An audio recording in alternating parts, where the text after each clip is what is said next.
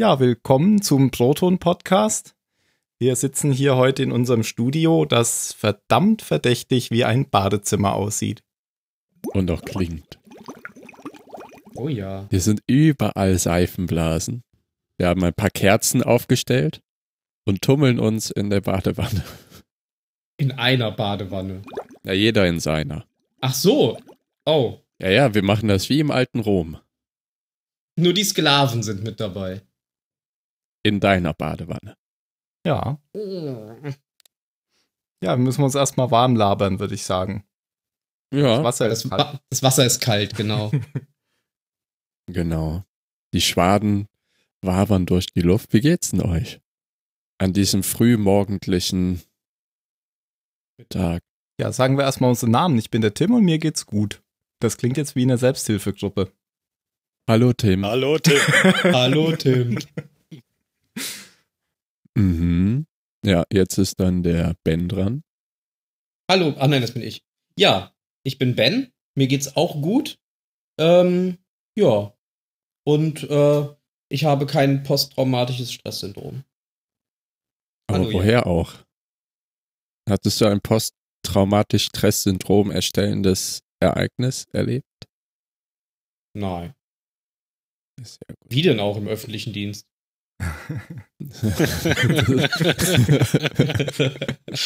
Das geht doch gar nicht. Hä? Vielleicht ist ja jemand reingekommen und hat mich aufgeweckt aus Versehen. Dann warst du erstmal zwei Wochen krankgeschrieben. Den Schon Schauer. zu verarbeiten. Bist du so richtig verbeamtet? Ja, Lebenszeit. Oh, Oh. oh Gott. Hätte ich ja auch machen können. Hast du Ja. aber nicht.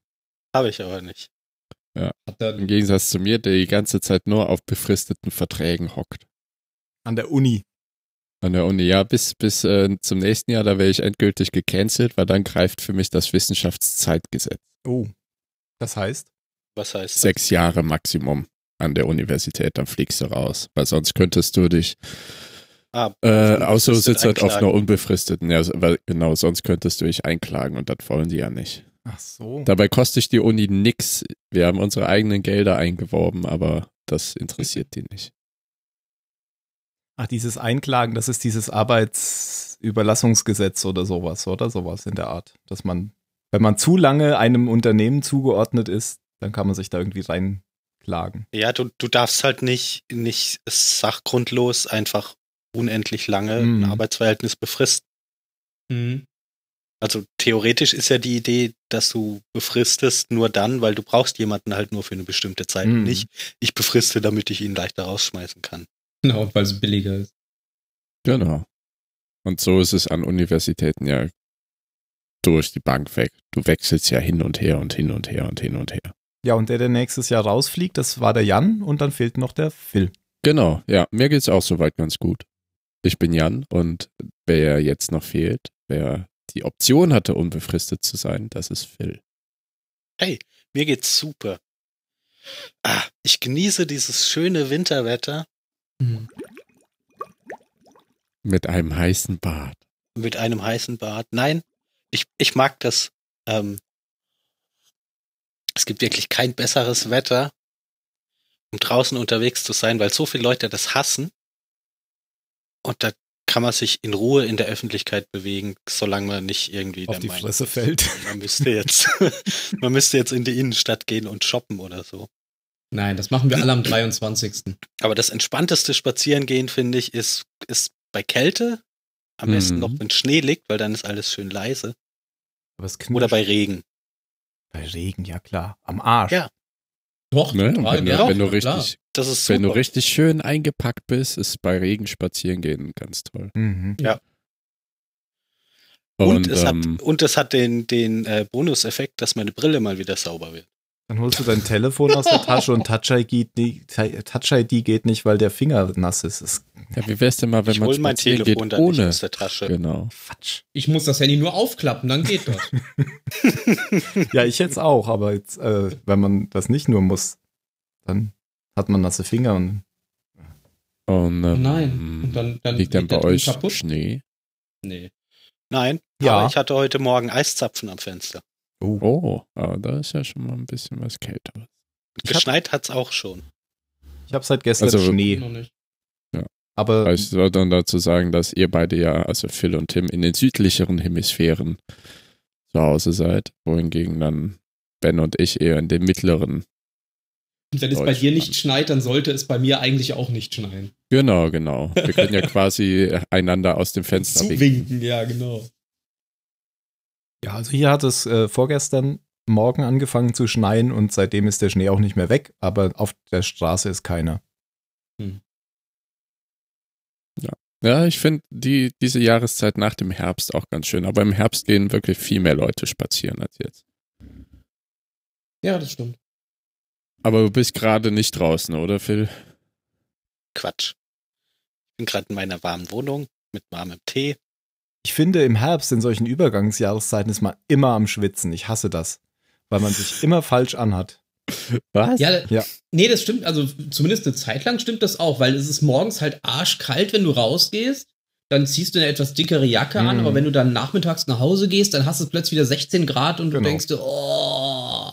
Ja, aber dann zieht man die Jacke aus. Ja, Ja, aber dann aber, muss ich die aber muss man sich Also- ja bewegen. Tragen musst du es ja so oder so. ja, aber die trägt sie sich ja quasi selbst. Ja. Wenn ich sie anhabe. Du kannst dir viel früher ganz cool nur die Kapuze über den Kopf und den wie ein Umhang. ja. Oder so mit den Ärmchen um den Bauch binden. Ja. Wie so ein Oh Pulli. ja, ja, genau. genau. Oder Und- über und- die Schultern wie so ein ja Cabrio-Fahrer. oder für so Arme. mit, mit Oh. einem Finger durch die Schlaufe und dann über die, über die Schulter. Ah, ich dachte so über den Kopf immer wieder drehen. Yay! Helikopter. Yay! Ja, um ein bisschen die Jugendlichen an der Haltestelle hier zu beeindrucken. Genau. Ja, die dir dann Oh, direkt What's up, my fellow kids? Ja, so ist das mit der Jahreszeit. Und der Jugend. Ja. So, so Winter, so ganz kalt finde ich dann auch wieder okay. Vor allem, wenn man drin ist und rausguckt. Und draußen Kalt finde ich gut, vor allem wenn ich drin bin, wo es warm ist. Ich, also ich wohne ja, also ich erlebe dieses Jahr zum ersten Mal den Winter in der Wohnung, in die ich im März eingezogen bin. Und es wird schon ordentlich kalt. Also ich habe hier keine Nachbarn, außer oben ein, jemanden, der drüber wohnt. Das heißt, ich muss für wirklich selber heizen. Es Mhm. gibt keine Nachbarn, die meine Wohnung mit für mich aufheizen. Und das schlägt sich schon nieder. Und die Decken sind halt vier Meter hoch. Das heißt, oben unter der Decke ist es sicherlich schön warm, aber unten, Dann brauchst du noch diese andere Sorte von Decken. Die helfen, Ja, damit es warm wird. Diese beweglichen Decken. Mobile Decken. ja, so macht man es in Neuseeland oder Australien. Man zieht einfach noch eine Schicht über, anstelle das Haus zu isolieren. Zwiebeltaktik. So. Genau. Oger sind übrigens wie Zwiebeln. Ich habe neulich übrigens mal geguckt, äh, ich war ja noch nie in Äh? Neuseeland. Ich glaube, du warst Was? da schon, Jan, oder? Ich war da schon, ja. Ich war in, auch schon in Australien. Nein, warte, ich will jetzt wissen, warum Oger wie Zwiebeln Ach so. sind. Ach, das ist ein Zitat aus dem Shrek-Film. Da sagt er es, sie sind halt vielschichtig. Ah. Und wenn du dran okay. riechst, weinst du. Okay. Ich habe neulich mal geguckt, ähm, weil ich irgendwie eine Diskussion hatte, ob wenn man in Neuseeland ist, ob es da auch so viel dunkel ist, wie wenn man bei uns in Norwegen ist, weil das ja quasi so weit im Süden ist. Und habe dann aber rausgefunden, dass das vom Äquatorabstand weniger im Süden ist tatsächlich noch als Deutschland oder Teile von Deutschland. Wir sind ja so auf dem 53. Jetzt weiß ich wieder nicht, das heißt Breitengrad, oder? Ein bisschen, ein bisschen weniger. Bisschen weniger, würde ich sagen, 52.. Ja. Okay. Und ich glaube, ähm, Neuseeland war tatsächlich noch drunter. Also es äh, ist noch weniger äh, dunkel Du als meinst, bei es uns ist im näher Winter. am Äquator. Genau, ist näher als am Äquator als, als wir. Ich hatte dir das doch mal gesagt, oder? so. Breitengrad ist ja, also nee, Breitengrad kannst du ja so merken, die ändern ihre, Die umfassen die Breite der Erde und Ja. die Längengrade haben alle die gleiche Länge. Aber das ist echt ein blöder, ich, ah, sorry, aber das ist ein blöder, blöde Eselsbrücke, eine Breite mit Breite zu erklären. Ja. Das Ja, hilft mir okay, nicht. dann, dann denk dir auch einfach, deine Breitengrade sind wie der Gürtel. okay. Das macht Sinn, weil man hat ja einen Gürtel nicht über die Länge des Körpers geschnallt. Ja. Ah. Und deine Länge beschreibt dich ja von oben nach unten. Das ist Das ist besser. bei der Erde genauso. Das ist besser. Ah, Hat sich der Tag heute schon Ja. gelohnt. Super. Hast du es aufgeschrieben? Nein, aber ich versuche es mir ja zu merken. Das Warte, ist ja ich der Witz. dir. Aufschreiben könnte ich mir ja auch was, was ist. So. Der Witz ist ja, sich das zu Ja, merken. aber ich war äh, tatsächlich im Winter in Neuseeland, also im Juli. Und es war bei weitem nicht so früh dunkel wie jetzt hier in Hm. Norwegen im Winter. Also es ist schon näher am Äquator, aber es wurde früh dunkel. Hm. Na gut. Ja, Und das liegt ja alles nur an der Neigung der Erdachse. Die Scheibe ist geneigt. genau.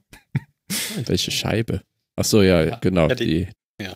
die ist geneigt, genau. Und Wir deswegen, sind ja nicht auf dem Mars, der ist rund, sondern Boah, wir sind auf der wie Erde. erklärt man Jahreszeiten mit Flat Earth? Naja, auch mit Neigung, weil dann ist halt Australien auf der Rückseite der Scheibe. Nee, auf der Rückseite gibt's doch ge- gar nichts. Ach so. Stimmt, das, der Das liegt ja auf liegt der ist ja alles auf Schuld. ein und derselben Seite. ja. Naja, aber die flache Ja. Erde kann sich doch, dreht, dreht sich die Flacherde auch um die Sonne oder äh, funktioniert das bei denen anders? Und dreht die sich um sich selbst auch noch? Die Scheibe? Also, weil dann hast du doch wieder Jahreszeiten, oder? Sich ja, die Scheibe muss sich ja um sich selbst dreht? drehen. Wenn sie sich um sich selbst dreht, so wirst du doch Tag und Nacht hinkriegen. Aber was wirft Ja, den Schatten die- auf die ja, wobei doch, Nachtseite? das funktioniert auch in beide Richtungen. Wenn die, die Sonne um die. Erde drehen würde, hättest du auch Jahreszeiten. Ja, stimmt. Oder, oder sie dreht sich so wie eine Münze, die man, äh, die man dreht, weißt du? Ach, die meint, sie steht aufrecht und dreht sich. Wiu, wiu, wiu. Tag, Nacht, Tag, Nacht. Flat Bettchen Earth auf, Society has members of members all around the globe. Ja, Ja. das ist so lächerlich. Also ein, eine, ein, eine Begründung von denen ist, eine Linie auf einem, auf einer Kugel, auf einem Kreis, die kannst du ja unendlich ziehen. Du kannst aber nicht unendlich weit gucken. Also muss die Erde endlich sein. Also flach. Verstehe ich nicht. nee. Brauchst du auch nicht zu ja nicht verstehen. Das ist einfach, auch nicht. das ist Die einfach Erde ist ja auch nicht bodenloser un- Die Bullshit. Erde ist ja auch nicht unendlich.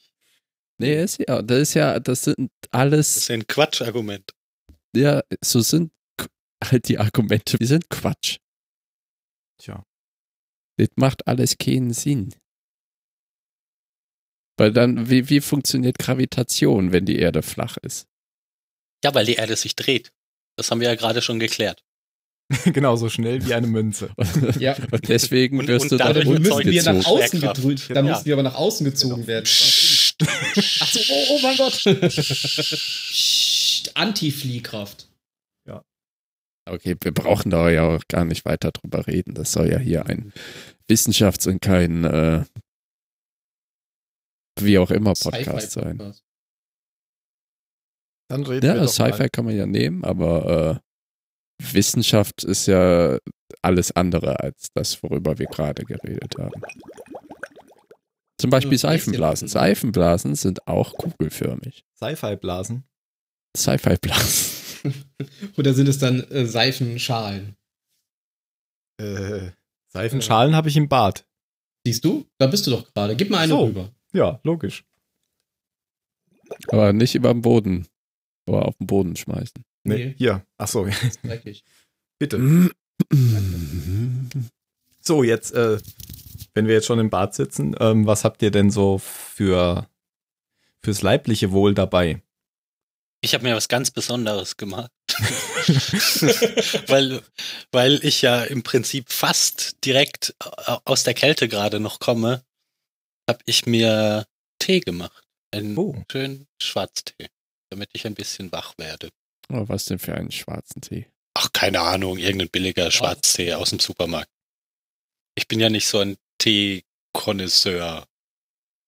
Wie Tim. Ich wollte einfach nur was Warmes haben. Und wie lange lässt du den ziehen? ähm, ich glaube vier Minuten. Das, dann, dann, dann wird der aber schon wieder beruhigend, glaube ich. Ja, Oh, da, genau, da ist ja, äh, vier Minuten ist so gerade die Kippe. Du hast drei Minuten, wo er halt erfrischend wirkt. Und ähm, mehr als fünf Minuten, glaube ich, wenn die Bitterstoffe bitter. genau. vermehrt reinkommen, dann wirst du, dann wirkt er wieder beruhigend. Naja, also wenn ihr, wenn ihr irgendwann später so ein Schnarchen aus meiner Richtung hört, dann waren es Und so ein Blubbern im vier. Minuten. Ja, aber es ist dann ja wie bei jedem Podcast. Ah. Ja. Hat der Tee zu lang gezogen. Die perfekte Entschuldigung für alles. genau. Ah, also ein, ein, äh, ein Tee. Ich habe auch einen Tee, also ich kann mich anschließen. Ähm, ich bin ja normalerweise eher Kaffeetrinker. Ich glaube, Phil auch. Mhm. Und ähm, ich habe aber so gemerkt, dass ähm, es, äh, man soll ja, äh, ich trinke zu wenig, glaube ich. Und es ist schwierig, viel Kaffee zu trinken, weil man dann nämlich ähm, plötzlich das Zittern kriegt. So, wenn man so drei Liter am Tag trinkt. Das ist auch alles andere als gesund. Deswegen habe ich äh, angefangen, im Frühjahr nachmittags Tee zu trinken. Weil ich finde, dass Tee viel weniger vom Koffein wirkt als Kaffee. Ich glaube, das stimmt auch. Ich weiß es nicht. Also bei mir, mir erscheint das so. Heißt es nicht bei Tee auch das Tein? Das ist aber Koffein. Das haben sie nur mal. Ja, ja, ja, ja, klar, aber genannt. dann die äh, Name Ja, ja. Das ist aber schon das Gleiche. Und von äh, der Wirkung auf jeden Fall. Ja, ja. Und ähm, ich mache jetzt auch manchmal Schwarztee, einfach damit ich ein bisschen mehr trinke, so nebenbei. Und Tee trinke ich dann so bis nachmittags. Und Kaffee, äh, nee, Kaffee trinke ich so bis nachmittags und Tee trinke ich tatsächlich dann abends oft noch. Und- Ja, ich habe auch so nach dem Mittagessen trinke ich quasi meinen letzten Kaffee für den Tag. Mhm. Und ich habe Ich jetzt, glaube, mal ich trinke nur Wochenendstee. Das ist ein Purinal-Alkaloid. was? Ja. Koffein Ach oder so. Te auch, also auch Tein. Da Gehört ich zu den psychoaktiven. Substanzen mit stimulierender Wirkung. Ah. Also so ein bisschen wie LSD. Ja, genau. Ja, und ich glaube, 137 Trimethyl 37 Dihydro 1H Purin 2 6 Dion. ich glaube, es ist ja auch so, dass ähm, quasi, dass du äh, Rezeptoren hast, die das aufnehmen und die verstopfen mit der Zeit. Und deswegen wirst du sozusagen ja auch ähm, resistent gegen Koffein. Das heißt, wenn du mal vier Wochen gar keinen Kaffee trinkst, wirkt der plötzlich wieder viel besser. Ach, dann macht er mich wieder wach. Mhm. Bist du auch schon bei dem Also die- die werden quasi belegt. Wasser ist. Genau. Ja, Ja, nein, ich trinke jetzt halt. Kaffee eigentlich nur noch, weil, weil mir Kaffee schmeckt. Ja. Ja, es ist wie mit Bier. Ja. Kaffee ist Wirkt im auch nicht Prinzip mehr. warmes Bier. Aber ich glaube, bei Bier ist das anders. Also bei Alkohol ist das anders. Von Alkohol wirst du, obwohl, glaube, wenn man viel Wirst du Alkohol. jedes Mal wieder betrunken. Ja, aber ich glaube, das ist tatsächlich schon auch so, wenn du viel Alkohol trinkst, dann hast du schon einen höheren Schwellenwert, ab wann du wirklich betrunken wirst. Ja, ja, klar. Das, Ja. das kommt dadurch, dass du, dass ja nicht die Leber halt, ne, das ist der Ort, wo der Alkohol abgebaut wird, aber du hast eben Enzyme, die den Alkohol abbauen. Und bei Leuten, die halt viel trinken, ist diese Konzentration an Enzymen deutlich höher. Und deswegen ist halt diese höhere Konzentration an Enzymen wirkt einen, einen besseren Abbau des Alkohols. Das ist so eine Art, äh, wie nennt sich das, wenn man Ausdauer, genau. Wenn man viel läuft, hat man ja auch eine höhere Ausdauer. Nur halt im negativen Sinn. Und deswegen kann man auch Leute, die aufhören zu trinken und trocken sind, die kann man eigentlich schon anhand dieser Enzymkonzentration, die halt noch länger vorhält als Schäden an der Leber oder direkte Leberwerte. Äh, vielleicht werden die auch in den Leberwerten mit berücksichtigt. Auf jeden Fall kann man die daran noch identifizieren. Und irgendwann baut das halt wieder ab, diese Enzymkonzentration, die normalisiert sich wieder. Und wenn diese Leute dann wieder so trinken wie früher, dann sind sie vollkommen weg. Mhm. Hm. Und ja. Und ja, könnte auch so bei Koffein sein. Naja, ich habe das mal. Setzt sich ja auf irgendwelche Rezeptoren drauf. Genau, ich habe das mal mit diesen Rezeptoren gelernt, dass die dann verstopfen und dass man deswegen eigentlich weniger vom Kaffee hat, also zumindest vom Koffein, wenn man regelmäßig Kaffee trinkt und wenn man mal vier Wochen Pause macht, kick, ist der Kick wieder voll da. Aber das Da habe ich sagst du vier Glück. Wochen jetzt nur einfach so oder ist das so die, die Zeit, die es braucht? also ich habe verstanden, das würde helfen. Es kann sein, dass acht Wochen mehr hilft, dass der Kick dann größer ist. Aber ich, Ich, hab's glaube, vier Wochen, das wird nie passieren, dass ich keinen Kaffee trinke. Nee. Ich hab da das noch nie probiert. Mhm. Ja, so, so eine Toleranz bei Koffein entwickelt sich bereits nach sechs bis 15 Tagen Ah. laut äh, Okay. Lexikon. Und es werden halt mehr Rezeptoren ausgebildet. Deswegen, Mhm. wenn du dann einfach normal weiter Kaffee trinkst, können die alle gar nicht bedient werden. Mhm. So verstehe ich das. Naja, jedenfalls habe ich Darjeeling. Ähm, das ist ja auch ein Schwarztee. Und so ein, eigentlich ein ziemlich gängiger. Ähm, ich glaube, Earl Grey und Darjeeling sind so gängige. Ich habe auch Ja, Earl, Earl Grey. Grey habe ich. Hast du, ja? Ja. Ähm, bei Earl Grey schmeckt mir immer der erste Aufguss nicht so gut, weil ich finde, dass das so im Mund irgendwie so einen komischen, irgendwie zieht's mir da so die, die Schleimhäute zusammen, so komisch. Kennst du das Gefühl? So. Ach nee, das, ich trinke ich trink Tee ja nicht wie. Ah, das ist mir jetzt schon zu arg wieder, wie, wie Leute, die Wein oder Whisky bewerten. Aber ich, Ich trinke Tee einfach nur, weil es was Warmes ist. Ja, ja, aber trotzdem habe ich Ja. bei, bei Earl Grey immer beim ersten Aufguss so das Gefühl, irgendwie ist es mir zu, das, also irgendwie sind da so Bitterstoffe drin, die ich nicht so gut finde. Und beim zweiten Aber Aufguss ist es viel weniger bitter. Aber es ist nicht das Mag- Bergamott, was du nicht magst. Kann schon sein. Oder der Bergamott oder wie das weiß kann gar nicht, schon wie. sein. das. Und Darjeeling äh, kann ich schon beim ersten Aufguss trinken. Also ich mache das tatsächlich so, ich mache immer zwei Aufgüsse beim Tee. Einen Tag den Mhm. ersten und beim zweiten Tag den zweiten. Und beim dritten Tag ist es mir dann zu wässrig. Deswegen Also über den. Tag äh, trinkst du. Nö, eine Kanne, ein Aufguss, die nächste Kanne, Ah, okay, nochmal okay. den gleichen. Ja, ich trinke Inhalt. manchmal halt mehrere Kannen am Tag. Dann Ja, gut. ich glaube, Darjeeling, es gibt ja, äh, das ist ja eine Schwarzteesorte. Mhm. Und dann gibt es ja auch Assam, auch eine Schwarz Mhm. äh, Schwarzteesorte. Ich weiß jetzt gar nicht, werden die nur in Indien angebaut oder auch in anderen Ländern? Sind auf jeden Fall in, in ja, ja, bestimmt auch. Ne? Also Earl Grey wird ja mit chinesischen Hm. Teesorten gemischt. Ursprünglich auf jeden Fall. Auch Schwarztee. Weil ich meine, dass halt Darjeeling im Vergleich zu Assam-Tee etwas nicht so stark ist, nicht so. Also irgendwie der, der leichtere Tee vom Schwarzen. Ich weiß nicht, hast du beide mal probiert oder trinkst du nur Darjeeling? Nee, ich trinke auch Earl Grey.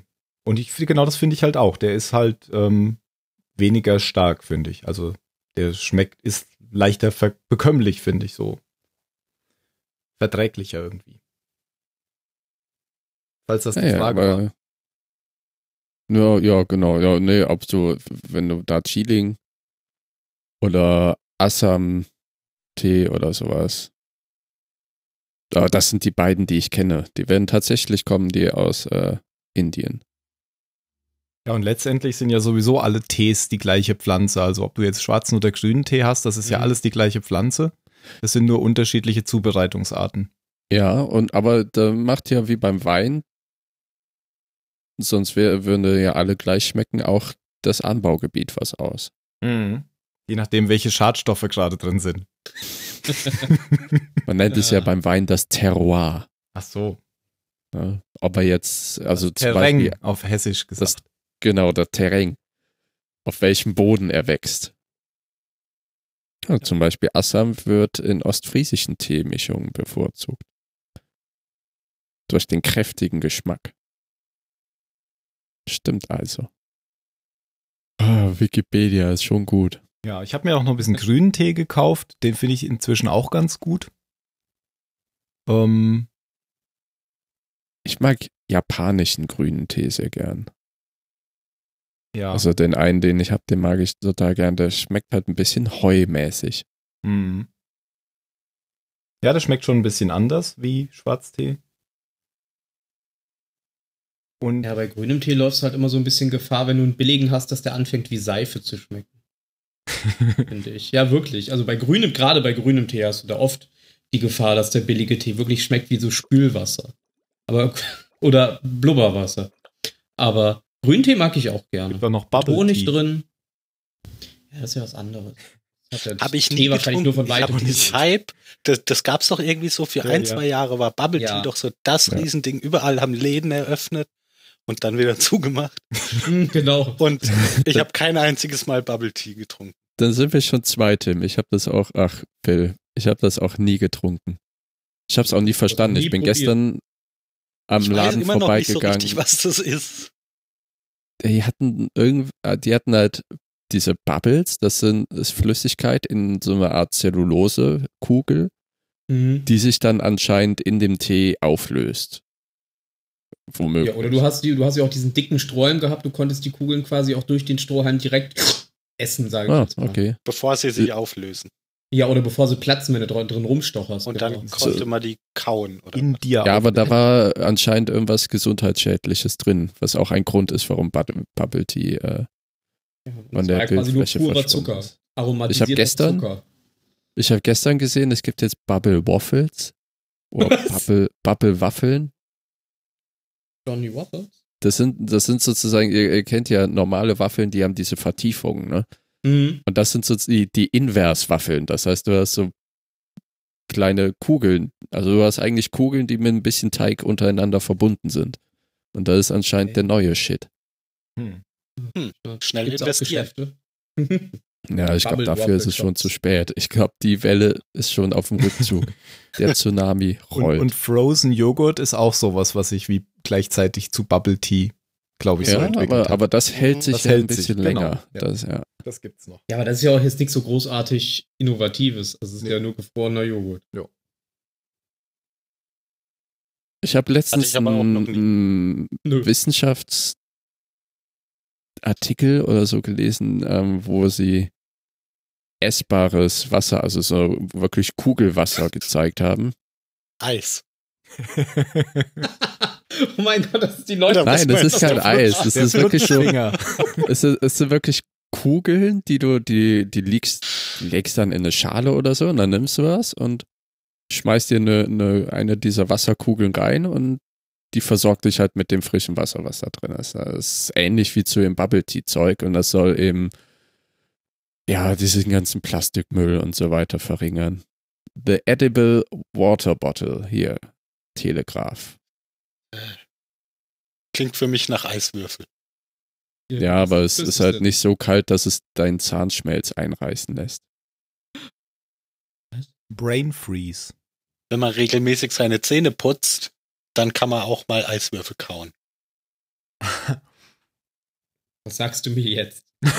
Wenn man, wo wir bei Getränken sind und eben bei, bei Wein, äh, wenn man einen Abend viel Wein trinkt, dann sollte man am besten keine Zähne mehr putzen.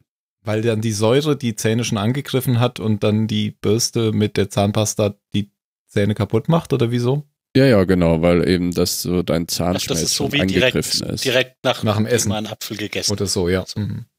Ja, da, daher kommt ja das. Du hast einen Apfel gegessen, dann brauchst du keine Zähne mehr putzen. Das ist ja eigentlich nur, damit es nicht schädlich wird, das Zähneputzen. Mhm. Ah, der Artikel hat Autoplay-Video. Ich habe ihn nicht Oder? aufgemacht, aber das Bild ähm, äh, in der Autovorschau, das sieht auch so aus, als wäre das Wasser in Schwerelosigkeit. Ja, Ja, das hat die Kugelform so an sich. Hm. Ach, deswegen leben wir auf einer Kugel. Nein.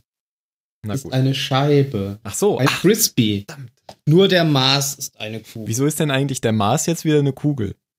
Weil es äh, Ganzkörperbilder des Mars gibt, wo man das erkennen kann, sagt dieses aber nicht Society. von der Erde.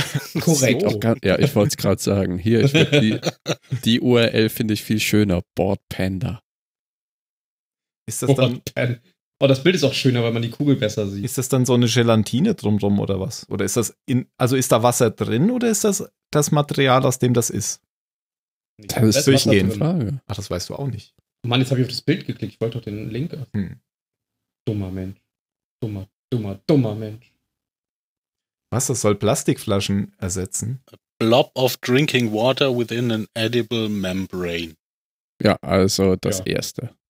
Das heißt, du kannst Der quasi einen Blob. Strohhalm reinstechen. Nein, du kannst dir das Ding in den Mund stecken quasi. Aber das ist und doch- dann aussaugen. Hm, okay. Oder mitessen könntest du es auch Aber wahrscheinlich. kannst es ja das, ist, das ist wie diese Pralinen mit dem Schnaps drin, oder? Wenn du reinbeißt, dann kommt's raus. Ja, genau. Oh, oh, ich wette, Tim, dass es dann in naher Zukunft Alkoholblobs gibt. Geil. Möchten Sie eine Bierkugel? Die Shotblobs. Die Shotblobs. Habt ihr früher nie hier, wir, wir haben das gemacht, so Wackelpudding mit Wodka. Ah, ja, doch. Das erinnert Und mich Alkohol an ist eine gefährliche Mischung. Ja, So, beide recht.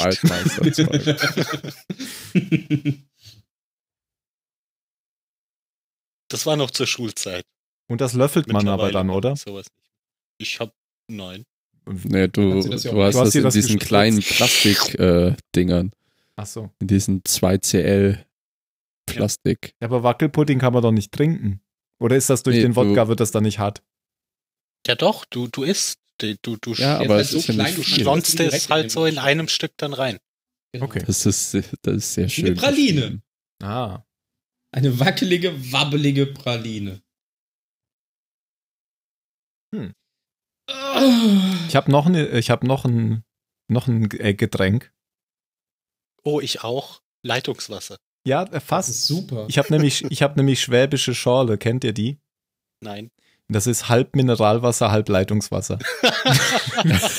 Nein, echt jetzt? Ihr streckt sogar noch das Mineralwasser. Oh mein Gott. oh. ja Wofür nur- braucht man so etwas? Ja, das, das kommt daher, weil die Schwaben doch so immer als geizig bezeichnet werden. Das ist halt so ein Witz über Schwaben. Ah. Ja, war sogar lustig. Ja, gell? Mein Ja. erster Ja. Witz heute und er war lustig. Das kann nur noch bergab gehen. waren ganz gut. Ja. Das mache ich auch nur, weil ich eigentlich Hesse bin. Ich spreche jetzt auch extra nicht bei sparsamen Schwaben den Bahnhof an. Das könnte böse enden. Da hat der Bund ja interveniert. Ihr braucht mehr Geld. Nehmt es. Hört auf zu sparen. Ihr Schwaben. Nehmt es. Na gut. Ah, du wolltest. Ach nee, du hast Mineralwasser, hast du schon genannt. Was hast du denn, Ben? Leitungswasser. äh, Leitungswasser. Ich bin nämlich noch sparsamer. Als und die Schwaben. Nur Leitungswasser. Wow, Phil. Ja, ist auch besser kontrolliert. ja, im Tee habe ich Nein, natürlich eig auch eigentlich hat das nichts mit Sparsamkeit zu tun, sondern mit Faulheit, weil ich sehe es nicht ein, äh, Wasserflaschen durch die Gegend zu tragen. Weil es mit Und so einem 15 Mal so viel Geld Soda-Stream. Das reserviere ich. Ich hab, ich, warum? Wegen Blubber. Ja. Nö, brauche ich nicht. Nö, brauche ich auch nicht. Bist du Rülpsen kein auch ohne. Rülpswasser-Fan? Das geht Ach. auch ohne. Kann ich auch ohne Rülpswasser. Dafür trinke ich dann Bier, wenn ich rülpsen genau. will. Na gut. Und das geht dann richtig ab. Ich Hefeweizen. ich kaufe Da, geht, da gehen dann auch die Hemmungen weg, vor allem. Endlich. Ist ja auch ungesund, wenn man das unterdrückt. Ich nehme tatsächlich auch das Leitungswasser, weil im Tee natürlich und im Kaffee auch. Und sonst, also pur trinke ich es eher selten, aber ich mische eigentlich vieles mit Leitungswasser. Auch Orangensaft oder so. Ich habe auf die, die Grille gewartet. Echt? Orangen? Grille. Boah, ich ich habe es mir gerade versucht vorzustellen. Was? Orangensaft ist der einzige Saft, den ich trinke, aber den trinke ich pur. Ja, eben, pur. Orangensaft mit Leitungswasser mischen. Ist doch nicht Ja. schlimm. Das ist. Dünn. Ja, nee. Also lieber trinke ich dann die Sachen so Ich kaufe lecker. ich kauf ja sogar schon milden Orangensaft und den mische ich dann noch mit Leitungswasser. Oh, okay. Na, ich meine, du gießt ja auch deinen Tee zwei Tage lang auf. Ist das aber, ist doch nicht ungewöhnlich, oder? Dass man Tee mehrmals aufgießt. ja, Nö, am aber ich mache das innerhalb eines Tages. Genau. Ja, bei mir ist halt die Nacht dazwischen. Was kann ich da drin daran ändern? Muss ich früher anfangen? Mehr Tee trinken. Ach so. Schneller trinken, genau. Ja, dann, äh, was hast du denn so, Phil? Nee, äh, Ben. Phil war ja schon. Äh, äh, ach so. Äh, Ja, meinen Tee habe ich ja schon leer getrunken, während ich auf euch gewartet habe. Oder während wir gewartet Was haben. soll das denn heißen? Wir waren Ach, nix. Pünktlich. Ja, fast. Eigentlich wollten wir gestern Abend anfangen. Ähm. Nein, ich habe mir äh, aus meinem äh, kleinen äh, Alkoholschränkchen eine sei Dank. Flasche, eine Flasche guten Sake geholt. Oh, hallo? Ja, ja. Hallo. Oh, hallo? Oh. Hallo. Da können wir uns jetzt mal unterhalten. Now you're Nein, talking. das ist meiner. Ich glaube, Ja, bei dir, Ben, war das einzige Mal, wo ich Sake getrunken Ja, das ist auch, Irgendwann also mal. es- viele Leute mögen das auch nicht. Ich kann das gar nicht nachvollziehen. Ich erinnere Ich mich, du lagst auf dem lecker. Boden wie Tom Cruise. Sag Sag es, äh, Sake. Ist das japanisch? Ja, japanischer Reiswein ist das. Ah, Wein. Das ist ja, Wein wobei oder der, aber der hat doch 15 Prozent. Also ist jetzt Okay. nur vom Namen her Wein, würde ich jetzt Fast sagen. Likör. Quasi.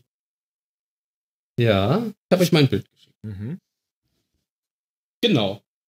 Also, ich kenne mich jetzt äh, mit den, mit, den, mit den Qualitätsmarken jetzt auch nicht so aus, aber das ist zumindest Da eine steht von ja den drauf Flaschen. The Finest. Ja, Also genau, das der muss gut sein. Ja, Die Flasche, die, die Flasche kostet so, kostet so zwischen, ich würde mal sagen, so zwischen 10 und 15 Euro kostet da eine Flasche. Ich weiß es nicht, in welchem, Oh, schon in welchem. Qualitätsmerkmal das jetzt liegt, aber der ist wirklich sehr lecker und der ist halt auch nicht, nicht zu bitter, weil wenn du, wenn du wirklich billigen Sake trinkst, der ist teilweise zieht er dir dann die Zehennägel raus beim Trinken. Das mag ich dann auch nicht. Aber der ist gut, den kann man schön kippen. Gut, dass wir abends aufnehmen. Wichtigste Genau. Eigenschaft von Alkohol. Kann man schnell. Kippe. Ja, den kriegt man ja jetzt auch nicht aus großen Gläsern, sondern normalerweise aus diesen kleinen Tongläsern. Die haben wahrscheinlich auch nur 0, weiß ich nicht, 0,5 oder so Fassungsvermögen. Die fühlen sich an wie so ein kleiner, ja, wie so ein Schnapsgläschen halt sind die. Nur halt. Und wichtige Frage: warm oder kalt? Also ich persönlich mag ihn lieber eiskalt. Im, Im Restaurant beim Essen oder so gerne warm, aber so für zwischendurch mag ich den lieber kalt. Mhm. Mhm. Das äh, kann ich, ja, ja. Das kann ich gut nachvollziehen. Nur noch eine kurze Anmerkung zu Phil. The finest, ein Superlativ ist ja immer noch ein relativer Begriff. Also, äh, Vodafone macht ja immer Werbung, das beste Netz, das wir je hatten. Das heißt aber ja noch nicht, dass es gut ist. Ja, da steht Aber ja da steht jetzt drauf, aber auch nicht the finest Sake. that we, We ever made. The finest. ja, gut. Also das klingt schon sehr absolut. ja, gut. Vielleicht steht da mit einem kleinen Asterix und dann da unten bottled in this bottle. Ein kleines Sternchen, genau. Ich guck Oder mal diese hinten drauf, japanischen Moment. Schriftzeichen sind noch irgendeine Einschränkung, die die Das- ganzen Ja, Europäer halt kann nicht sein. verstehen. Nicht ernst gemeint, nur ein Werbeslogan. Das lesen die ausländischen Teufel, die können das nicht lesen. Domino. Hab, habt ihr nicht vielleicht einen Google Translator oder so auf dem Telefon, der das gleich Und mal dann übersetzen kann? abfilmen. Ja, das ist mir jetzt zu viel Aufwand. Kannst Das du mit dem erste Foto ist ein Tor mit zwei Wellen. Dann haben wir ein Probier's mal. Wir müssen den Andi Okay. fragen, Oh. das bestimmt übersetzen. Geil kann. Vielleicht kommt er nicht damit zurecht, dass ich das auf dem Monitor richte. Wegen der Lochmaske. Hm. Hier steht, sein ungewöhnlich delikater Geschmack hat ihn weltweit berühmt gemacht.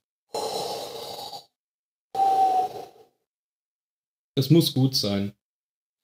Ja, meins. Ja, spannend. Kann ich jetzt leider nicht probieren. Nein, Also er sagt, suche nach Text auf Chinesisch. das ist merkwürdig.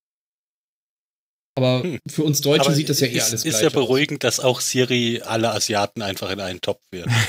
es ist tatsächlich. Du musst jetzt nur aufpassen, es ist nicht, dass die- Google. Ach so, nicht, dass sie so. plötzlich den Notruf wählt.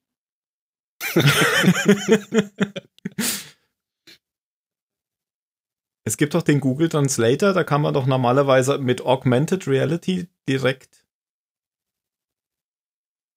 direkt Richtig? den Text überblenden. Wenn ich das jetzt ausprobiere, muss ich laut tippen. Ich versuch's einfach mal.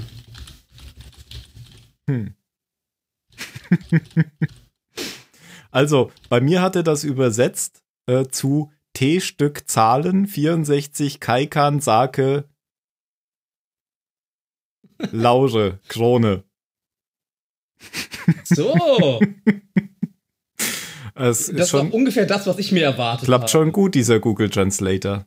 Ja, Hm. Na gut.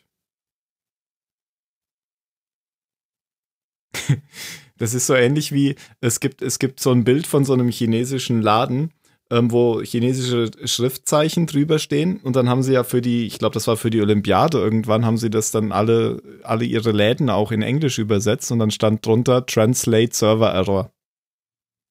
Weil sie es offensichtlich durch einen Übersetzungsserver geschickt haben und da kam halt Translate Server Error als Ergebnis raus. Na egal. Ich, Kennt äh, ihr eigentlich, ich bin letztens über diesen Übersetzer gestolpert. Kennt ihr den? Deep L? DeepL.com? Nee. Nee, hab ich auch noch nie gehört. Wie, wieso bist du da drüber gestolpert und was ist daran besonders? Äh, irgendjemand hat mal gesa äh, gesagt halt im Internet, hier, ich habe das mal über äh, Google Translate laufen lassen, da kam das und das raus und meinte er, hier, nimm DeepL.com Translate ist viel besser. Okay. Ich habe es jetzt selber noch nicht ausprobiert, aber hier gibt es auch den entsprechenden Heise-Artikel. Das hat so Machine Learning. Also ich meine, jeder, jeder Translator ist ein Machine Learning. Hm, ja, dann- aber Verlinken wir das mal zum Testen. Auf Deep Convolutional Networks. Verrückt. Das ist ja auch so eine Ja, Saga habe ich noch nie probiert. Das würde ich jetzt auch mal lecker. Super lecker. Vor allem, also ich trinke ihn, wenn auch nur im Restaurant. Ich habe jetzt zu Hause nichts, aber wenn dann auch warm im Restaurant irgendwie. Gibt eine schöne Kontranote zum kalten Sushi. Gott, höre ich mich gerade Mhm. Genau Elitär so an. dich an. ekelhaft. Ich mag es. Mach weiter. Ich pfeife mir gleich eine Currywurst rein. Sauerkraut. So, ich versuche das jetzt mit diesem Fotodingens auch mal. Redet gerne weiter. Ja, Jan fehlt noch. Ach ja, ja. Äh, ich könnte jetzt äh, sagen, ich hatte mich eben dagegen entschieden, aber hätte ich gewusst, dass Ben japanischen Sake trinkt, hätte ich einen japanischen Whisky eingegossen. Denn das können die Japaner enorm gut. Also mein Lieblingswhisky ist ein Japaner und kein Schotte. Obwohl man bei Whisky ja. japanischen Whisky getrunken. Das Dann liegt, lade ich dich mal auf ein Glas ein. vielleicht liegt das aber auch daran, dass die Japaner die ganzen Schotten aufkaufen. Und das ist sie vielleicht das? in Wirklichkeit ein Schotte. Also Japaner, machen das auf jeden Fall nach. Japaner ist, die, also die, die trinken sehr viel Whisky auch. Ja, das wusste ich schon. Ja, ja, also der Mittlerweile kommt trinkt doch die ganze Welt Japan. irgendwie viel Whisky, Ja. oder? Das ist doch die letzten zehn Jahre irgendwie voll explodiert und die ganzen, die ganzen Distillerien, die so vor, vor 15 Jahren zugemacht haben, die, die beißen sich wahrscheinlich in den Arsch, dass sie nicht noch ein paar Jahre durchgehalten haben. Und dann zu verkaufen. Hm. Ja, aber ich trinke dann doch keinen Whisky, vielleicht später. Ähm, ich habe eben meinen Kaffee fertig getrunken, ganz normaler, ganz normaler Billigkaffee. Da gibt's nichts Besonderes zu sagen. Aber jetzt habe ich mir ein auch ein Mischgetränk mit Wasser eingegossen und zwar ein Pastis Oh, den liebe ich. Der ist so und lecker. ein, ein Aber von den besseren. Also kein. Ja, ist dieser 51, 52 Ricard. Den auf jeden Fall nicht, sondern ein Henri Bardouin. Das ist keine Ahnung. Kommt halt aus ne, der Provence, Pastis halt. Frankreich. Ähm, was kann man denn dazu sagen? Ich kann es auf Französisch. Fabriqué à Focalquier en Provence. Du kannst ja erstmal sagen, was das Henri. Bardin, c'est un voyage genau. au cœur de l'histoire et au cœur du monde. Wie bitte? Sag doch mal, was Pastis ist. Soll ich nebenbei Wow, wie das schmeckt. Ähm, Pastis Erregt ist ein... stöhnen oder, Ja. oder angewidert stöhnen? Wegen, wegen dem Französischen. Ach so. Oh Mann, du könntest so lachen, wie Franzosen, äh, Franzosen lachen. Oh, Ähm, Pastis ist ja eben eine anishaltige Spirituose mit... Ja, und das ist, das ist schon der größte Fehler. no, Das ist no. echt- Oh, Die no. einen sagen so, Anis. die anderen sagen wieder genauso. Ja, und das sind halt, ich, ich ziehe da gerne einen Analog zum äh, Absinth, weil ich die recht ähnlich finde. Es gibt ja auch Absinthe, die mit viel Anis oder die sehr nach Anis schmecken.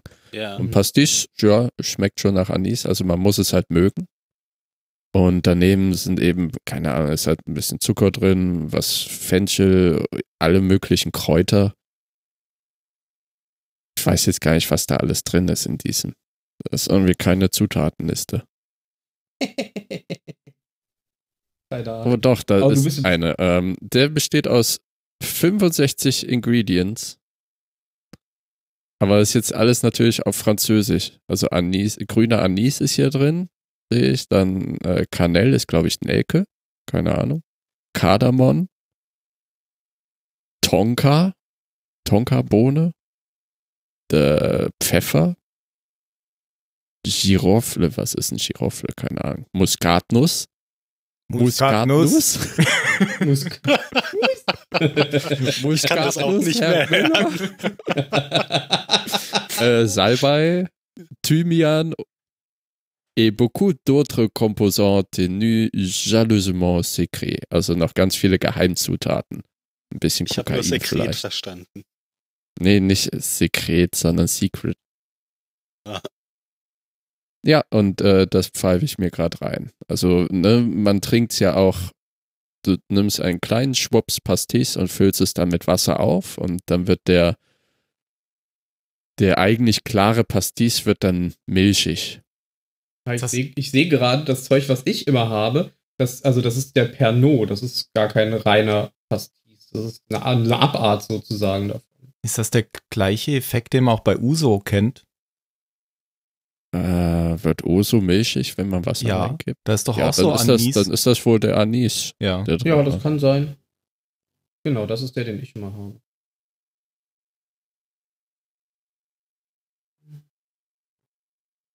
Hat man denn hier mal. Oh, das ist ja mal ein schönes Werbefoto. Ja, nehmen wir das mal. Bild ansehen. So sieht es jetzt aber nicht bei mir aus, aber dann sieht man immer, wie,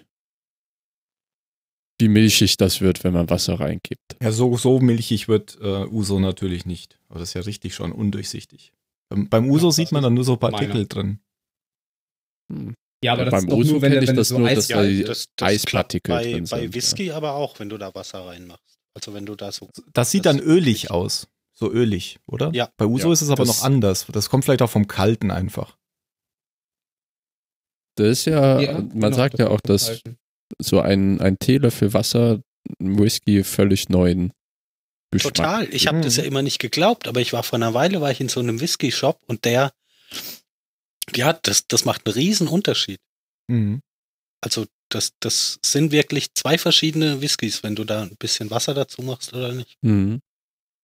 Ich war einmal in Edinburgh auf einer, auf einer Tagung und da waren eben am Abend von dem Konferenzdinner, was man da hat, waren dann die ganzen älteren schottischen Professoren an der Bar, haben sich einen Whisky nach dem anderen reingepfeffert und hatten aber auch immer noch Wasser reingetan, weil der kam irgendwie direkt von der Fassstärke quasi.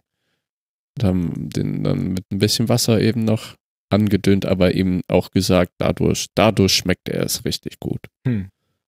Oder halt besonders anders. Ja, aber Also kann man Whisky ja. immer zweimal trinken, ja? Einmal Stimmt. mit, einmal ohne. Ja, und die coolen Kids von heute, die kippen ja dann noch ein bisschen Ja-Cola mit dazu. Nein. Ah. Gute Das, Ja-Cola das, vor allem. das kann man mit, mit Jack Daniels, da kann man Cola reinkippen. Äh, äh, ja, da, da fragst du auch nach Eiswürfeln oder direkt Ja. nach Fall. Geben Sie mir nur das Glas, den Inhalt will ich nicht. Ich hätte gern The Rocks ohne Whisky. Eis, on the Rocks. Das war übrigens tatsächlich in Edinburgh, dieser Whisky-Laden, von dem ich gerade gesprochen Mhm. Ah, ach ja, stimmt, da warst du ja. Ist eine schöne Stadt, ne? habe. Ja, total. Kann man jedem neuen empfehlen hinzufahren. Vielleicht jetzt nicht äh, während des Tattoo, dieses Military Tattoo, außer man steht drauf. Aber die ganze Stadt ist dann ja vollkommen Aber man überlaufen. sollte sich auch beeilen, weil irgendwann braucht man ein Visum. Vielleicht dann bald Schottland gehört dann nicht mehr. EU. Ja, das Könnte auch sein. schön. Das glaube ich aber. ja, glaube ich nicht. Zumindest nicht direkt. Ja, aber dann äh, nehme ich jetzt mal einen Schluck. Ja, Ja, bitte, lass uns das hören.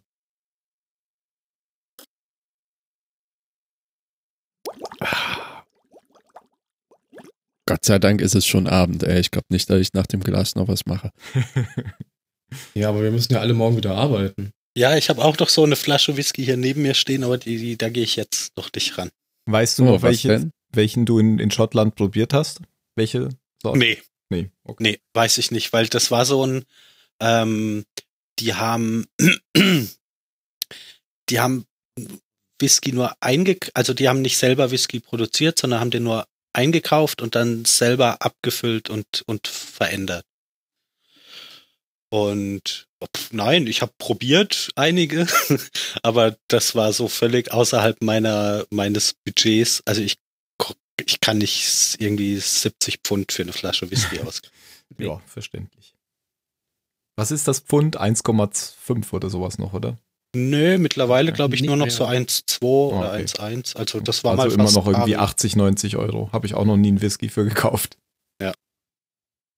Nö, ich bleib da normalerweise bei, bei meinem Lefroy. Den habe ich gefunden. Den, Mm, den mag ich. Ja, ist auch gut. Der Zehner. Ähm, ich bin gerade, ich habe mir jetzt zum zweiten Mal hintereinander den Quartercast gekauft. Den finde ich Ah, auch ziemlich der gut. ist gut. Der ist echt. Da war mal eine Zeit lang auch ein Whiskyglas dabei, wenn man den kauft. Zwei. Ah, hast du die? Hast du den? Ja. Also hast du jetzt stolz. vier? Ja. Guck mal, dann Nein, ich habe ich vier hab ihn, nur, Leute. ich hab ihn, hab ihn nur einmal mit, hab ihn nur einmal mit Gläsern gekauft. Für mich reichen ja zwei Gläser. Wow. Jeder Hand eins. Siehst du? Nein, kann, da, da kann ich einen mit Wasser und einen ohne Wasser. Ah. Das, äh, ich hatte auch mal den Triple Wood von Lafroig. Mhm. Der war auch ganz gut.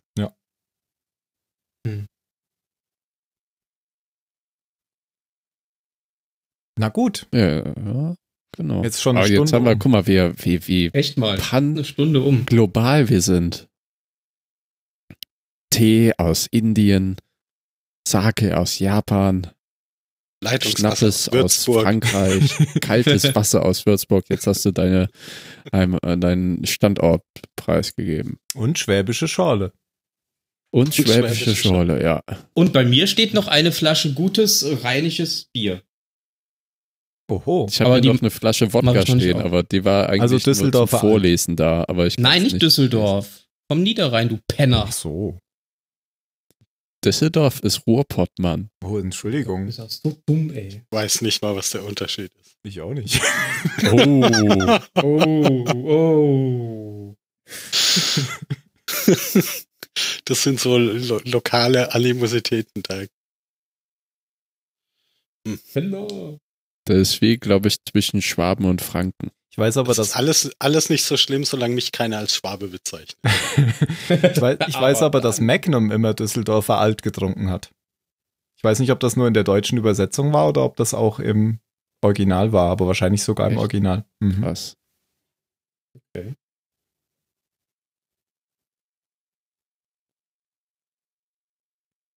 Na gut, dann würde ich sagen, haben wir uns warm gelabert, oder? Bevor wir es wieder kalt wird Ja, in ich der kühle jetzt schon fast wieder sind, ja. Wir können mal einen neuen Aufguss machen. Kommen wir doch mal zu unserem ersten Thema. Das wäre ja dann ein Element. Richtig? Genau. Meine Vorlage ist nämlich gerade weg. Wo habe ich die denn hingelegt? Mach Oh mal, ja, mach mal, mach mal wer weiter. Also, das ja, Element, Ben, das ben wir hat heute sich ja um ein Element gekümmert. Genau, ich habe ein Element gemacht. Wir irgendein Thema haben, über das wir reden können. Jetzt ist meine Vorlage auch weg. Äh, pfeif mal jemand zwei Sekunden, bis ich es gefunden habe. Moment, das kann ich einrichten. Ach, der. Ah, hab's gefunden. Perfekt, hat genau gereicht. Da drauf. Das war das Rufzeichen aus Star Trek. Stimmt. Genau. Ja, das Element, das wir heute besprechen wollen, nennt sich Kyberit. Kyberit. Genau. Das, das kommt mir unbekannt vor. Nö, aber ich kenne auch äh, eigentlich gar keine Elemente, außer Eisen. Und Bier. Und Bier. Hast du bei allen auf Eisen? Und Bier. Ah, Und Außer Bier. Eisen. Du kennst doch bestimmt Feuer, Luft, Erde und Wasser. Die vier Genau. Elemente nach Und Aristoteles. Kyberit. Und Kyberit. Das fünfte Element, sozusagen. Das magische Das fünfte Element. das- Ne, es gibt noch Liebe, oder? Ach so. Bei der Planet Macht von. Ah, nee. Von Grayskull. Und Grayskull. nee wie, wie war noch der Captain Planet Slogan? Mit der Kraft der Liebe. Das Ja, klingt wie die irgendwie so. Glücksbärchen. War ein bisschen so ähnlich. Planet, Mann. Ja, ja. ja Im Endeffekt waren es die. Glücksbärchen. Nur mit Der anderen Texturen. Mitteln. Wo ist, wo ist Captain Planet Haare. eigentlich gerade, weißt du? Mit diesem ganzen Climate Change Ja. Zeug könnte man die Serie wunderbar rebooten. Das stimmt, ja. Und- Aber das will ja keiner hören. Und die, die Liebe mit Stickoxiden ersetzen oder sowas. Hm. Was? Stickoxide. hör auf, hör auf, hör auf. Ach, bevor du jetzt anfängst, ich habe noch was vergessen und zwar ganz kurz, ich habe ja einen Screenshot noch geschickt, ähm, was die Übersetzung ist. Und, ja? Und, und laut Übersetzung meines äh, Google Translators ist es, heißt es, bezahlen Sie Laurel Krone. Und was hat der jetzt übersetzt? Die kleinen, die großen? Das, was eingerahmt ist in den blauen Rahmen. So. Na, habe ich jetzt wieder weggemacht. Ach so, Die großen. ja, die großen. Okay. Dann äh, ah. gehen Ja. wir jetzt über zu Kyberit. Ben, ist das denn ein echtes Element? Also es wäre, falls ja, wäre es eins, das wir noch nicht entdeckt haben. Okay. Also wir lassen uns die Option mal noch offen, dass es vielleicht ein echtes Element ist. Aber aktuell ist es ein Element, das wir aus dem Star Wars-Universum kennen sollten. Genau. Im Zusammenhang mit Kyberit sind ähm, dann sehr wahrscheinlich bekannter die äh, Kyberkristalle, die wir äh, ja alle vier im Film Rogue One kennengelernt haben. Das ist der Dabei letzte Kinofilm. Bitte? Der letzte Kinofilm. Der Der jüngste letzte Kino- große Kinofilm. Der vorletzte Kinofilm. Bisher noch. Ja, ja, du hast recht. Was strahlen wir aus? genau, den letzten, den wir zusammen. Es ist zumindest der letzte, den wir so halb äh, zusammengeguckt haben. Und der letzte, den wir besprochen haben. Ähm, ja, Kyberkristalle sind äh, eine Verbindung, die sich aus äh, Kyberit und anderen ähm, ja, Elementen, Molekülen zusammensetzt ähm, und ähm, eine gewisse Verbindung eingehen zwischen anorganischen und organischen Materialien und dadurch eine Art Kristall bilden, der äh, gerade im Star Wars-Universum für seine äh, Eigenschaften bekannt ist und der gerne genutzt wird, wenn es darum geht, sehr viel Energie zu bündeln. Ähm, am bekanntesten sind die Kyberkristalle zumindest äh, jetzt dafür, dass sie die äh, Lichtschwertklingen bilden, die die Jedi-Ritter eben einsetzen. Da muss man sagen, dass äh, die Kyberkristalle selbst erst äh, mit dem, mit dem Disney Star Wars Universum erschaffen wurden. Vorher hießen diese ganzen Dinge einfach nur Lichtschwertkristalle und hatten eine andere Art und Weise, wie sie funktionieren und wie sie zustande kommen. Aber das Ganze ist ja jetzt nicht mehr existent. Also in den Von alten Filmen gab es das noch nicht, oder? Das meinst Nee. du damit? Ja. Genau. In, in den Filmen hat man sowieso, glaube ich, kaum von diesen Kristallen, wenn überhaupt von diesen Kristallen geredet. Da ging es auch eher, ging erst mit den Büchern und gerade hier mit den Spielen. Knights of the Old Republic hat ja erstmal wirklich genau. diese Da Lichtschwertkristalle konnte man ja ganz viele Kristalle farmen. Genau, und dann auch sein Lichtschwert selber bauen mit Farbe und Form und so weiter. Und Ja. ja. Aber Kyberkristalle als solche sind halt erst mit, äh, mit dem Disney-Universum, der Clone Wars-Serie und ähm, dem Film Rogue One entstanden. Genau. Ähm, wie schon gesagt, das ist eine Verbindung aus organischen und anorganischen Materialien und äh, auf die Art und Weise haben diese Kyberkristalle die Möglichkeit, ähm, sich auf bisher unbekannte Art mit der Macht zu verbinden und ähm, ja, sind dann gerade für machtsensitive Wesen wie Jedi-Ritter oder Sith besonders interessant. Es darf gerne jemand irgendwas dazu sagen. Ansonsten rede ich einfach immer nur weiter. Ähm, ja, Äh, ja, rede weiter. okay, gut.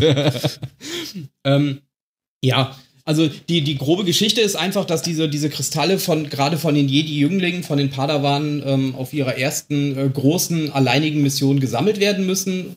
Und aufgrund dieser, dieser Machtverbindung dieser Kyberkristalle gibt es eben, äh, ja, keine Legende, es ist einfach, es ist also diese Geschichte, dass jeder Kyberkristall sozusagen seinen Besitzer aussucht und Jedi quasi durch die Macht zu diesem einen Kristall geführt werden, der ähm, für sie entsprechend sozusagen vorhergesehen ist.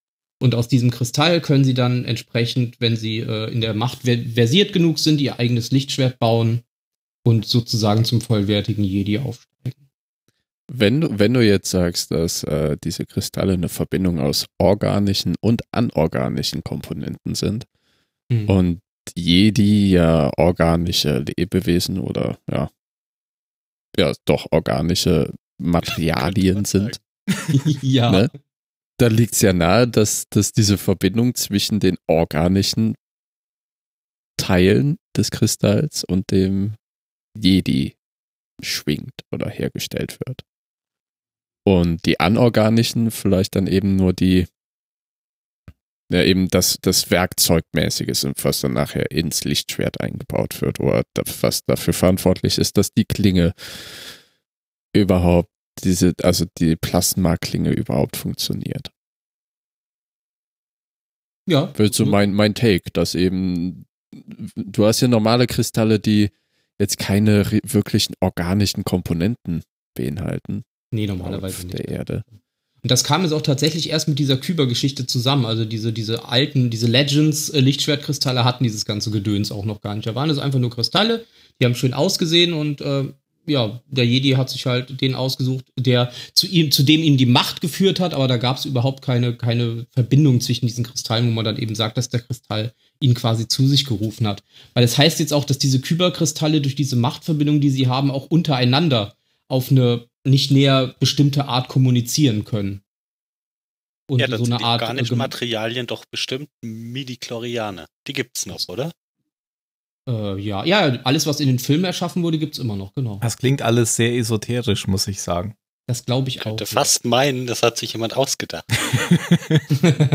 Man muss auch verrückt. dazu sagen, dass eigentlich Star Wars im äh, Inneren ja auch eher eine Fantasy-Filmreihe ist als eine Sci-Fi-Filmreihe. Und Ja, ist halt ein Märchen. ja, ja, anders- ist jetzt genau. nicht, nicht besonders wissenschaftlich. Anders als bei Star Trek, wo man ja sehr, sehr auf echte Konzepte äh, Wert gelegt hat, bis man dann den Sporenantrieb erfunden hat.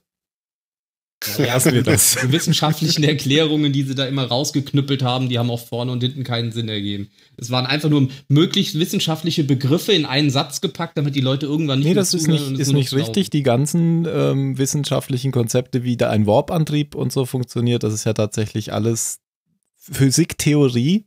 Ja, Das ist es nur gibt viel, praktisch- was theoretisch möglich ja, genau, wäre. es ist nur praktisch nicht können- umsetzbar. Aber auch wenn sie Nicht jetzt alles, sagen, aber wenn wir die Zeta-Partikeldichte Ja, remodulieren, ist- können wir den Photon-Torpedo, ah nee, Photon-Torpedos sind ja woanders. Oder? Das sind ja die, die Nee. Stellen, wo in dem Drehbuch nur Tech Bubble Das stand. ja, ja, genau. Und das ist, glaube ich, das, was Ben gerade merkt, Ja, genau, äh, das meinte ich. meint. Ja. Nicht die Also klar, die dahinterliegenden. Grundlage ist wissenschaftlich, aber sie haben es halt von dieser Grundlage aus sind sie quasi explodiert in alle möglichen Richtungen, die irgendwann keinen Sinn mehr ergeben haben. naja, du willst ja auch Geschichten erzählen und nicht, nicht dich immer nur davon abhängen. Ja, ja, aber da, dann verstehe ich gar nicht, warum sie da immer so ein Blabla ist. mit drumrum gebaut haben. Es hätte doch einfach gereicht, wenn sie sagen, sie können das äh, derartig verändern, um eben der jetzigen Situation zu entsprechen. Da müssen sie ja nicht noch 20 Sekunden lang irgendwelche Worte durch die Gegend werfen, nur damit es toll klingt. Naja, pf, ach, das ist ein bisschen, weiß ich nicht. Das ist so ein Running Gag bei- geworden. Ja, das vielleicht, aber das so Unterhaltung gibt's ja einfach oft in Serien. Bei, bei House haben die auch immer sich irgendwelche medizinischen Begriffe an den Kopf geworfen, Lupus. die ich nicht verstanden habe. Das, das war für mich genauso nachvollziehbar, wie, wie wenn mir in Star Trek einer, einer erklärt, welche Partikel jetzt wie irgendwie moduliert werden müssen, um irgendwas. Deshalb verstehe ich beides nicht. Ja, und du kannst genau wie bei Star Trek wie bei Dr. House auf die Uhr gucken und du siehst, ah, es sind noch 20 Minuten Zeit, also haben sie es noch nicht gefunden. ja, genau. Das, was Ja. sie jetzt sagen, ist falsch. Und wo ich eigentlich darauf hinaus wollte, war, dass es bei, bei Star Wars diese ganzen Hintergründe ja erstmal gar nicht gab und dass das im Prinzip durch das Fandom, was um die Filme drumherum äh, gesponnen wurde, erst Ja. entstanden ist. Also durch, durch Fans und auch durch Autoren, die Bücher geschrieben haben und dass das in den Ursprungsfilmen erstmal alles egal war, weil die eigentlich sehr oberflächlich waren im Gegensatz zu Star Trek. Mhm. Ja, ist richtig. Ja, wo, wo findet man denn diese Kuiper-Kristalle? Ähm, die sind äh, laut, laut der ähm, ja, laut der Ausrichtung, die, die äh, im Star Wars-Universum vorgegeben ist, entsprechend selten zu finden. Sie können zwar gewissermaßen überall auftreten, äh, aber dann eben nur zu einem sehr geringen Prozentsatz. Also es gibt jetzt keine, sag ich mal, Gebiete, wo man sagen kann, da findet man immer welche und da findet man niemals welche. Die können tatsächlich überall auftreten, aber sie sind halt so selten, dass man sie äh, wirklich genau suchen muss. Aber sie Die sind können jetzt auch die- nicht synthetisiert werden. Also weil die Kristalle aus dem alten Star Wars Universum, Die die, konnten. konnte man ja auch künstlich herstellen. Genau, die roten Kristalle aus den roten Lichtschwertern waren ja laut dem, laut dem Star Wars Legends alles künstliche Lichtschwert, äh, Kristalle, ja, weil von den die Sith sich wurden. gedacht haben, warum soll ich, warum soll ich so einen großen Aufriss machen Genau, und da eine war große Reise unternehmen? Ich mache mir das einfach selbst. Hm. Finde ich sehr Genau, pragmatisch. Und deswegen mögen wir die auch so gerne. Ja, die neuen Kristalle können äh, also nicht wirklich synchro äh, synchronisiert werden, synthetisiert werden. Man hat es zwar versucht, man hat es auch hin und wieder schon geschafft, aber die synthetisierten Kristalle sind halt unglaublich instabil und gehen quasi sofort kaputt. Ähm, Hm, Sprengsätze. Genau, Selbstmordkristalle. Ähm, ja, die Sis haben ja weiterhin rote Lichtschwerter, wie wir gesehen haben, und die neue Erklärung ist eben, dass wenn man die äh, machtsensitiven Kyberkristalle äh, zu sehr der dunklen Seite der Macht ähm, aussetzt oder eben äh, zu viel äh, dunkle, dunkle Macht sozusagen in diese Kristalle einfließen lässt, dass die Kristalle irgendwann beginnen auszubluten und zu sterben und deswegen färben sie sich rot. So hat man natürlich Hm. die Kurve nochmal schön gekriegt zu den roten Lichtschwertern.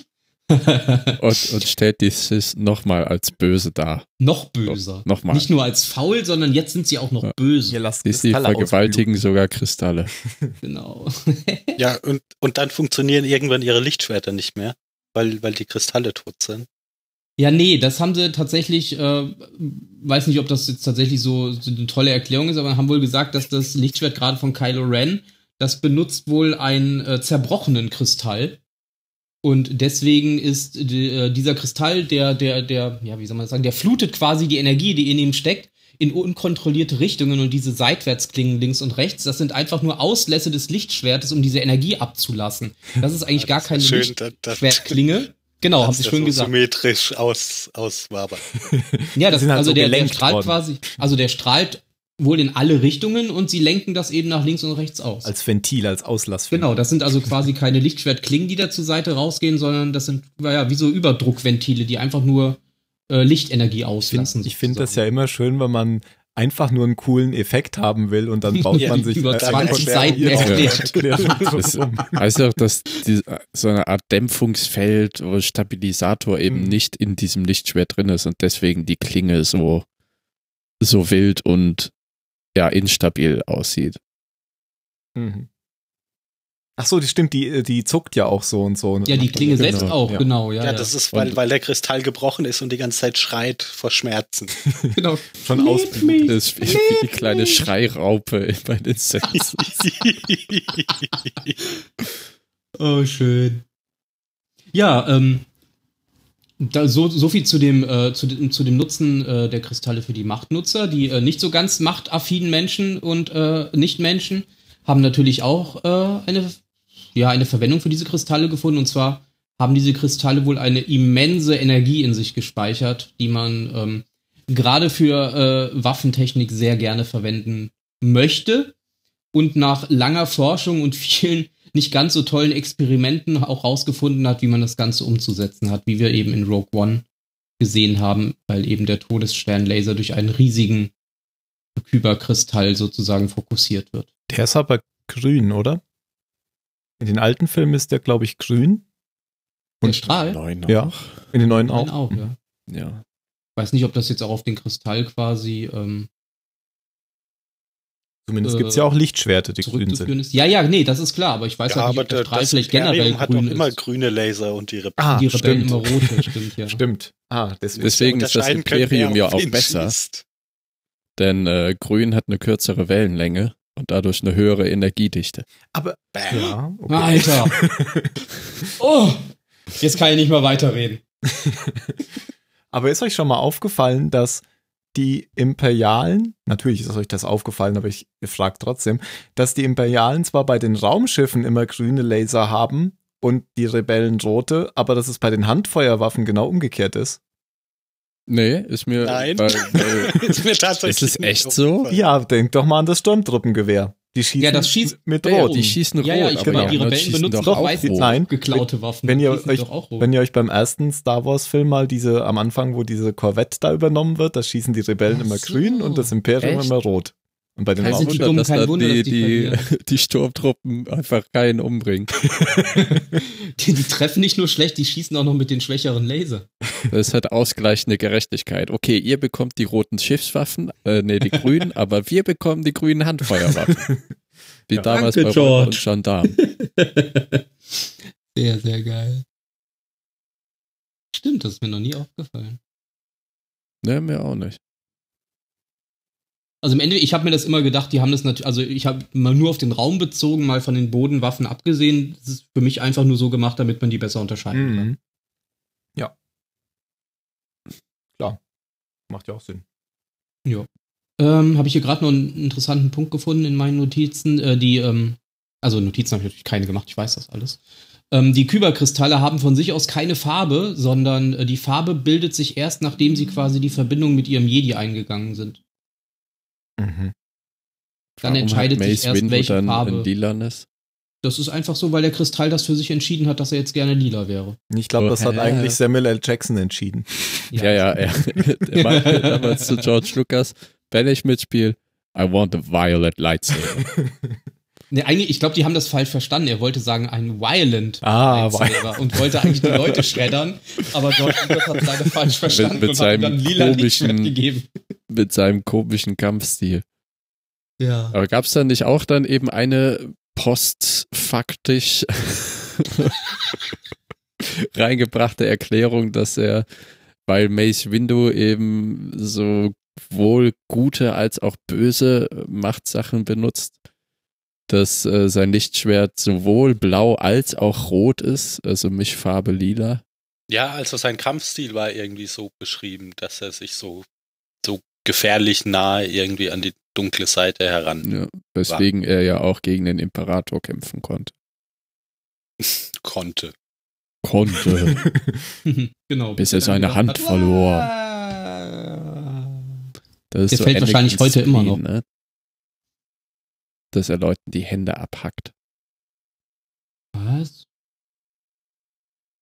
Ist aber nicht, ne? In dem Film zwei Leuten. Mindestens. Man weiß nicht, was im äh, Tempel geschehen ist. An allen vorbeigegangen. Schnipp.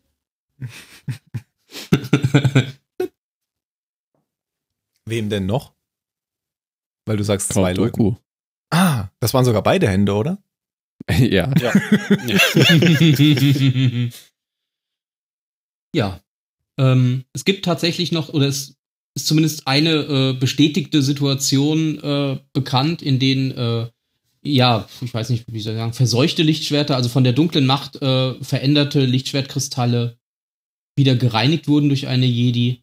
Und zwar hat Ahsoka Tano in, den, in der Clone Wars Serie zwei, ähm, nee, eins, ein Lichtschwert, glaube ich, äh, wieder gereinigt, den Kristall sozusagen wieder von dieser dunklen von dieser dunklen Macht befreit und dadurch hat sich die Farbe von Rot in Weiß tatsächlich gewandelt. Das ist zumindest erstmal, was man über die Eigenschaften der Kyberkristalle so weiß. Okay, wie geht's weiter? Gehe ich weiter? Du gehst weiter. Who talks first? Wo waren wir denn gerade? Äh, Kyberkristalle, ähm, kann ich dir ein schönes Zitat an den Kopf werfen? Und zwar, The strongest stars have hearts of Kyber. Ah ja, genau. Ähm, damit habe ich mich mal ein bisschen auseinandergesetzt. Neben dem Zitat, dass Kyberkristalle hauptsächlich auf Illum gefunden werden, einem Planeten im Star Wars-Universum, werden sie natürlich auch an anderen Orten gefunden. Und dieses Zitat aus Rogue One lässt vermuten, dass es vielleicht so aus Sternen stammen könnte. Und was sind die stärksten Sterne, habe ich mich dann gefragt. Ja, sind es halt Sterne, die eine, übermächt, ja, eine übermächtig große Dichte haben, also sowas wie sehr alte Sterne, die ähm, aus Riesensternen übrig geblieben sind nach deren Explosion in einer Supernova, also Neutronensterne, die so eine mittlere Dichte von 4,8 mal 10 hoch 17, also mit 17 Nullen Kilogramm pro Kubikmeter haben. Kann man sich kaum vorstellen. also ich kann es mir auf keinen Fall vorstellen. Oder äh, sind es zum Beispiel junge Sterne, Riesensterne, die enorm hell leuchten. Da habe ich dann zwei Beispiele mal rausgesucht. Einmal DNEP oder R136A1. Das ist ein Riesenstern, der hellste Stern, glaube ich. Der hellste und der massereichste aller stabil bekannten Sterne. Echte oder Der- in Star Wars? Echte, oder? Ja, das ist jetzt alles echt. Also wir befinden uns ja auch bei Star Wars und uns, kann man ja sagen, wir befinden uns im selben Universum. Nur Star Wars kommt jetzt gerade bei uns an, ist aber mehrere hundert Lichtjahre weit entfernt oder mehrere tausend Lichtjahre weit entfernt, mehrere Millionen Lichtjahre weit entfernt. Und deswegen die Ereignisse, die wir heute sehen, haben sich vor langer, langer Zeit in einer weit, weit entfernten Galaxis abgespielt. Aber im gleichen Universum. Okay. Kann man natürlich dann so hinbiegen. Mhm. Ja. Also sollten auch die Sterngesetze, die wir in unserer Galaxis beobachten, oder eben in der Magellanischen Wolke, wie jetzt äh, dieser Stern R13 äh, 6A1, ähnlich sein. Und dieser Stern, der ist ähm, ungefähr eine Million Mal so hell, nee, zehn Millionen Mal heller leuchtet der als unsere Sonne. Und die leuchtet ja schon recht hell für uns auf der Erde. Übrigens, wenn der Raum zwischen Sonne und Erde nicht aus einem Vakuum bestünde, würden wir die ganze Zeit mit ungefähr 123 Dezibel von der Sonne zugedröhnt werden. Du das? Weil deren Arbeit, also deren Energieverbrennungsmaschine, was ja von einem Stern, äh, von einem Planeten unterscheidet, auch ordentlich Lärm erzeugt. Ach so. Ach so, es kommt einfach bei uns nicht an, weil durchs Vakuum keine Schallwellen übertragen werden. Genau, weil Schall ist ja eigentlich nur, also Schall ist eine Druckwelle, das heißt, die ist eine Transversalwelle. Ähm, ja, so etwas wie eben eine Druckwelle. Das heißt, Partikel verdichten, wo ja nicht die Partikel selber, aber wenn du mehrere Partikel hast, sagen wir zwei, und der eine stößt an den anderen und gibt seinen Impuls weiter. Und das passiert in Ausbreitungsrichtung der Welle. Da komme ich auch gleich nochmal zu, wenn ich über Erdbeben rede. Ähm, aber Schallwellen und Primärwellen bei Erdbeben haben das gleiche Funktionsprinzip. Ganz kurz will ich reinkrätschen, weil ja bei Star Wars hat George Lucas, der, der Erschaffer von Star Wars, mal festgelegt, dass es ja Schall im Weltraum gibt. Also könnte man jetzt sagen, ist es doch eigentlich nicht das gleiche Universum, aber das ignorieren wir jetzt einfach mal. Naja, oder in der Galaxis sind halt ganz besondere Umstände, wo das dann so ist. Aber da geht man ja von aus, dass die Naturgesetze überall gleich gelten. Im Ja, Universum. da gibt's halt Umstände, die das beeinflussen, die Okay. wir noch nicht kennen. Na gut. Eben, zum Beispiel dunkle Materie. Ein Freund von mir, der Bam. hat wirklich ähm, ein Paper geschrieben, jetzt in keinem Peer-Reviewed Journal, aber er hat ein sehr interessantes Paper geschrieben, das können wir auch nachher verlinken, welches eben dunkle Materie mit der Macht erklärt. okay. dass dunkle Materie, Materie, die nicht selber leuchtet, die wir also nicht optisch ähm, oder auch mit anderen Wellen erfassen können. Ja, aber eigentlich optisch. Also sie strahlen nicht im, im sichtbaren Licht, sind also dunkle Materie. Und er hat dann eben postuliert, dass es in der Ecke des Universums, wo das Star Wars, wo die Star Wars Galaxie liegt, dass es dort eine höhere Dichte an dunkler Materie gibt, also an jetzt nach den Prequels Midichlorianern, die wir dann mal als dunkle Materieteilchen annehmen. Und dessen, deren höhere Dichte im Raum ermöglicht dann zum Beispiel Raumschiffen und im Weltall Ton, wo, na, nicht nur Raumschiffen, aber ermöglicht im, Welt, im Weltall Tonübertragung. Okay. Weil diese, diese Ja. unsichtbaren Midichlorianer quasi gegeneinander geschleudert werden durch. Oder quasi die Schallwellen So schaut's aus. weiterleiten. Okay. und halt machtsensitive Lebewesen, wie Jedi zum Beispiel, ähm, diese Partikel in sich verdichtet haben oder die auch in der Umgebung manipulieren können. Und in, diesem, in dieser Publikation kam auch heraus, dass in Darth Vader eine Expon, ich glaube 10 auf, 10 auf 6, also eine Million mal höhere Dichte an Midichlorianern herrscht als im Hintergrund der Galaxie. Okay. Was erklärt, warum er so mächtig ist. Und kein Ist ein wirklich sehr lustiges Paper, das äh, kann ich gleich mal verlinken. Zwar habe ich gesagt, dass ich später nochmal auf Erdbebenwellen eingehen werde, aber dann ist uns aufgefallen, dass ich das in Podcast gar nicht gemacht habe. Drum hier ein kleiner Zwischenschub. Vorneweg. Ich habe gesagt, dass diese Primärwellen oder diese Druckwellen Transversalwellen seien. Das ist der falsche Ausdruck. Da habe ich mich vertan. Dabei handelt es sich um Longitudinalwellen. Schall ähnlich wie diese Druck, äh, Schallwellen sind Druckwellen. Und Primärwellen bei Erdbeben sind ebenfalls Druckwellen oder Longitudinalwellen. Bei Longitudinalwellen ist die Partikelbewegung, denn nichts anderes ist eigentlich eine Wellenfortpflanzung, ist eine Bewegungsimpulsübertragung von Partikeln in Richtung der Wellenausbreitung. Also wie beim Schall, es wird etwas verdichtet und bewegt sich weiter in Richtung der Wellenausbreitung. Transversalwellen hingegen haben diese Partikelbewegung senkrecht zur Wellenausbreitung. Das kann man sich ein bisschen vorstellen wie eine sich schlängelnde Schlange. Diese zwei Wellen bei Erdbeben sind sogenannte Körperwellen. Das heißt, die breiten sich im Untergrund aus. Dabei sind Primärwellen schneller, also Longitudinalwellen sind schneller. Und Scherwellen, Sekundärwellen oder auch Transversalwellen genannt, sind langsamer.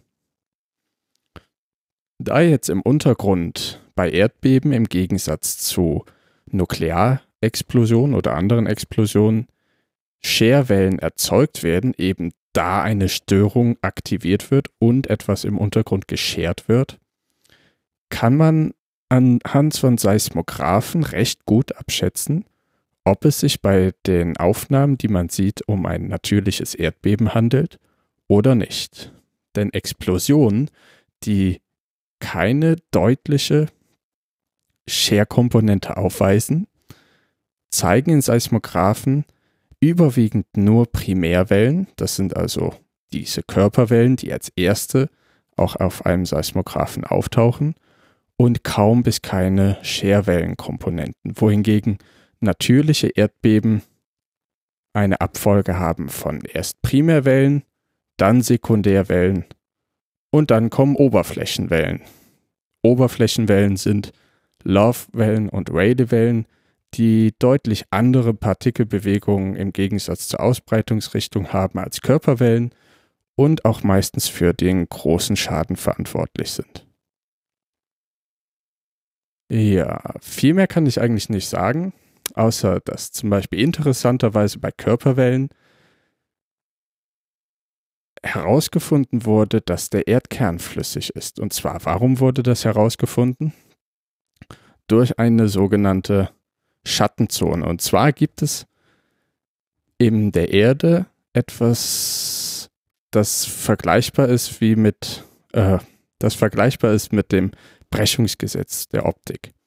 Und zwar, wenn Geschwindigkeiten für Wellen im Untergrund zunehmen, und das tun sie, von einer Schicht mit einer Geschwindigkeit zu einer Gesch Schicht mit einer höheren Geschwindigkeit, dann wird diese Welle abgeflacht oder vom Lot weggebrochen.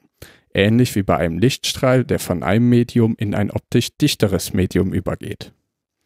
Da die Geschwindigkeiten im Mittel mit der Tiefe zunehmen, werden die Erden also, Wellen also weiter abgeflacht, bis sie wieder ansteigen.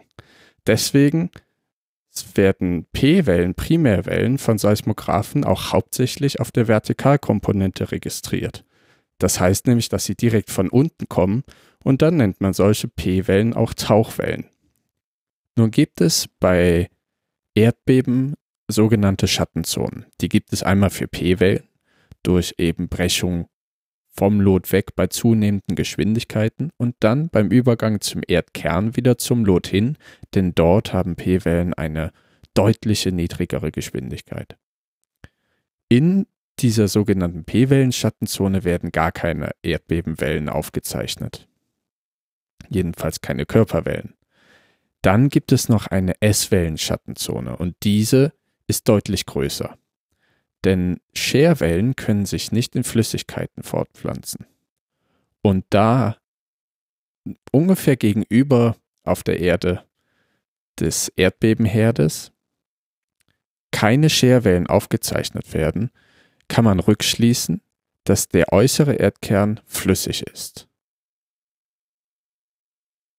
Ja, das wäre es dann hier soweit. Und das hat Tim dann hoffentlich reingeschnitten. Und dann geht es jetzt weiter mit dem Podcast. Ähm, zurück zu Sternen. Dieser, dieser helle Stern ist, ich glaube, im Sternbild des Schwans zu sehen. Ähnlich wie auch wie der Deneb-Stern. Und ähm, sind aber mitunter nicht die hellsten Körper am Nachthimmel. Also es gibt Vega zum Beispiel und eben Deneb, das sind sehr helle Sterne. Aber der hellste Körper, den man, oder einer der hellsten Körper ist zum Beispiel die Venus, ist aber ein Planet. Warum leuchtet die Venus nun so hell? Das liegt an dem sogenannten Albedo, an ihrer dichten Atmosphäre. Und Albedo ist der Prozentsatz des einkommenden Lichtes, der reflektiert wird. Und dadurch, dass die Atmosphäre der Venus so dicht ist, hat sie einen äußerst hohen Albedo, strahlt also eine hohe Portion dieses Lichtes wieder ab. Ja, und außerdem ist sie auch viel näher an uns dran als der nächste Stern. Das stimmt auch. Und lustigerweise noch eine kleinere Abschweifung. Albedo ist auch ein Grund, warum Klimaerwärmung an den Polen eine sehr mh, mm, deutlichere Auswirkung zeigt. Zum Beispiel jetzt am Nordpol mit schrumpfender Eismasse, Eis und Schnee hat einen höheren Albedo als normale Landoberfläche. Das heißt, Licht würde reflektiert werden. Stärk mehr Licht würde reflektiert werden, also nicht absorbiert, äh, absorbiert werden. Wenn jetzt aber mehr Licht reflektiert wird durch eine größere Schneedecke, dann wird es auch kälter und es fällt vielleicht mehr Schnee. Das ist ja diese Fehlt Geschichte. dieser Schnee. Hm? Ich wollte gerade sagen, das ist doch auch diese Geschichte, dass, bei, dass, es, dass sich eine Eiszeit immer weiter aufschaukeln kann. Weil, genau, genau. Weil dadurch der, der Treibhauseffekt quasi schwächer wird. Weil du eben immer, wenig, immer mehr Licht äh, zur Ja, weil der, genau, weil der Albedo erhöht wird. Mhm. Und, Also brauchen wir ähm, ganz viele Schneekanonen, um die, um die, äh, um die Erderwärmung äh, zu stoppen. Ja, aber Betre das Betreiben dieser Schneekanonen negiert den Effekt, denke ich. Okay, das ist vielleicht ein Detailproblem, was gelöst werden muss. Punkt ist jedenfalls, wenn dieser Schnee fehlt, erwärmt sich die Region dort, wo der Schnee eben fehlt, ein wenig und es wird auch kein weiterer Schnee fallen, was dazu Mhm. führt, dass eben dieser Treibhauseffekt deutlich größer wird. Den kann man übrigens ausrechnen durch Strahlenbilanz, das kann ich auch nochmal verlinken, das habe ich bei uns an der Universität, lehre ich das seit ein paar Jahren immer wieder in den Übungskursen, dass man eben eingehende und ausgehende Strahlung von der Erde gleichsetzt. Also eingehende ist die Wärmestrahlung von der Sonne. Ausgehende Strahlung ist eben langwellige Wärmestrahlung von der Erde. Da die Erde selber ein ziemlich schlechter Wärmeleiter ist, strahlt sie die Wärme, die sie erhält und auch die Wärme, die im Inneren erzeugt wird, wieder aus. Und wenn man diese beiden gleichsetzt, kommt man auf eine ungefähre Gleichgewichtstemperatur von 255 Kelvin, was weit unter dem Gefrierpunkt auf der Celsius-Skala liegt. Also ähm, Minus 20 Grad so ungefähr. ja, ungefähr minus, minus 18, minus 20 Grad. Mhm. Und das liegt eben an dem Treibhauseffekt. Dass das nicht die Gleichgewichtstemperatur auf der Erdoberfläche ist. Das liegt an unserer Atmosphäre und am Treibhauseffekt. Wie bin ich jetzt darauf gekommen? Ah ja, Atmosphäre und Albedo. Ähm, du, du, du, können wir wieder zurück zu Sternen gehen, ne? Ja. wenn das also zum Beispiel weiße Zwerge sein können, die eine andere Art von Sternen sind, die gemeint sein können, mit The Strongest Stars Have Hearts of Kuiper, dann weisen sogar weiße Zwerge eine beachtliche Dichte auf. Also ein Teelöffel davon wiegt ungefähr fünf Tonnen, also mehrere Autos. Diese bestehen äh, aus entarteter Materie, weiße Sterne, äh, weiße Zwerge. Und rein theoretisch können in dieser entarteten Materie Elektronen ein Gitter bilden, in dem keine nicht entartete, also normale Materie mehr enthalten ist. Und dieses Gitter bestehend aus Elektronen und Positronen, meine ich, könnte ungefähr so 200 Gramm wiegen, wenn man einen Teelöffel voll davon hat. Also ein Teelöffel, zwei Teelöffel voll wäre dann ein schöner Kristall und der würde ein Pfund wiegen. Kann man sich dann vorstellen, wenn die Frau in Rogue One ungefähr ein Pfund Kristall um ihren Hals trägt. Auf jeden Fall diese Kristallmatrix, die könnte ähm, gemeint sein mit einem so einen schönen Kyberkristall, aus dem dann Energie erzeugt werden könnte. Und die eben aus Sternen. Und vielleicht noch ganz kurz Exkurs, aber es müsste ja jeder wissen, dass zwischen Planeten und Sternen ein Unterschied besteht. Und der besteht eben daraus, dass, darin, dass Sterne von selbst leuchten. Das heißt, sie erzeugen Licht und auch andere Strahlung, wohingegen Planeten dunkel sind, angestrahlt werden und deswegen sichtbar sein können, aber nicht von selber Licht aussenden. Das liegt eben an der Größe eines Körpers. Ab einer bestimmten Größe ist die Gravitation im Kern oder der Druck im Kern aufgrund der Gravitation so groß, dass es eben zur Kernfusion kommt, das sogenannte Kernfeuer. Und dann wird im Beginn Wasserstoff zu Helium fusioniert und das erzeugt immense Energie, wodurch sich dann ja, ein Stern auszeichnet. Mhm. Ja, das so zu Sternen und Planeten. Also diese rein theoretischen Kristalle, das können wir auch später nochmal verlinken, dieses Notizbuch, dieses Notebook, was ich da erstellt habe, könnte halt ähm, gemeint sein als jetzt reale Erklärungsversuche eines imaginären, fiktiven Machtkristalls, des Kyberkristalls. Denn diese Kristalle, und das wird in einem Buch von Star Wars, dem, äh, wie heißt der Vorgänger zu Rogue One Catalyst, nicht wahr? Mhm. Das Ja. Buch. Mhm. Habe ich Ja, angefangen da wird ja- zu lesen. Über Piezo-Versuche gesprochen, oder? Möglich. Ich habe das Buch nämlich nicht gelesen, aber ich glaube, dass das darüber, oh, dass darüber gesprochen wird. Weißt du das, Ben? Mm, Ich habe es auch noch nicht gelesen, nee. Schade. Aber setzen du wir warst es mal die voraus. Person, auf die ich mich verlassen Ja. Zitate bei Google haben auf jeden Fall. Zitate bei Google haben auf jeden Fall ergeben, dass in dem Buch darüber Okay. gesprochen wird. Und ähm, weiß nicht, ob der Piezo-Effekt euch etwas sagt. Ich kenne den Piezo-Kristall aus Feuerzeugen. Aber sonst nicht. Bingo. Ja, zum Beispiel. Da wird ja auch Druck erzeugt, oder Druck auf einen Kristall ausgeübt. Und über diesen Kristall, oder dieser Kristall erzeugt dadurch eine Spannung. Ganz bekannt dafür ist Alpha-Quarz, das ist eine Variation des Quarzes. Wenn eben Druck auf mechanischer Druck ausgeübt wird, wird eine elektrische Spannung erzeugt, die natürlich zur Energiegenerierung genutzt werden kann. Beim Feuerzeug Man sieht man ja tatsächlich den Funken, also den die Spannung erzeugt und dann erzündet der das Gas. Also, okay, ja, ich dachte immer, es wäre da vielleicht mit so einem Art Feuerstein, aber anscheinend. Kann sein, also aber Ja, es gibt auch es gibt verschiedene Feuerzeuge. Genau, es gibt ja welche mit Feuerstein und welche mit Piezozündung. Okay. Ja, ja. und Ja, äh, dann, dann sieht man ja, den kann man auch ausbauen und dann kann man sich immer so selbst so Stromstöße. Kann man machen, wenn man Ja. das möchte. Dinger, ja, ja, ja, ja. Stimmt, doch, doch, doch, ich erinnere mich. Da, du drückst da drauf und dann, Genau. ja, das haben, das haben wir früher, also die bösen Jungs haben das früher in der Schule gemacht. Ja, ja, dann in ja. den Nacken gehalten. Genau, genau. Ja, ja. genau. Oder woanders. Ich war ja nie der, der gedrückt hat, immer nur der gedrückt wurde. Und das sind die Feuerzeuge ohne Feuerstein. Das sind die, die nur ja, so ein und das Taster sind die haben. Piezo-Dinger, genau, genau. Ja, das ist, das ist ein schönes Beispiel. Alle gemobbten Kinder werden sich daran erinnern.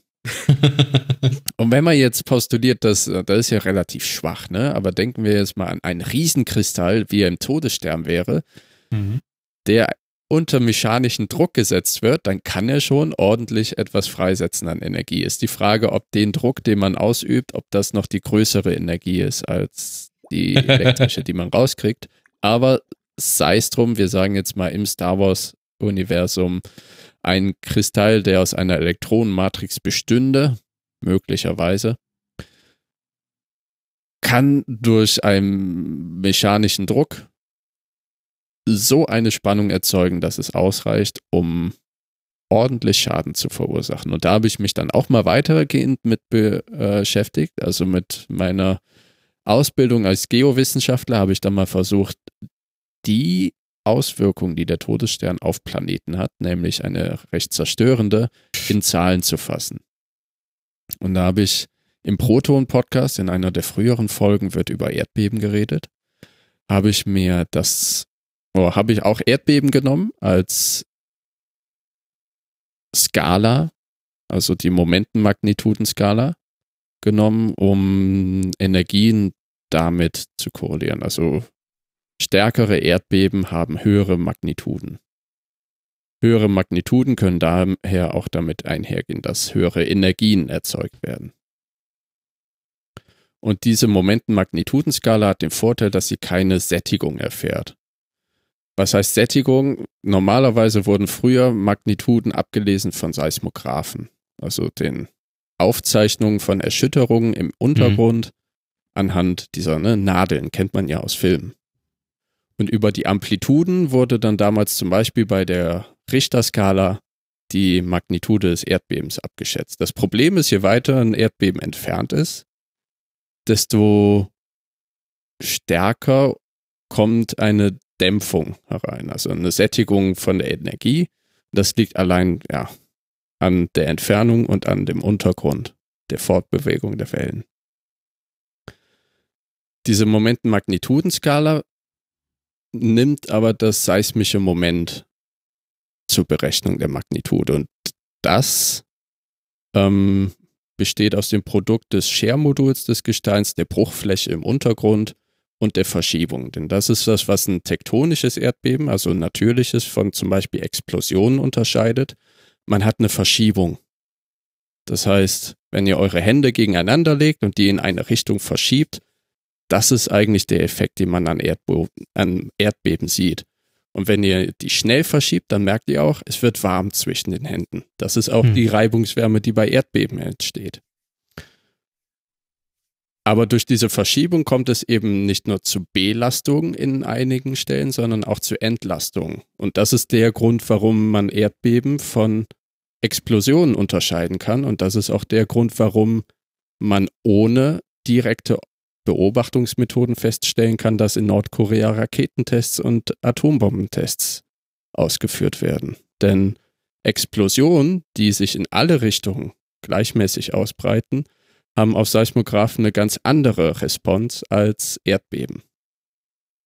So, diese Magnitudenskala kann in eine freigesetzte seismische Energie, also die Energie, die von dem Erdbeben erzeugt wird, umgeformuliert werden. Da ist dann die Energie, entspricht 10 hoch der Magnitude mal 1,5 plus 4,8.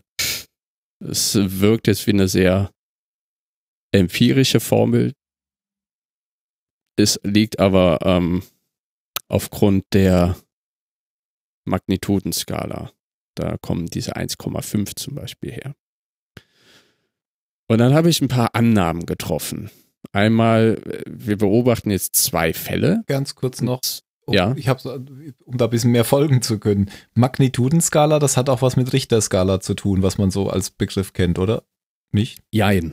Okay. Also Magnituden, Magnitude, ja, also es gibt die Richtermagnitude und die wurde eben von diesem Herrn Richter eingeführt, Gutenberg, Richter. Das sind zwei Leute, wenn ich mich jetzt nicht ganz täusche. Und da wird eben die Magnitude eines Erdbebens von den Amplituden eines Seismographen abgeschätzt.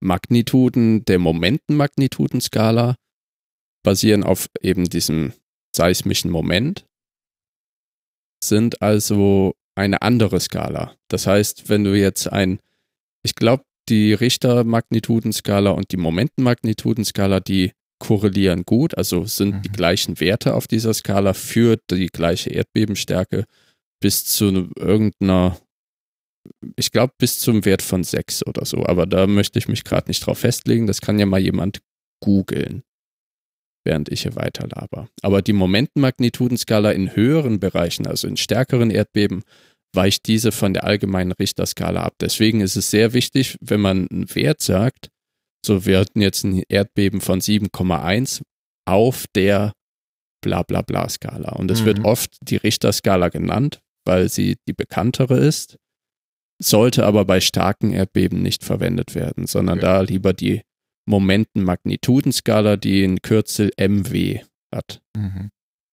Ich weiß nur noch bei okay. der Richterskala, dass ähm, wenn man da sagt, wir haben ein Erdbeben der Stärke 1 und ein Erdbeben der Stärke 2, ist es nicht das Doppelte, weil die Skala nicht linear, sondern äh, ich glaube logarithmisch. Logarithmisch ist, genau. Das ist das genau. Einzige, was ich mir von der Richter gemerkt habe. Ja. Und deswegen können auch seismisch induzierte Erdbeben negativ sein. Oder ja, nicht nur induzierte Erdbeben, also was meine ich mit induzierten Erdbeben? Das sind Erdbeben, die eben durch Stimulation des Untergrundes entstehen können oder auch durch Tunnelbau. Stimulation des Untergrundes entweder durch Bohren oder eben durch Einspeisung vom Fluid mit hohem Druck. Im Volksmund zum Beispiel Fracking genannt. Da wollte ich heute überhaupt nicht drüber reden.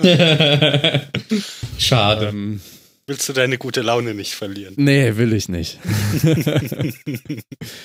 also es ist leider auch ein, ein Feld der Wissenschaft, mit das in der Öffentlichkeit durch eben die paar Negativbeispiele, die es gibt, sehr schlecht davon kommt. Jetzt nicht ganz zu Unrecht. Das Problem liegt aber eher auf der ingenieurtechnischen Seite als auf der methodischen Seite. Mir geht es mit Fracking ein bisschen so wie mit der Glyphosat-Debatte, die gerade ist. Ich hätte mal gerne jemanden, der sich damit einfach auskennt, aber keine, keine politische Agenda irgendwie vertritt, sondern mir einfach mal neutral erklären kann, was da Sache ist. In Sachen Fracking kann ich das sogar machen. Ich, ich Nein, aber ich will dich ja jetzt nicht in schlechte Ja, ja, aber ich verfolge da eben keine politische Agenda und bin aber ein bisschen voreingenommen, eben dadurch, weil ich mit meiner Arbeit am Rande mit Stimulation ja. zu tun habe. Ich habe halt immer nur den Eindruck, dass es da Leute gibt, die sagen, entweder es ist der Teufel und andere, die sagen, es ist die Rettung für alles. Genau, es ist weder und noch. Irgendwie nix, nix dazwischen. Es ist eine Technologie, die Potenzial hat, die aber Erforschung braucht.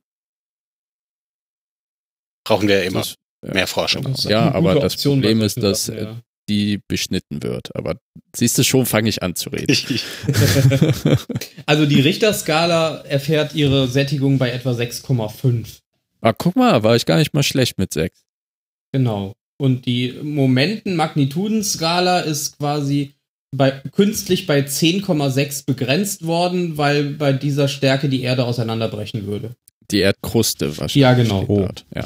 Genau, da müsste man auch nicht mehr wissen, wie stark. ja, okay, man sollte über den Schalenaufbau der Erde wissen, dass die Erdkruste zum gesamten Aufbau der Erde ungefähr so viel beiträgt wie eine Apfelschale zum gesamten Durchmesser ja, des Apfels. Dummerweise sitzen wir ja auf der Kruste. Sieht man ja das aber heißt, auch immer schön auf, auf solchen Bildern, wie dünn. Ja, ja, genau. genau, genau.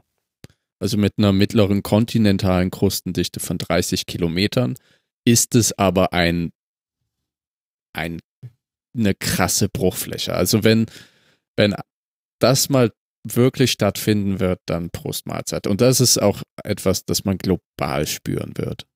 Glaubst du? Das glaube ich, ja. ich auch.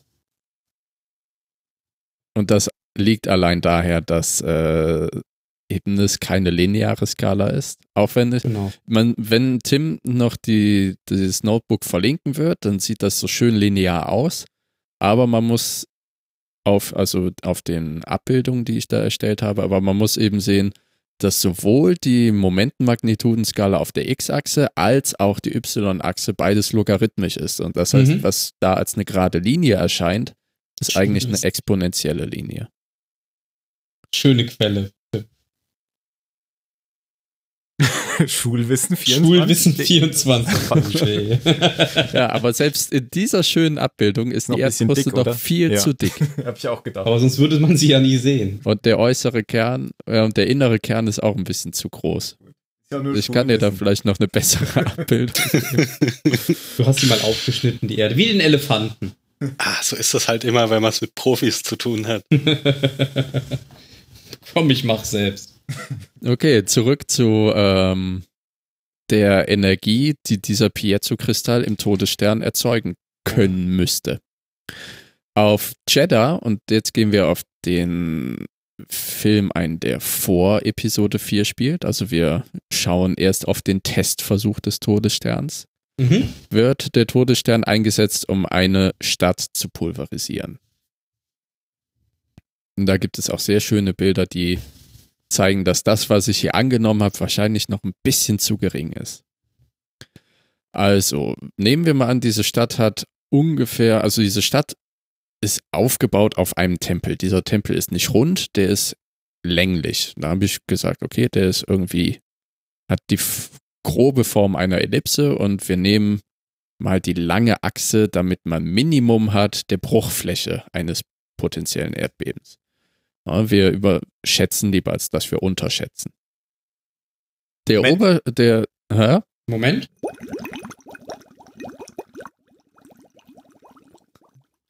Hast du nochmal au aufgeschäumt? ja. Nochmal aufgegossen. Ah, ja. Ah. Dieses Aroma. Dann lehnen wir uns jetzt alle etwas zurück und stellen uns vor, dass eben dieser Schuss des Todessterns, den wir jetzt als ein Erdbeben uns vorstellen, der an der Oberfläche eintrifft. Das heißt, diese Bruchfläche, die wir haben, die ist jetzt kein Kreis mehr, sondern ein Halbkreis. Ja, ein Halbkreis, der in den Untergrund reinginge.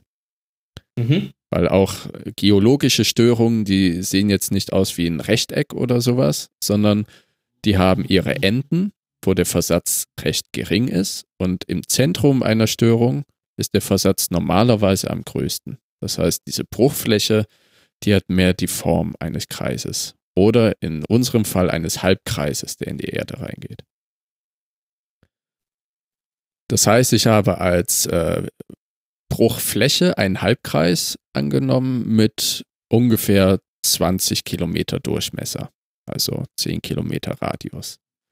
Wenn ich mir vorgestellt habe, wie groß diese Schuttwellen sind, die sich vom Einschlag des todesschweren Lasers ausgebreitet haben, habe ich die mal mit 800 Meter angenommen, was aber, glaube ich, oder nee, nee mit äh, 1000 Meter, mit einem Kilometer Höhe angenommen, im Vergleich zu diesem U-Wing, das ist ja das Raumschiff, was auf Jeddah die Protagonisten rettet. Und wie exorbitant klein das im Vergleich zu dieser Gesteinswand ist, die heranfliegt. Ich sehe jetzt erst dieses Notebook, was du verlinkt hast, schon ganz am Anfang. Hast, ist das von dir? Das ist von mir, das Ah, habe ich erstellt. Cool. Und wo, wo bist du jetzt gerade? Ich bin bei Abschätzung der Erdbebenstärke für Jeddah, da habe ich Jeddah noch falsch geschrieben, und Alderan. Okay. Danke. Das hättest du, Ja. mal, hättest du mal verlinken sollen, als du anfingst. Achso, ja, ich habe es viel früher Ja, verlinkt. eben. Aber du hast es gerade erwähnt, dass du es früher verlinkt hast. Ja, soll ich das nochmal verlinken? Ich kann es ja jetzt auch verlinken. Ich habe es ja gerade gefunden. Macht ruhig weiter. Danke. Ach, Schon passiert. Und genau, äh, scrollen wir runter. Genau, bei Jeddah ungefähr einen Kilometer. Das muss ich dann auch noch angleichen. Im Text habe ich nämlich 800 Meter angenommen. Wenn man sich jetzt dadurch das seismische Moment ausrechnet, daraus dann die Momentenmagnitudenskala und daraus dann mit der eben genannten Formel die Energie, kommt man auf ungefähr eine Magnitude von 8,4. Wow. Genauer gesagt 8,38. Was, oh, jetzt muss ich 1, 2 Giga. Was, was kommt über Giga? Peter? Äh, Peter. was 236 Petajoule entspräche. Nein, Terra kommt erst noch. Terra, Äh, Terabyte, stimmt, Gigabyte, Gigabyte, Terabyte. Terabyte, ja, Terra, Terajoule entspräche. Oder umgerechnet in äh, die, damit kann auch niemand mehr anfangen, vielleicht ein bisschen mehr, weil jeder eben die Atombombe, die, auf Hiroshima abgeworfen konnte, äh, wurde, kennt. Das entspräche ungefähr 4500 Hiroshima-Bomben. Hm. Und das ist Aber du Einfach hast nur jetzt alles richtig Schluss. gemacht, weil für Energie ist, ist Hiroshima das, was das Saarland für Größen ist. Das stimmt. Also ordentlich. Tim hatte im Vorfeld des Podcasts mal eine Seite rausgesucht, wo andere auf der Erde stattgefundenen ähm, Einschläge von Meteoriten oder Ausbrüche von Vulkanen in Relation zu Hiroshima-Bomben gesetzt wurde. Und da war auch beim Mount St. Helens eine sehr, sehr hohe Nummer, glaube ich. Ne? Ja, aber da gab es unterschiedliche. Also Wikipedia hat da wesentlich weniger noch gesagt als diese Seite, die ich. Was hat denn Wikipedia gesagt? Weißt Moment. du das? Okay. Wir können ja, So, äh, ja, ich kann das ja Hm. jetzt suchen, aber du kannst auch weiterreden. genau, solange, rein. solange du suchst, ähm, gehe ich einen Schritt weiter von Rogue One zu Episode 4. Und bei Episode 4 fällt der Planet nicht einfach auseinander, der wird pulverisiert. Der wird absolut zerstört. Das heißt, wie Ben eben gesagt hat, das obere, theoretische obere Ende der Momentenmagnitudenskala bei 10,6. Als, ähm, also theoretisch hat sie kein Ende, aber es macht nicht wirklich Sinn, da noch weiter zu rechnen, wenn die Erdkruste komplett gebrochen ist. Die Energie, die aber auf Alderan losgelassen wurde, die muss noch mal deutlich höher sein. Denn da bricht nicht die Erdkruste, sondern wirklich alles wird pulverisiert. Ich habe auf der Wikipedia gefunden, dass Alderan einen Durchmesser von 12.500 Kilometern hat, also ist nur minimal kleiner als die Erde. Hm. Und ich habe ganz brachial angenommen, dass die Bruchfläche einmal quer durch den Planeten geht. Also konsequent. Der ganze Planet zerfällt. Die Verschiebung, da kann man nicht wirklich einen Anhalt drüber machen. Da habe ich einfach gesagt, meinetwegen dann einfach die gesamte Krustendicke. Also 30 Kilometer im Mittel. Ich habe jetzt gefunden, das 1600-fache der Hiroshima-Atombombe bei Mount St. Helens, sagt Wikipedia. Diese andere Quelle hat sogar bis zu 10.000-fache gesagt. Was? Ja, vielleicht, vielleicht haben die einen Fehler, haben die eine Null vergessen. Ja, ja. Eine Null vergessen oder eine zu viel da rein, viel mehr. Ja, aber Dann wenn wir ja auch noch die 1000 Krakatau, für, das war viel mehr noch. Ja, Krakatau war halt ein, ich glaube, das war einer der Eiszeit-Vulkanausbrüche, wenn ich mich nicht ganz täusche, im Mittelalter. Also ein Vulkan, der im westlichen Pazifik ausgebrochen ist. Wenn, wenn ich mich täusche, musst du das jetzt sagen, Tim. Ich google noch. Okay. Und aufgrund dessen es zu einer globalen Abkühlung gab. Könnte man vielleicht auch dem Klimawandel entgegenwirken, wenn man einfach den Yellowstone ausbrechen lassen würde. Was ein Supervulkan ist, oder wie heißt das? Megavulkan? Mhm. Supervulkan. Dementsprechend würde man wirklich dem Klimawandel entgegenwirken, also der. Erwärmung. Man würde auf jeden Fall einen Klimawandel erzeugen. Und Trump wäre Und- weg. Ja, ein Großteil der Menschheit wäre weg. Das wäre meines Erachtens gar nicht mal so scheiße. Willkommen beim Ethik-Podcast. Badum. Alles, Ja, was wir, wir wechseln hier jetzt zum, zum Thema Utilitarismus. ich wollte gerade einen Disclaimer machen. Alles, was in dieser Folge gesagt oder verwendet wird, hat nichts mit dem ursprünglichen Proton-Podcast zu tun. Aber Also- auch nicht mit dem anderen. Also, Nein. also, also hier eine Quelle auf BR Wissen, und das ist ja, ist ja etabliert, sagt Ja, äh, weil die haben Krakatau. ja Wissen im Namen. Genau, die haben ja äh, Krakatau, äh, Vulkanausbruch neun- 1883, ähm, sprengt die Insel Krakatau in die Luft. Der Donnerhall ist auf ein Drittel der Erde zu hören. Es regnet Asche, Oh. Tsunamis verwüsten umliegende Küsten, tausende Menschen sterben. Tausende. Die sagen ähm, ungefähr 10.000 Mal so stark wie Hiroshima-Atombomben. Das war der Krakatau-Ausbruch 1883. Ah, okay, dann war es doch Da gab es ein aber, anderer, den ich ja, ich glaube, da gab es auch noch einen viel größeren, den meintest du. Den meinte ich, ja. Den Mhm. kann man im Mittelalter nachweisen. Den meinte ich dann. Ähm, ah ja, aber ist ja im westlichen Pazifik auf Indonesien.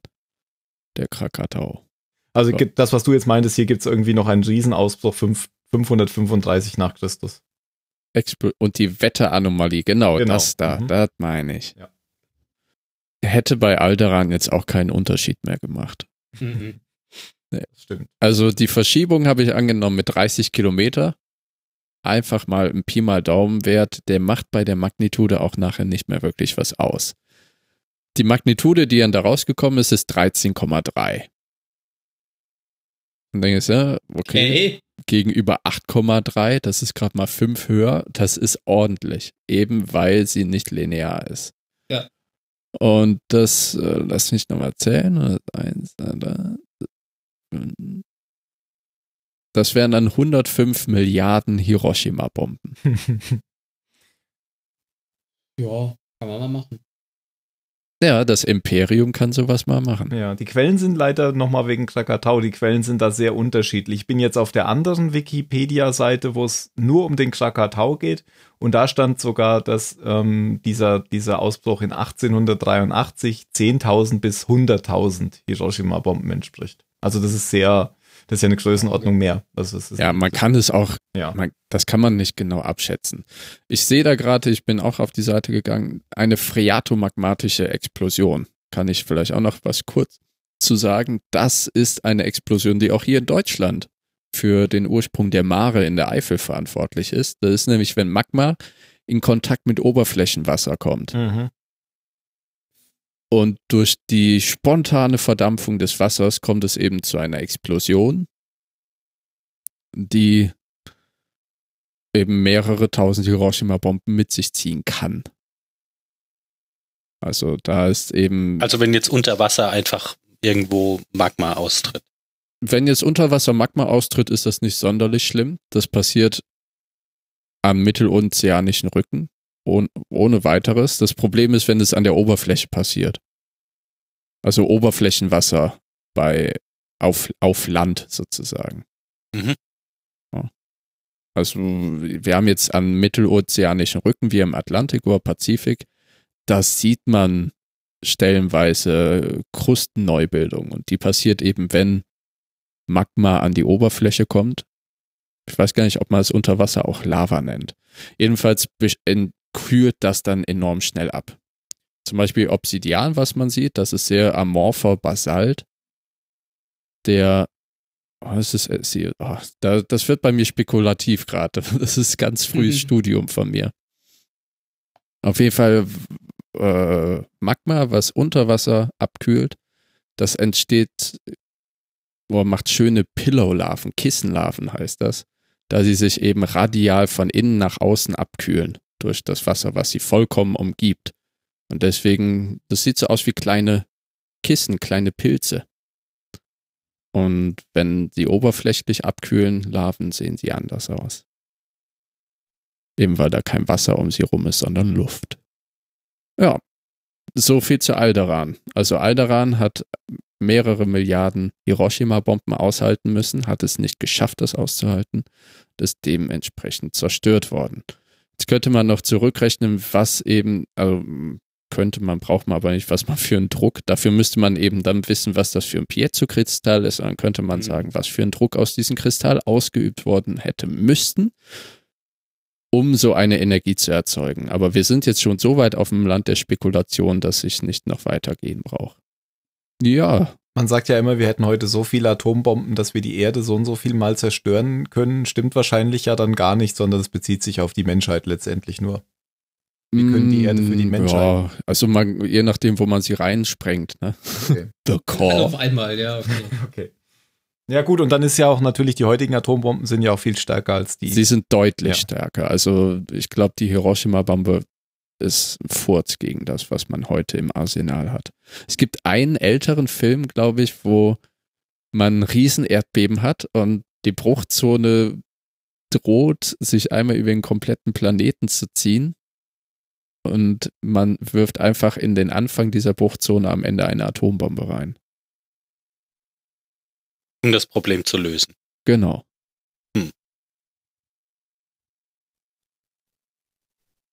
Ja, so, so weit zu äh, Kristallen, Piezo-Effekten, dem möglichen Energiefluss daraus und dass Alderan mit mehreren Milliarden Hiroshima-Bomben bombardiert wurde. Damals, weit, weit weg, vor langer, langer Zeit. Genau. Und weil auch der Todessternlaser äh, grün war, war es alles bei einer Wellenlänge von 490 bis 570 Nanometern. Völlig irrelevant. Nein. Seid ihr noch wach? ja, Mhm. Mhm. Glaube schon. Ja. Auch wenn ich zugeben muss, dass ich nicht alles verstanden habe. Was denn nicht? Dann erklärt ich habe ja noch dein Notebook zum Nachlesen. Okay, also ich habe nochmal nachgeschaut, äh, Obsidian ist tatsächlich hauptsächlich Siliziumoxid. Also SiO2, was man teilweise auch als Quarz kennt, aber Obsidian ist äh, ohne Struktur. Sozusagen amorph. Aber wenn du was nicht verstanden hast, kann ich auch gerne noch da drauf eingehen. Oh, nee, ich glaube, das hat, das hat wenig Sinn. Das wird sonst zu grundsätzlich. Mal eine ganz andere Frage. Was ist das denn überhaupt für eine, für eine Sprache, die da in, für eine, für eine Skriptsprache? Ist das Python? Ja. Ah, okay. Das ist Python. Und ist das jetzt hier nur der Code abgedruckt oder rechnet das dieses Webtool auch Nee, direkt? das ist jetzt äh, rein statisch. Ich kann das Ach auch so. noch interaktiv verlinken und dann äh, kann da jeder mit rumspielen, wie er möchte. Das ist ja ziemlich cool. ja. Warte mal. Das Problem ist, dass die Zahlen so groß sind, die da rauskommen. Da kann man, kann man sich nicht vorstellen. Ja, es ist halt echt einfach Ja. irgendwann, irgendwann so, sind das jetzt Millionen oder Milliarden Bomben? Das bewegt sich einfach irgendwie in, in Größenordnungen, wo es, wo es schwer ist, das überhaupt doch irgendwie sich, sich richtig vorstellen zu können. Ja, anders als beim Stuttgarter Bahnhof. Da, ist, da macht das halt schon nochmal einen Unterschied. Danke, Jan. Ich mag dich sehr. Wir können ja auch noch mal über den Mexican Standoff reden. Ich habe zugegeben, dass ich da Unrecht hatte, okay? Okay. Weiß gar nicht, ob ich jetzt in schamloser Eigenwerbung auch auf mein anderes Repository über Geothermie verweisen sollte. Nee, ne? Ja. Sicher, mach das. Tadam. Lief gut, ja. Da, Tim, wenn du runterscrollst und auf diesen Launch Spider Button klickst, dann wird das sogar äh, interaktiv geladen. Oh, auf GitHub. Klar, Mann. GitHub ist alles. Binder. Das andere liegt auch auf GitHub.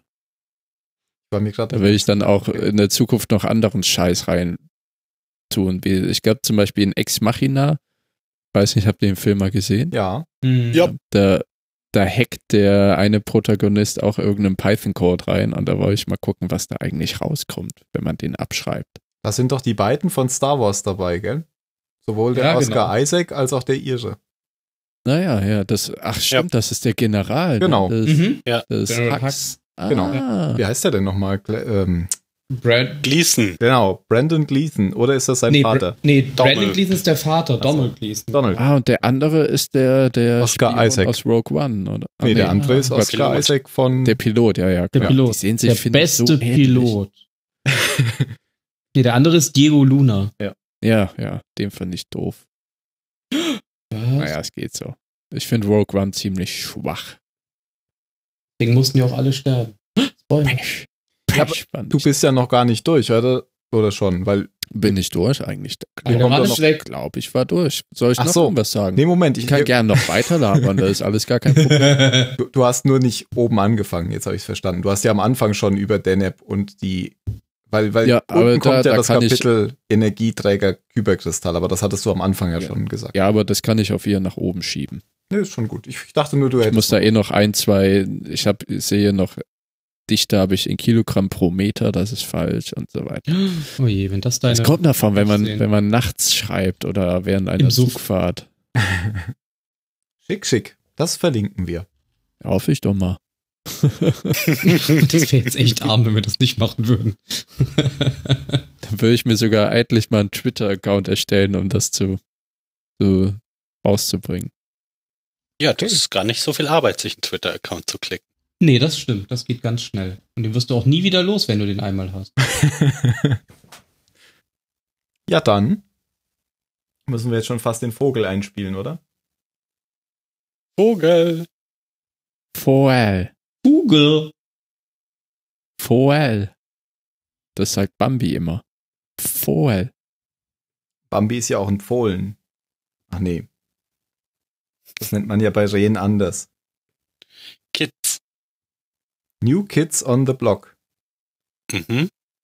Mhm. Wenn Bambi Musik gemacht hätte, ja, dann, dann wäre das der Bandname gewesen. Genau. So, dann. Ich bin gerade ein bisschen überfordert. Macht nichts. Aber jetzt. Ah. Wir sind immer noch im Badezimmer. Mhm. Und mein Wasser wird langsam kalt. Jetzt ist es wieder warm. Hat jemand reingepupt? Nicht nur gepupt. Jetzt ist es zu warm. Jetzt habe ich, glaube ich, sowieso falsch. Ähm, äh, äh, Falsch jetzt habe ich falsch den, den Vogel kommen lassen. Da kommt ja noch was. Oder machen wir jetzt nichts mehr zu Ionen? Doch. Doch. Doch Das klar. Der Phil das ja Hallo? ganz umsonst auswendig gelernt. Aha. Nein, das ist aber tatsächlich nicht viel, was, was ich zu, zu Ionen sagen kann. Mal gucken, was wir da noch Wir sagen dann auch noch auf ein bisschen. aufbauen können. genau. Weil ich hatte keine Lust mir jetzt nochmal komplett Physik drauf zu schaffen. Was? Hast dich nicht vorbereitet? Aber ja du hast doch, im. Rahmen mein, im Rahmen meiner Möglichkeiten. Okay, das ist mehr, nicht mehr, als wir erwarten können. Das ist fair.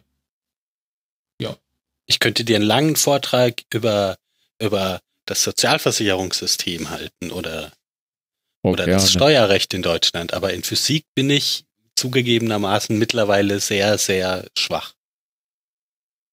Toll. Gerade jetzt, wo es drauf ankommt. Du hast die ganze Zeit in der Schule auf diesen einzigen Tag hier hingearbeitet. Und was kommt jetzt dabei rum? Aber dankenswerterweise war ja auch der, der Wikipedia-Artikel zu Ionen sehr kurz.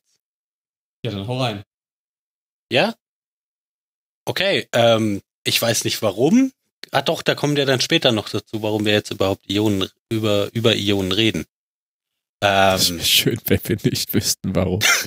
Wir, können, wie, wie normal auch. wir können ja mal Also den im roten ersten, Faden im erklären. ersten Moment haben Ionen jetzt wirklich nicht so viel mit dem zu tun, was wir gerade machen. Unser Ja, roter Faden ist ja Kübeln. bisher Star Wars, Genau. Ja. Was? oder? Wer? ja, Ich glaube schon. schon. Und Ja. da kommen ja gleich auch nochmal Ionen vor. Und deswegen Genau. bereiten wir jetzt die Ionen vor. Genau, so, so als, als ähm, kurze, kurze Hinleitung dazu. Ähm, Ionen sind im Prinzip einfach nur Moleküle, die nicht in ihrem, in ihrem, in ihrem gewöhnlichen Zustand sind. Also gewöhnlicherweise haben die, haben die einfach genauso viele Elektronen wie Protonen in sich und sind dann eben neutral, weil sich das gegenseitig aus, ähm, ausbalanciert. Und wenn, wenn jetzt aber Elektronen dazukommen oder weggehen, dann habe ich eben ein, ein elektrisch geladenes Teil und das ist dann ein, ein Ion. Ähm, positiv geladenen, also da, wo, wo Elektronen verschwunden sind, nennt man Kationen. Die negativ geladenen sind die Anionen. Ähm, ja, und die sind auch der Grund dafür, dass es überhaupt erst Moleküle gibt. Von zum Beispiel verschiedenen Elementen. Ganz, ganz rudimentären Kochsalz. Natriumchlorid. Da hast du Natrium mit einem Plus und ein Chlorid mit einem Minus. Ich dachte gerade, das ist falsch, aber das ist ja richtig. Äh, ich dachte deswegen, das ist falsch, weil Kathode Wegen ist ja eigentlich Kathode, der, genau, ja. ist ja der negative Pol. aber die heißen deswegen Kation, weil sie sich zu ihm hinbewegen. Genau. Hm. Das ist alles schon mit Sinn. Wer hätte denn das gedacht? Gieße ich mir jetzt noch ein Pastis ein? Ja. Wenn du mir noch einen vorbeibringst, gerne. Aber dann trinken wir auch Sake. Oh ja, das machen wir. Ja, dann trinke ich auch bald noch irgendwas. Ähm, das einzige, wo ich so eine, so eine kleine, kleine persönliche Verbindung gefunden habe zu, Ionen. zu Ionen. Ja, tatsächlich war, Kochsalz. als ich nachgeguckt habe, wie, nein, ähm, was, was so praktische, praktische Beispiele in der Natur sind, wo du Ionen bei der Arbeit sehen kannst.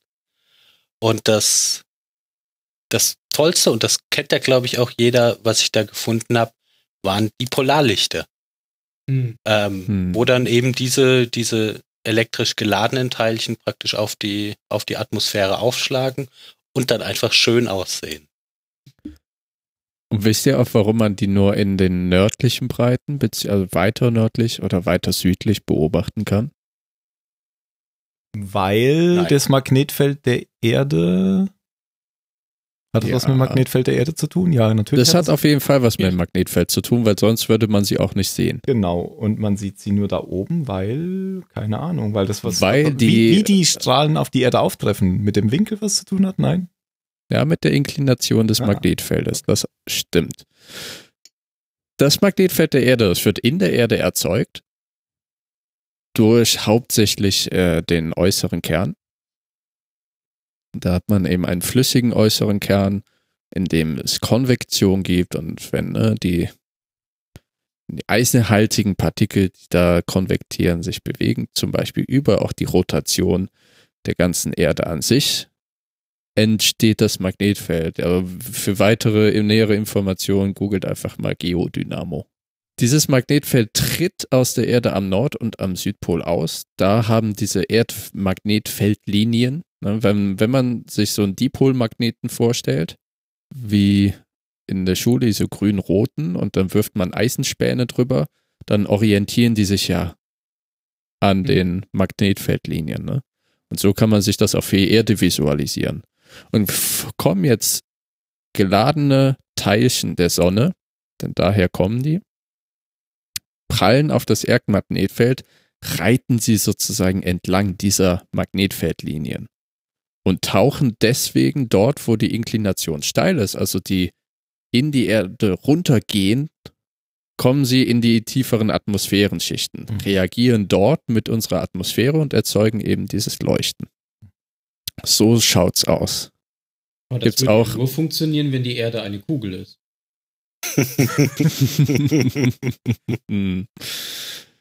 Will die Regierung nicht glauben machen. Eigentlich sind Nordlichter nämlich Fehlfunktionen ja, des, von, äh, Chemtrails. von Chemtrails. Ja, des Gefügigkeitsschildes. Oh. Interessanterweise polt sich das Erdmagnetfeld alle Jubeljahre mal um. Hm. Und ist derweil auch schon wieder überfällig. Das heißt, ähm, ja, dass die Pole sich einfach umorientieren. Merken wir das irgendwie? Das ist bisher noch nicht aufgetaucht, glaube ich. In, äh, in unserer Richtung. Äh, muss ich. Ach so, die Zeitspanne ist das so groß, Mhm. dass, dass wir das noch einfach nicht erlebt wissen. haben. Mm, Ich wollte dir jetzt keine böse Frage stellen. Nee, nee, ich, ich schaue gerade nur noch äh, nach. Ach, das wollte ich jetzt selber mal nachgucken, deswegen. Das ist keine böse Frage. Ich wollte nur gerade noch mal gucken, wann das, äh, Ach so, wann das war, wie der Zyklus noch mal heißt. Äh, Erdmagnetfeld. Bodo. du musst jetzt so Tippgeräusche einspielen. Tak, tak, tak, tak, tak, tak, tak, Ich hab nur den Vogel. Mit der Schreibmaschine. Ding! ESA, den kann man ja vertrauen, ne? Ja, Regierung kann man immer vertrauen. Da, da, da, da, da, da, da. Ja, okay, das ist jetzt auch sehr, sehr, sehr, sehr, sehr. Die letzte war vor 780.000 Jahren. Die letzte Nee, war nee, kann ich mich, kann ich Die mich nicht erinnern. letzte, äh, die letzte Umpolung. Eine Ach so. derartige Umpolung hat in den letzten 40 Millionen Jahren ungefähr 70 Mal stattgefunden. Quelle ESA. European Die war Space dabei. Agency. Woher weiß man das? Kann ich jetzt auch noch schön Ich weiß sagen. es. Soll, Wer, ich, soll ich sagen? weißt du? Ja, ich Ja. glaube anhand äh, von, von Steinen, also auch, das hat ja auch was mit Lava oder so zu tun. Mhm. Ähm, je nachdem, wie das Gestein erstarrt ist, ähm, hat es die Struktur geändert, irgendwie die Richtung oder so. Oder? Das stimmt. Also die, die Eisenpartikel da drin. genau, so. Ja, Das, wir haben ja eben über mittelatlantische Rücken gesprochen. Da entsteht neue Erdkruste. Die, wenn sie entsteht, ist sie erstmal flüssig. Und magnetische Teile da drin richten sich eben anhand des Magnetfeldes aus. Wenn das Magnetfeld nach Norden scheint, ja, also wenn das Magnetfeld nach Norden scheint, das ist so ein dämlicher Satz. Aber je nachdem, wie die Polung des Magnetfeldes ist, Quelle sind sie ESA. entweder mit äh, in die eine Richtung orientiert oder in die andere Richtung orientiert. Logisch. Und dem ist so, sieht man eine magnetische Streifung von äh, an den mittelozeanischen Rücken und kann das eben daraus, ähnlich wie bei Baumringen eigentlich, auszählen. Mhm. Es gibt da auch interessante Theorien, dass wenn das Erdmagnetfeld ausfallen würde, was wäre dann? Gibt es die Theorie, dass eben in der Ionosphäre, also eine ganz weit oben liegende Atmosphärenschicht der Erde, dass diese sich magnetisieren würde und das sozusagen auffangen würde. Aber ich habe keine Ahnung, ob das stimmt oder nicht. Deswegen sollte ich da auch nicht weiter drüber reden. okay. Also in den Filmen ist das immer was ganz Schlechtes, wenn das passiert. weiß auch gar nicht, ob das die Ionosphäre oder die Magnetosphäre ist. Guck mal, da gehe ich schon so weit in mein gefährliches Halbwissen, dass ich aufhören sollte. zu reden. Ganz heißes Eisen, ein ganz Oh heißes ja, Eisen. ganz dünnes. Vor allem heutzutage, da reden die meisten Leute, die nicht wirklich was wissen. Das stimmt. So wie ich. So wie ich. Wenn alle so wären wie du, dann wären wir in einer besseren Welt. Weil wir dann wenigstens sagen würden, wenn wir was nicht genau wissen. genau. Was ich noch weiß, dass äh, man fast vollständig ionisiertes Gas Plasma nennt. Oh, wo wir wieder bei Star Wars wären. Mhm. Mhm. Schöne Überleitung, Tim. Sehr gut. Gut gemacht, Captain Kirk. Ähm, ja, wieso kommt denn der Begriff so oft vor bei Star Wars? Ja, es ist halt, es ist halt ein Begriff, mit dem viele Leute zumindest was anfangen können, weil sie ihn schon mal gehört haben. Sie müssen jetzt nicht zwangsläufig wissen, was er bedeutet, aber es ist halt etwas, womit man sich irgendwie so ein bisschen ja, verbinden kann, womit man was anfangen kann. Ja, Und deshalb hast du ja auch dann Protonentorpedos oder so. Genau, oder Laserwaffen. Es klingt halt toll, jeder weiß ungefähr, was damit gemeint ist und es ist jetzt kein Wischiwaschi-Begriff, der jetzt nur für dieses Universum erschaffen wurde. Mhm. Ja. Also ich glaube, die meisten Leute wissen eigentlich gar nicht, worum es sich dabei handelt, nur dass es irgendwas mit Wissenschaft ist. Genau. Und es ist halt ein Wort, das sie aus der Realität kennen und das macht es immer einfacher, Ja. irgendwie Teil, also in, in das System einzutauchen, in dieses Universum einzutauchen, wenn man halt Begriffe und Worte erfährt, die man auch aus dem richtigen Leben kennt. Ja, aber es macht doch durchaus Sinn. Ich weiß nicht, ob ihr, euch sagt ja bestimmt EMP was, ne? Mhm. Mhm. Und wenn es. Klar, ich habe ja Matrix gesehen. Mhm.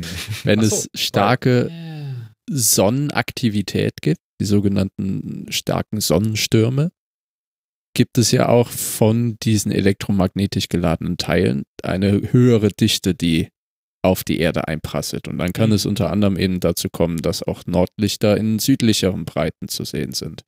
Es kann aber eben auch dazu kommen, dass elektrische Geräte ausfallen. Das Was? ist ja immer der, die, das Schreckensszenario, dass alles auf einmal ausfällt. Das ist, glaube ich, das, was man. Weltraumwetter nennt, oder? Ja, Sonnensturm und Weltraumwetter klingt auf jeden Fall schon mal ähnlich. Keine Ahnung. Gibt es ja Frühwarnungen, wenn, wenn der, wenn der Auf Sonnensturm wetter.de. sehr hoch ist. Ja, nee, ich, Also in Die Ionenbelastung Australien, ist heute wieder besonders hoch. nee, wirklich, äh, wegen, in Australien steht das wirklich bei den Wetterwarne oder Wetterberichten dabei, die UV-Belastung zum Beispiel. Okay. Ja, aber es liegt auch daran, dass über Australien eben ein Ozonloch ist. Aber dementsprechend, genauso wie ähm, das hier funktioniert, funktionieren, denke ich mal, dann auch Ionentorpedos in Star Wars. Genau, aber ich wollte jetzt gar nicht zu, äh, ans Ozonloch habe ich jetzt nicht gedacht. Also Weltraumwetter ist tatsächlich, ähm, ist tatsächlich der Begriff, äh, kann man auch in Wikipedia nachlesen, ähm, der die Einflüsse beschreibt, den elektromagnetische Strahlung auf die Erde ähm, hat. Und Mhm. das heißt, wenn die Sonnenaktivität besonders hoch ist, ist auch die elektromagnetische Strahlung ja besonders hoch. Und da gibt es dann eben Vorhersagen. Also Sonnenwind. Das ist ja das Thema, wo du, was, wo du eben drüber gesprochen hast. Genau. Ja. Mhm. Ja, und bei Star Wars gibt es eben auch Ionen, offensichtlich, sonst hätten wir nicht darüber geredet. Ähm, Im Sinne von, also zumindest von zwei bekannten Varianten. Und zwar gibt es einmal die Ionenwaffen und dann gibt es auch den Ionenantrieb. Und bei den Ionenwaffen gibt es ja diese, diese berühmte Szene aus Episode 5, das Imperium schlägt zurück, wenn die Rebellen auf Hoth ihre Ionenkanone auf den feindlichen Sternzerstörer abfeuern und der dann komplett ausgeschaltet wird, weil einfach sämtliche Elektronik ausfällt und der Rebellentransporter dann eben entkommen kann. Erster Transporter gestartet. Yay! Genau. Berühmte Zitat. Yay. Achtung, Ionenkontrolle. Feuer. Und diese mega fette Kugel einfach drei Schuss in den Himmel bläst. Die ein enorm geiles Sounddesign hat. Ja. Ich meine, Star Wars, das Sounddesign ist unerreicht. Hail Ben Bird. Aber die Ionenkanone war schon enorm Und gut. wie, man sieht ja auch wirklich richtig, wie das Geschützrohr zurückschleudert nach jedem Schuss. Also die haben sich schon echt, echt Mühe Das ist ja auch was, gegeben. was ich in Star Wars so wunderschön finde, auch in Episode 3, wenn die ja wirklich Karibik-Piratenmäßig längsseits gehen und sich jeder eine Breitseite mit ihren Riesenkanonen reinfeuern, Ja, und hinten die dass da auch hinten die Patronen rausfliegen Schuss. und Ja. so weiter. Finde ich wunderbar. Aber Das hat man ja auch schon bei den Prequels gesehen, dass in den Raumschiffen jetzt plötzlich Kartuschen aus den Laser fallen. Ja, meine ich ja. Ja, Ach so. Episode 3. Ach, Episode 3. Ah, okay, weil du jetzt gerade Piratensetting gesagt hattest. Ja, aber es ist ja wie so bei schön Piraten. nebeneinander Das ist ja wie bei. Pirates of the Ah, okay. Caribbean. Ja, mit Piratensetting habe ich jetzt an Rogue One und die karibische Insel. Gedacht. Okay. ja, ja. Ah, nee, ich meinte äh, Pirates of the Caribbean. Mhm. Da passiert Ja, das das ja genauso. Ja, bei Rogue One gab es ja auch den Einsatz von Ionenwaffen. Da haben ja die Y-Flügler ähm, den einen Sternzerstörer lahmgelegt, nachdem äh, andere Schiffe die Schilde kurz äh, an einer Stelle geschwächt haben und die Torpedos dann eben durchschlagen konnten. Und ja, das führte dann zu dieser wunderschönen Szene, dass einfach zwei Sternzerstörer kurz ineinander geschoben wurden. also basiert immer auf elektrischer Überladung, dann diese Waffen. Genau. Ja. EMP. Ja.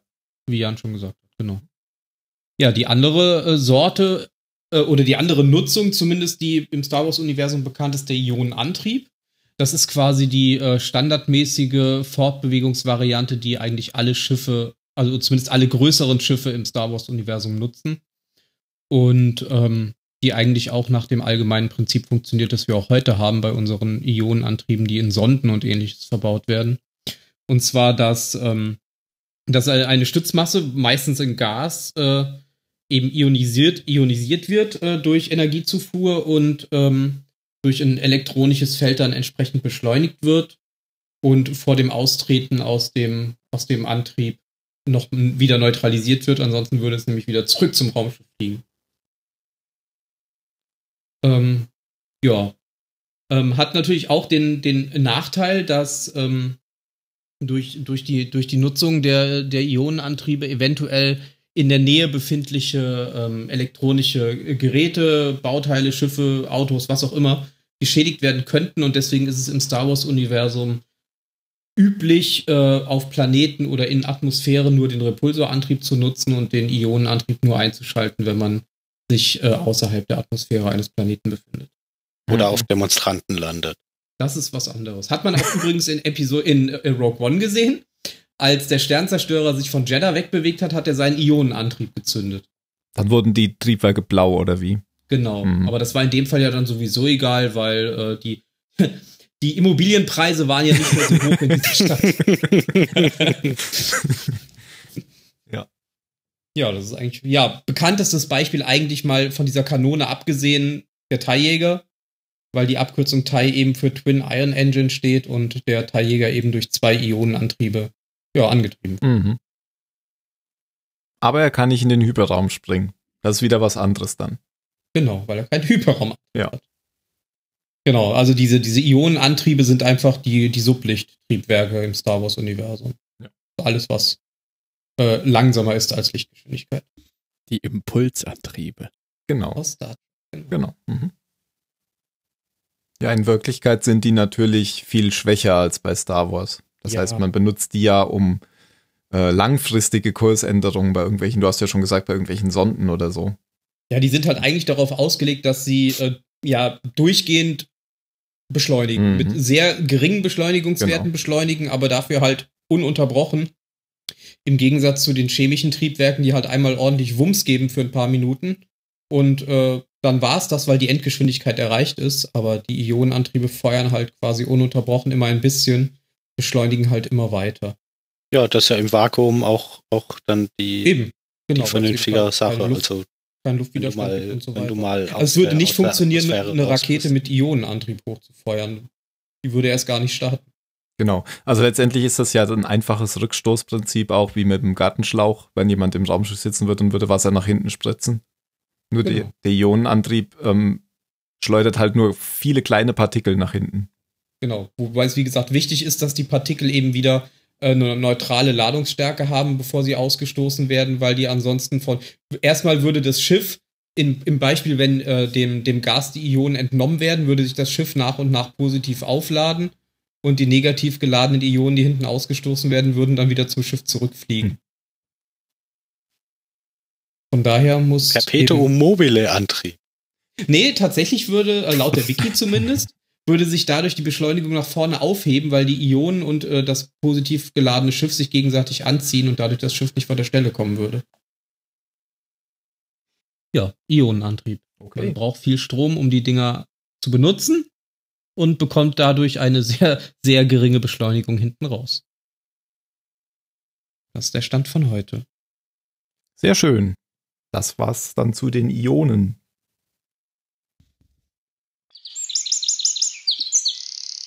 Habt ihr das auch gehört? Dann kommen wir jetzt zur Kategorie, wie funktioniert. Ein Und Ionenantrieb? nein, nachdem ja in der letzten Folge der, von Proton der Operationsverstärker besprochen wurde, will ich jetzt den Argumentationsverstärker mal kurz vorstellen. Okay. Ja, Argumentationsverstärker, auch Überzeugungshelfer oder Meinungsverstärker genannt, ähm, gibt's schon länger, als man so denkt. Nämlich ungefähr so lange, wie es Menschen gibt, würde ich sagen. Die ersten Argumentationsverstärker waren einfach spitze Stöcke. Ähm, das Wesentliche an einem Argumentationsverstärker ist in dem Sinne ähm, erstmal, dass er zwei Seiten hat. Also eine Vorderseite und eine Hinterseite. An der Hinterseite fasst die Person, deren Argumente verstärkt werden sollen, den Stock an. Und an der Vorderseite richtet äh, die Person die Seite auf die Person, auf die die Verstärkung wirken soll. Der Grad der Verstärkung hängt immer sehr von der Zielperson ab. Aber auch von der wirkenden Person, also Gesichtsausdruck hat da beispielsweise auch noch Einflüsse. So richtig hart kann man das bei sozialen Interaktionen ja nicht immer festmachen. Das ist anders als bei physikalischen Gesetzen oder Größen. Die Wirkung kann unmittelbar gegen unendlich gehen oder auch über lange Zeit gegen Null. Ja, deshalb sagt man ja auch, nimm nie einen Operationsverstärker mit, wenn du nicht vorhast, ihn auch zu benutzen. Argumentationsverstärker. Ach verdammt. Willkommen beim Argumentationsverstärker. Ja.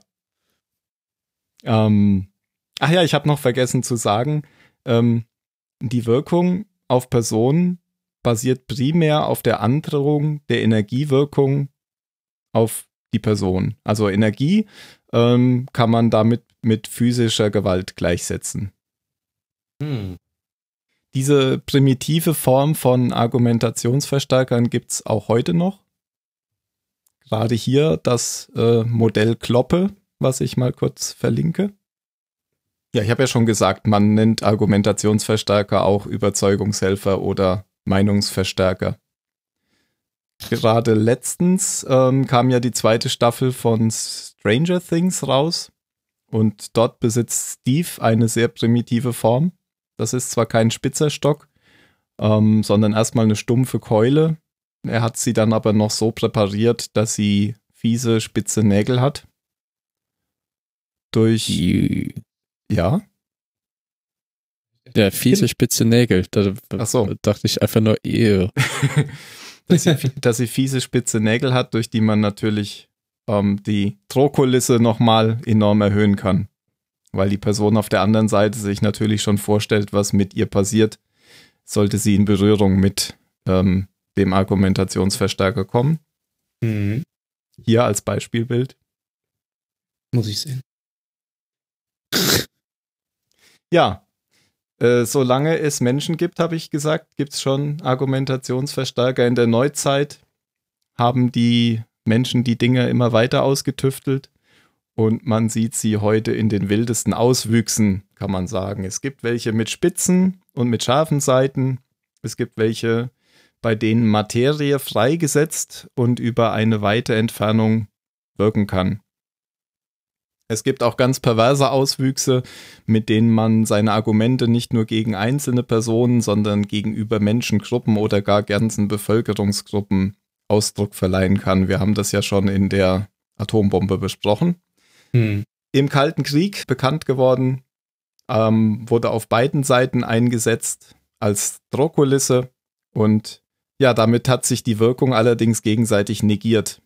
Das heißt, gleiche Argumentationsverstärker auf beiden Seiten heben sich gegenseitig auf. Natürlich abzüglich der menschlichen Komponente, das heißt, wie vorher schon gesagt, kommt ähm, neben der Wirkung immer noch die Wirkung des Menschen dazu. Also hat jemand Charisma, der etwas einsetzt, ist er ängstlich, kann er gut pokern. Das muss man da immer mit einbeziehen. Deswegen lässt sich damit sehr schwer rechnen. Ja, sie basieren allerdings immer auf dem gleichen Prinzip, die Androhung der Freisetzung von Energie, um den Gegenüber zu schaden. Das war der Argumentationsverstärker. Hm. Hast du denn auch einen zu Hause? Ich habe äh, nicht mal einen spitzen Stock. Oh, Aber hast einen Bleistiftanspitzer. aber kein Bleistift. Ich hab einen Besen. Besen, ja, das geht ja auch. Ja, Besen kann man, kann man in Ja. Notfällen benutzen. Ja. Kannst du Ja, auch das das- Argument gleich mit bereinigen. Nach Oder- dem Argument kannst du die Situation bereinigen. Ein, ein großer Kochlöffel geht vielleicht auch. Ja, das stimmt. Oder ein Messer natürlich. Nein. Na gut, ich ein glaube, Paddel. Ein Paddel würde ein gehen. Paddel geht immer. Ja, das Ja. kennt man aus Simpsons. Genau.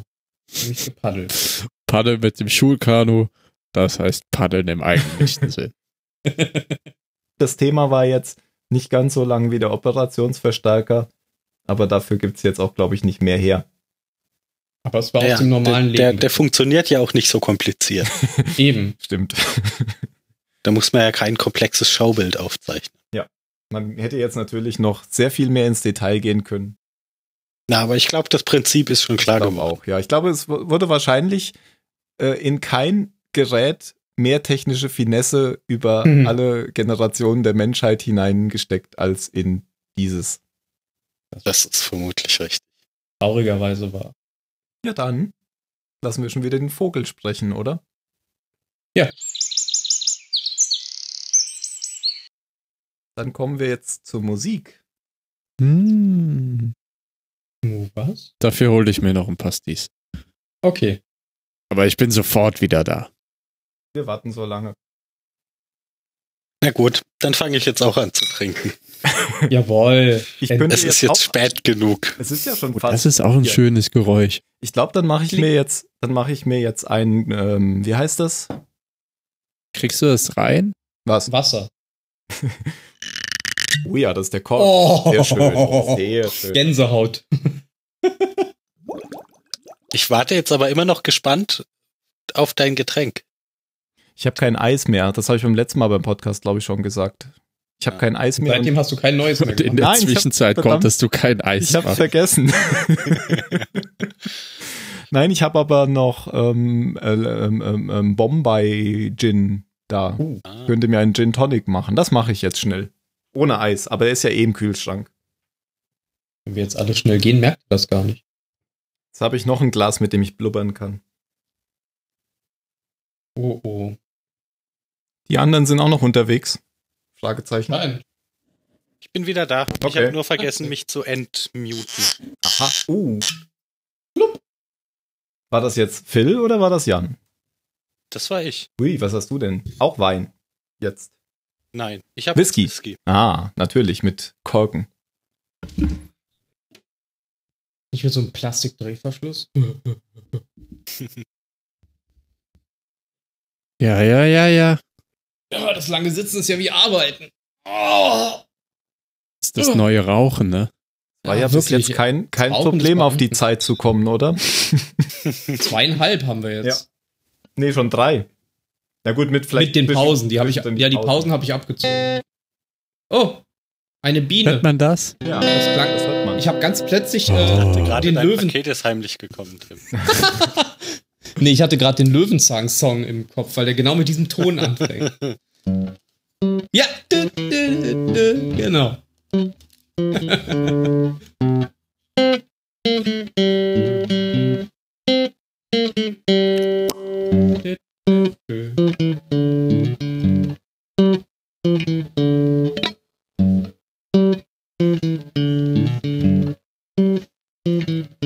Podcast. Das ist gut. Heute geht's Proton. Am Mikrofon. Der Tim. Denn du hast äh, Musik vorbereitet. Ich habe schon wieder da? ich hab tatsächlich Musik vorbereitet und ähm, im, im Musikteil kommt ja erstmal normalerweise ein Musikstück und dann kommt äh, Musik, die besprochen wird.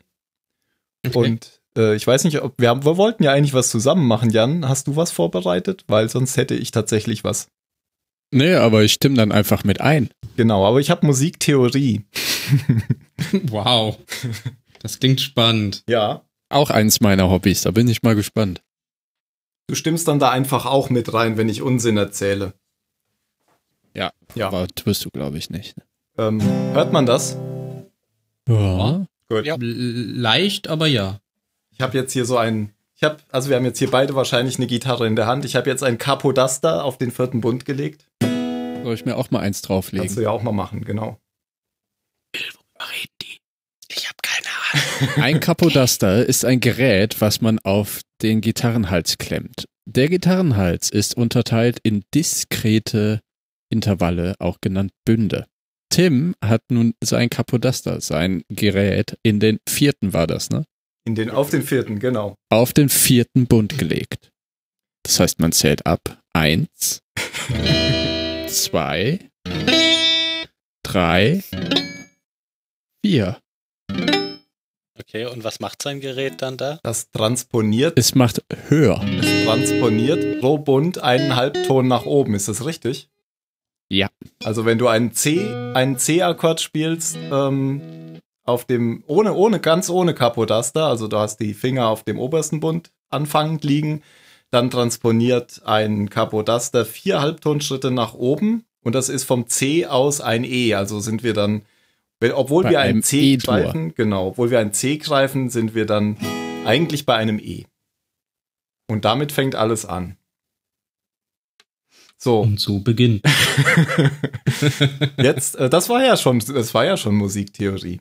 Ja, das war's, fertig. Gut. Ich habe ich hab mir nämlich gedacht, ähm, ich habe neulich, bin ich durch irgendeinen anderen Podcast, ich weiß gar nicht mehr durch welchen, bin ich mal wieder auf die Gruppe Eure Mütter gekommen. Wer kennt die? Glaub nicht. Der Typ, der bei der GEMA die Titel eintippt, ist Ja, ein ja. ganz blöder Penner. Das sind Eure Mütter. ja, ja. Es ist eine Stuttgarter Comedy-Musikgruppe. Und ich habe gedacht, ich, ich bin auf den Song gekommen, Hör auf unseren Rat. Das ist ein Song von Eure Mütter und ich wollte den eigentlich äh, vorspielen. Und dann ist Mhm. mir aber aufgefallen, dass es eigentlich ziemlich langweilig ist ohne, ohne die Bühnenshow, weil die Mütter werden eigentlich erst durch die Bühnenshow gut. So. Und dann habe ich gesagt, dann mache ich was anderes, dann mache ich halt Musiktheorie. Das ist viel weniger langweilig. Der Song beginnt mit C. Ich kann ja erstmal sagen, E. ja, jetzt mit E, genau. Also der Song beginnt auf dem Papier mit C, aber ist hochtransponiert auf E. Ich mache die Beispiele jetzt aber mit C, das ist viel einfacher. Denn ich kann ja mal den Quintenzirkel zeigen. Kennt jeder? Im Englischen Circle of Fifth. Echt? Fifth. Wusste ich gar nicht. The Circle of Life. Ja, Quinte ist ja fünf Ach, Halbtöne. fünf. Ja, logisch, ja. Fühl mich ausgegrenzt. Nein, da hör einfach zu. so, der Song funktioniert so. Ich kann den jetzt auch gleich mal äh, schicken, damit der Jan den auch sieht. Der Song funktioniert äh, so: C, A-Moll, E-Moll, G, C. A-Moll, G, C. C, A-Moll, E-Moll, E, E-Moll, okay. E-Moll, G. C. Also E-Moll, E-Dur, C. Genau, ich schicke dir mal die erste Strophe. Da steht's. C, A-Moll, E-Moll, G, C, A-Moll, G, C. Ich Mhm. spiele jetzt mal die erste Strophe. Und, na, ich erzähle jetzt erst nochmal, wie dieser Song Hör auf unseren Rat von eurer Mütter aufgebaut ist.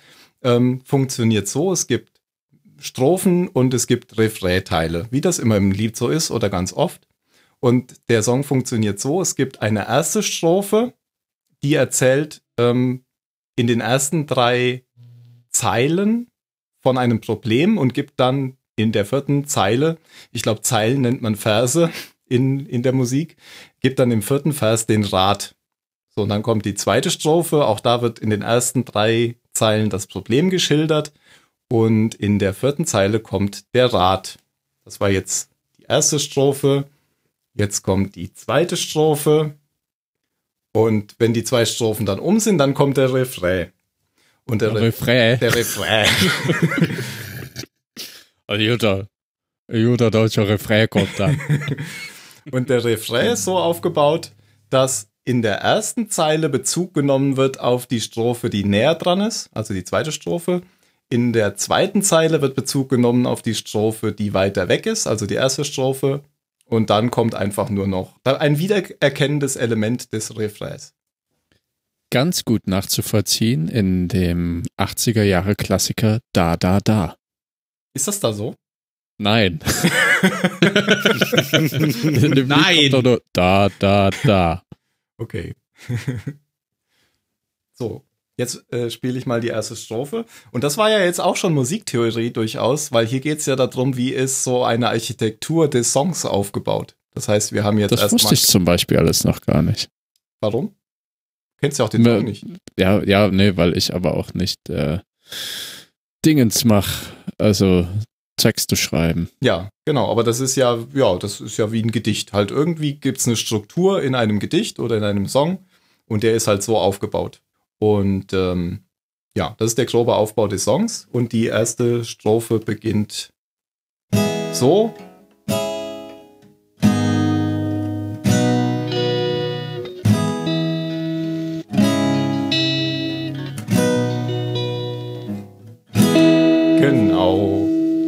Es ja schon.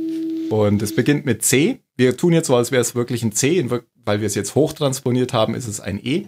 Aber C-Dur ist, ähm, wenn man sich eine Klaviatur vorstellt, ein Akkord, der ohne, also die gesamte C-Dur-Tonleiter ist eine Tonleiter. Ähm, wenn man die benutzt, braucht man keine schwarzen Tasten zu spielen. Klavier hat ja weiße und schwarze Tasten. Ähm, warum genau. ist das so? Das liegt daran, dass wir ein musikalisches Konzept haben in der westlichen Welt, das man sich im Mittelalter irgendwann mal ausgedacht hat. Wie heißt das eigentlich?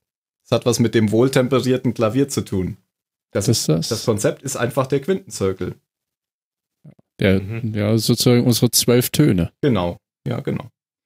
Und ähm, das Konzept hat was damit zu tun, wenn man die, ähm, wenn man die Töne ähm, gleichmäßig ähm, hintereinander hinstellen würde, dann würden irgendwo irgendwelche Teile übrig bleiben, bis man zum gleichen Ton auf einem Frequenzbereich wieder weiter oben kommt.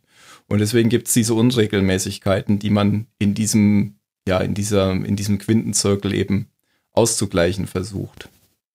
Da gibt es ja verschiedene Konzepte und dieses Konzept hat sich ja letztendlich durchgesetzt. Und diese Stimmung hat sich in, in der westlichen Welt durchgesetzt. Aber das heißt nicht, dass das nicht einfach eine künstliche, ja, eine künstlich, ein künstliches Modell ist, was eben heute jeder benutzt in der Popmusik und auch in der Klassik. Du, du sprichst ja von mh, hm, Tonleitern jetzt, Dur zum Beispiel. Ne? Es gibt ja jede Menge verschiedene. Ne? Es gibt ja äolisch, frügig, genau. lydisch. Aber das sind ja alles, sind ja alles andere. Das sind alles andere Skalen. Das ist nicht die Skala, die ja, aber die be ja, ja, aber die beinhalten schon auch alle diese Töne, die beinhalten schon die Töne, genau. Genau. Es gibt ja auch noch das zum Beispiel halt die chromatisch. Ganzen, die ganzen verschiedenen Tonleiter. Also man, man nennt sie ja die, die ähm, Dings hier Kirchentonarten. Genau, das ist ja lydisch und so, ja. Genau. Weil ich immer geil fand, mixolydisch. Klingt so fesch. Gut, so. Ich habe ja gesagt, der, der Song fängt mit C an, sieht man ja auch. Ein Akkord, was ist denn erstmal ein Akkord, müssen wir erklären. Ein Akkord ist ein Dreiklang und der besteht demnach aus drei Tönen. Den kann, die kann man gleichzeitig spielen oder hintereinander. Auf der Gitarre spielt man die normalerweise gleichzeitig. Wenn man sie nicht gleichzeitig spielt, zum Beispiel, nennt man es ein Arpeggio. Echt? Okay. Ja. Na gut. Ein arpeggierter, also auf der Gitarre zumindest. Mhm. Gut. Und so ein, Chord, ein Akkord besteht ähm, aus drei Tönen. Der erste. Ähm, Minimum. Es können auch locker mehr sein. Genau, aber das ist das Minimum, genau. Ähm, ein Dreiklang, sag ich mal, besteht aus drei Tönen. Das ist immer, sind immer drei. Und das erste ist die sogenannte Tonika. Also wenn wir jetzt einen C-Dur-Akkord spielen, dann ist er in der C-Dur-Tonart, beginnt er mit der Tonika, weil die Tonart eben C heißt. Das heißt, der erste Ton ist ein C. So, wenn man sich jetzt eine Klaviatur vorstellt, vielleicht posten wir die auch mal da rein. Finden wir jetzt eine Klaviatur? Stimmt. Ja, ein C wäre. Das ist ein C die Taste links neben den zwei schwarzen. Ganz genau, da will ich nämlich jetzt genau. auf äh, Bezug nehmen. Ich poste sie trotzdem mal rein. Das ist die Klaviatur. C ist die Taste links neben den beiden schwarzen. Es gibt nämlich immer zwei schwarze zusammen und drei schwarze zusammen.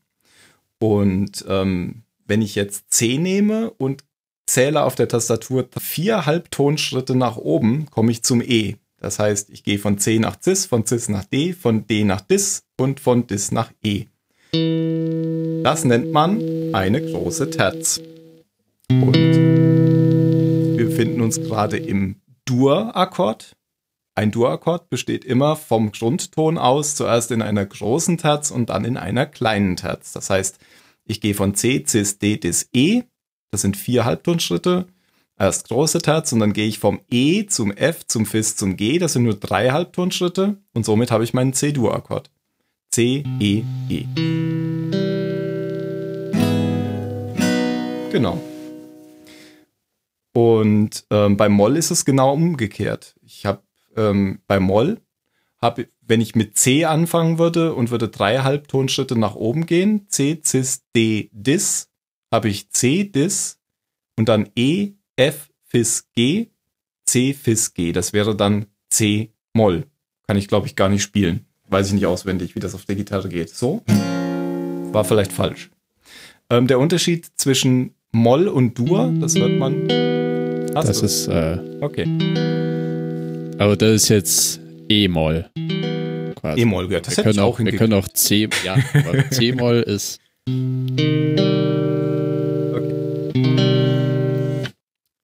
Das ist der Unterschied zwischen Moll und Dur, dass ich, ich habe immer Terzen, aber einmal habe ich eine kleine am Anfang bei Moll und eine große am Ende und bei Dur habe ich eine große am Anfang und eine kleine am Ende. Und genau, bei den Dreiklängen. bei den Dreiklängen, genau.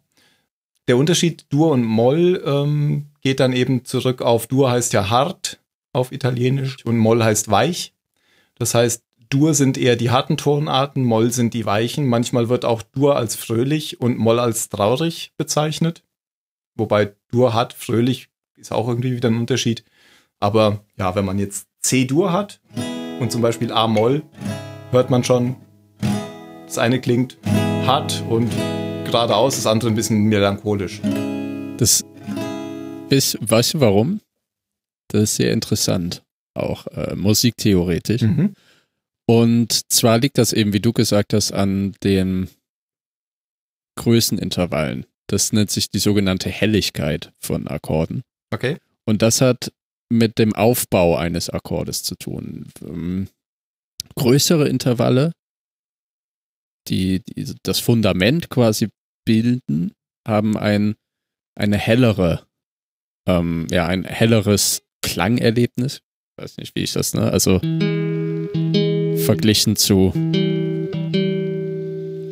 Und in einem Dur-Akkord hat man ja, wie gesagt, unten die große Terz, vier Halbtöne, darüber liegen die kleine Terz. Und allein, dass das geändert wird, dass das Fundament unten, also das, das tiefere Intervall, die kleine Terz ist bei einem Mollakkord, vermindert die Helligkeit des Akkords. Also Dur verglichen zu Moll.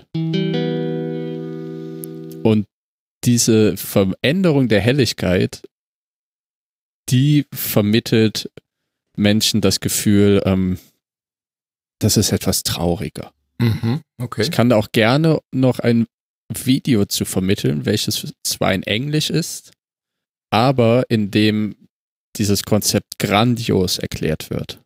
Mhm. Gerne. Verlink's in den Show Notes. Hatte ich auch irgendwann mal einen kleinen Vortrag drüber gehalten. Es ist äh, sehr interessant, das Konzept. Dann, was wollte ich noch sagen zum Quintenzirkel? Ach so, dann, ähm, warum heißt das Ding eigentlich äh, Quintenzirkel? Weil sich die ähm, Grundtonarten, also man kennt ja die C-Dur-Tonleiter, C, D, E, F, G, A, H, C, ähm, verschieben und zwar immer um eine Quinte nach oben beziehungsweise um eine Quinte nach unten, also fünf Tonschritte. Ähm, vom C kommt, von C-Dur kommt man, wenn man jetzt diesem Quintenzirkel im Uhrzeigersinn folgt, kommt man zu G-Dur, kommt man zu D-Dur, kommt man zu A-Dur. Also immer ähm, fünf Tonschritte nach oben. Im Prinzip ist das genau der Ton, der auch der obere Ton ist des Dreiklangs des Grundakkords. Also wir haben ja gesagt, C ist C, E, G und G ist dann der nächste, die nächste Tonika in der G-Tonart. Und das hat, hat die Eigenschaft, dass man immer eine, ein Vorzeichen mehr hat auf der Klaviatur. Also bei C-Dur habe ich ja gesagt, spielt man ohne schwarze Tasten. Wenn man dann G-Dur benutzt, dann braucht man eine schwarze Taste, nämlich das Fis. Das nennt man auch äh, Kreuztonart. Und bei D-Dur sind es dann zwei schwarze Tasten, nämlich Fis und Cis. Ähm, es gibt auch einen Merksatz, wie man sich äh, das merken kann, oder es gibt bestimmt mehrere, ich kenne aus der Schule für die Aufzählung der ähm, Kreuztonarten. Geh du, alter Esel, hol Fische. Also G-D-A-E-H Fis. Und Ja. Den habe ich auch. kennst du auch? Ja, kennt man in der Schule, genau. Kennst du auch noch den anderen für die B-Tonarten? Oh, wenn ich ihn höre. Ich wäre jetzt auf den auch nicht mehr gekommen. Okay. Ähm, der, also der andere, der gegen den Uhrzeigersinn geht, das sind die sogenannten B-Ton, B-Tonarten. Das sind die gleichen schwarzen Tasten. Ähm, die heißen in der Richtung aber B-Tonarten, weil man hier immer weiße Tasten zu schwarzen Tasten nach unten vermindert, während man auf der anderen Seite die nach oben erhöht. Deswegen, das ist der Unterschied zwischen FIS und B. Und die, der Merksatz heißt dort, frische Brötchen essen Assessoren des Gesangs. Also da kann man sich den alten besser merken. Wie ist der? Ja. Geh du alter Esel, hol Fische. Nee, das ist ja der Den für die meine ich. andere Richtung. Ja, ja, Achso, den äh, anderen. den meine ich ich habe ja. ich hab verstanden, den alten. Achso, Nein, den es geht- anderen. Vielleicht habe ich auch den alten gesagt, meine aber den anderen. Und das Witzige an diesen Merksätzen ist, die funktionieren auch noch ohne Pluto. Oh. Gut. So, das reicht. Jetzt vielleicht noch eine Besonderheit zum Deutschen und im Englischen. Ähm, wo kommen jetzt eigentlich diese komischen Buchstaben her? Eigentlich sind das einfach nur die ersten Buchstaben des Alphabets mit A begonnen. A, B, C, D, E, F, G. Ähm, bei A Aber- begonnen, weil A der Kammerton ist. Und ähm, im Englischen ist das auch so. Da ist es tatsächlich A, B, C, D, E, F, G. Und das kommt daher, weil dieses B-Vorzeichen, ich glaube zumindest, dass das daher kommt, im Englischen nicht als B-Vorzeichen benannt wird, sondern es wird mit von flat heißt es, oder? B-flat Mhm, äh, zum genau. Beispiel. B-flat ist bei uns B. Ähm, B ist bei uns H. Das ist ein bisschen doof. Ja, dieses Haar fällt völlig raus. Genau, das H gibt es im Englischen überhaupt nicht und das macht auch nicht gar keinen Sinn, weil man einfach die ersten äh, Buchstaben des Alphabetes Also hochzählt. das Haar gibt's im Englischen schon, aber Aber nicht in der Musik. Genau. So. Und ja, und das verwirrt, also ich, ich spiele in einer englischsprachigen Band, weil wir aus verschiedenen Ländern kommen. Und das verführt, äh, führt teilweise schon in zu Verwirrung, wenn jetzt unser Gitarrist sagt, äh, we play in B Major 7 oder we play in B Minor und du dann sagst, ah, okay, wir spielen in H-Moll. Äh, genau. wir spielen in B-Moll. Siehst du, jetzt verwirre ich mich schon selber, aber er meint eigentlich H-Moll und nicht B-Flat. Genau. Also deswegen, Meiner. man kann in Popsongs eig eigentlich immer davon ausgehen, wenn da B steht, ist H gemeint. Genau. genau. So. Und auf der anderen Seite die Kreuze, die heißen bei uns Kreuztonarten, die heißen im Englischen Sharp. G-Sharp. D-Sharp, A-Sharp und so weiter. Also Flat und Sharp. So. Wenn man sich jetzt streiten kann, ist das besser als Fis, F- F-Sharp oder nicht? Ja, weiß ich nicht. Auf, Also es lässt, immer- Fizz lässt sich schneller sagen. Das ist nur eine Ja. Silbe. Es funktioniert ja beide. Genau. Nur nicht, wenn, das ist Man wieder, muss sich wenn, halt nur einigen. genau. Genau. ich wette, es, es klang einfach im Deutschen blöd, immer best zu sagen. Dann sagt er, was ist der, was ist denn? Best. ja, keine Ahnung, warum sie. Ich denke, sie haben, ja, ich weiß auch nicht genau. Ich denke, weil die, weil die B-Tonarten schon B-Tonarten heißen, haben sie tatsächlich das dann lieber H genannt. Ähm, wir, ich will aber erst noch, erst noch einen theoretischen Aspekt einbringen. Was man nämlich jetzt noch hat bei dem Quintenzirkel, sind die Begriffe Dominante und Subdominante und das sind äh, relevante Begriffe, wenn man von einer Tonart in die nächste kommen will. Ähm, in C-Dur ist die Dominante das G, also G-Dur. Das ist also sozusagen die linke Seite auf dem Quintenzirkel und die Subdominante ist F. Das heißt, wenn ich die beiden Akkorde mal zusammen spiele, C und G, dann will man eigentlich immer wieder zurück zum C, um das abzuschließen. Das heißt, die, Subdomi äh, die Dominante erzeugt Spannung. Ich könnte aber jetzt auch weiterspielen. Jetzt habe ich einen Tonartwechsel gemacht. Jetzt bin ich nämlich vom C zur Dominante G und gehe nicht wieder zurück zum C, sondern gehe dann noch weiter zur Dominanten von G, das ist dann das D, erzeugt die Spannung dann da und schließe auf G ab. Das heißt, das war ein Tonartwechsel. Und bei F kann ich das genauso machen. Also ich, die Subdominante von C wäre das F und das erzeugt, ja, das erzeugt, glaube ich, ein bisschen weniger Spannung, funktioniert aber auch. Also das, das will eigentlich auch wieder eine Auflösung haben. Das sind die Subdominante und Dominante, damit kommt man in die Tonarten. Es gibt auch andere Möglichkeiten, in andere Tonarten zu kommen. Ähm, das ist zum Beispiel die parallele Molltonart zu einer, äh, zu einer Durtonart. Wie ist denn das eigentlich? Ich glaube, die parallele Molltonart ist die Tonart, in der zwei Grundtöne der Durtonart noch enthalten sind. Zum Beispiel ähm, die parallele Molltonart von C-Dur ist A-Moll. Und A-Moll funktioniert ja so, wenn ich auf der Klaviatur gucke, gehe ich erstmal drei Halbtonschritte nach oben. Das ist dann von A nach A ist nach H nach C. Dann komme ich nämlich schon zum C. Und dann gehe ich vier nach oben, dann komme ich wieder zum E. Das heißt A-Moll ist A, C, E, während C-Dur C, E, G ist. Das heißt, ich habe in A-Moll und C, äh, in, A, in C-Dur und A-Moll habe ich zweimal die gleichen Töne drin.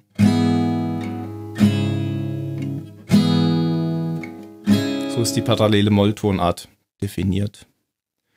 Und was ich jetzt natürlich machen kann, um äh, Tonarten zu wechseln, ist die Dur-Tonart zu nehmen, zur parallelen Molltonart zu gehen und dann dort auf die Dominante oder Subdominante zu gehen. Und genau das macht der Song, den wir hier haben. Der geht nämlich von C-Dur zu A-Moll zu E-Moll und zurück zu G. Genau. Und somit haben wir wieder einen abgeschlossenen, das nennt man dann, äh, ich glaube, das kann man schon Phrase nennen. Es gibt ja in der klassischen Musik gibt's ähm, so eine Unterteilung zwischen Motiven, Phrasen und Thema. Und ein Motiv ist das kleinste, die kleinste Gruppe, die man so, wie man so Noten gruppiert. Eine Phrase ist eine Kombination aus verschiedenen Motiven und ein Thema ist dann eine Kombination aus verschiedenen Phrasen. Man kann nicht so genau sagen, wie, wie viele das sind. Das ein, hängt ein bisschen von dem Werk ab, was man da gerade betrachtet. Aber zum Beispiel in Sachen Filmmusik haben große Charaktere ihr eigenes Thema. Genau. Also letztendlich kann man sagen, das ist eine Melodie. Das ist ein bisschen vereinfacht. Wo ich glaube, das Motiv wäre zum Beispiel.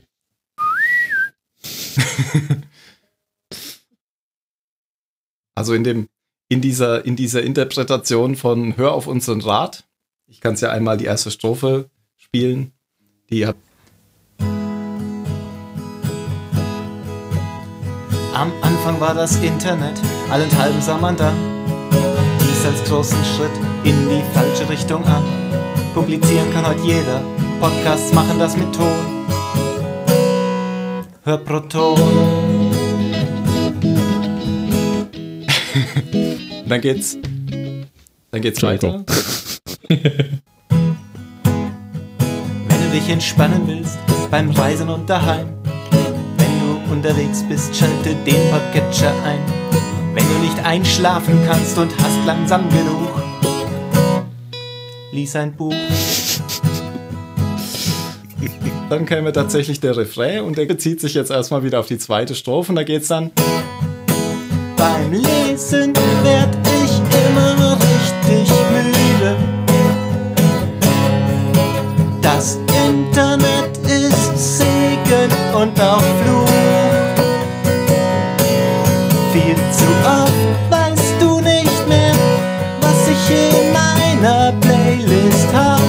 Woher sollst du das auch wissen? Drum höre diesen Cast. Also jetzt! Schade, ich, Oh ich kenne ich kenn die Melodie gar nicht, sonst wäre ich noch mitgesungen. Ja, das hätte ich vorbereiten müssen. Aber vielleicht klappt das ja jetzt schon bei der zweiten Strophe. Ja.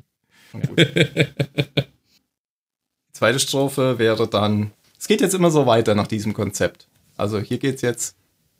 Die einen finden Werbung gut, für die anderen ist bekloppt. Säppelkissen sind im Trend, wie bescheuert wird's denn noch? Beim Pottwichteln, da wirbst du auch, aber für einen anderen Cast. Das macht Spaß. Wenn du einen Podcast suchst, doch die Suche fällt dir schwer. iTunes schon fast leer gehört, aber da gibt's noch mehr. Englisch kannst du auch, doch selbst die kennst du alle schon. Hör Proton. Protonhörer, die kennen die Elemente. Pottwichteln schaut über den Tellerrand.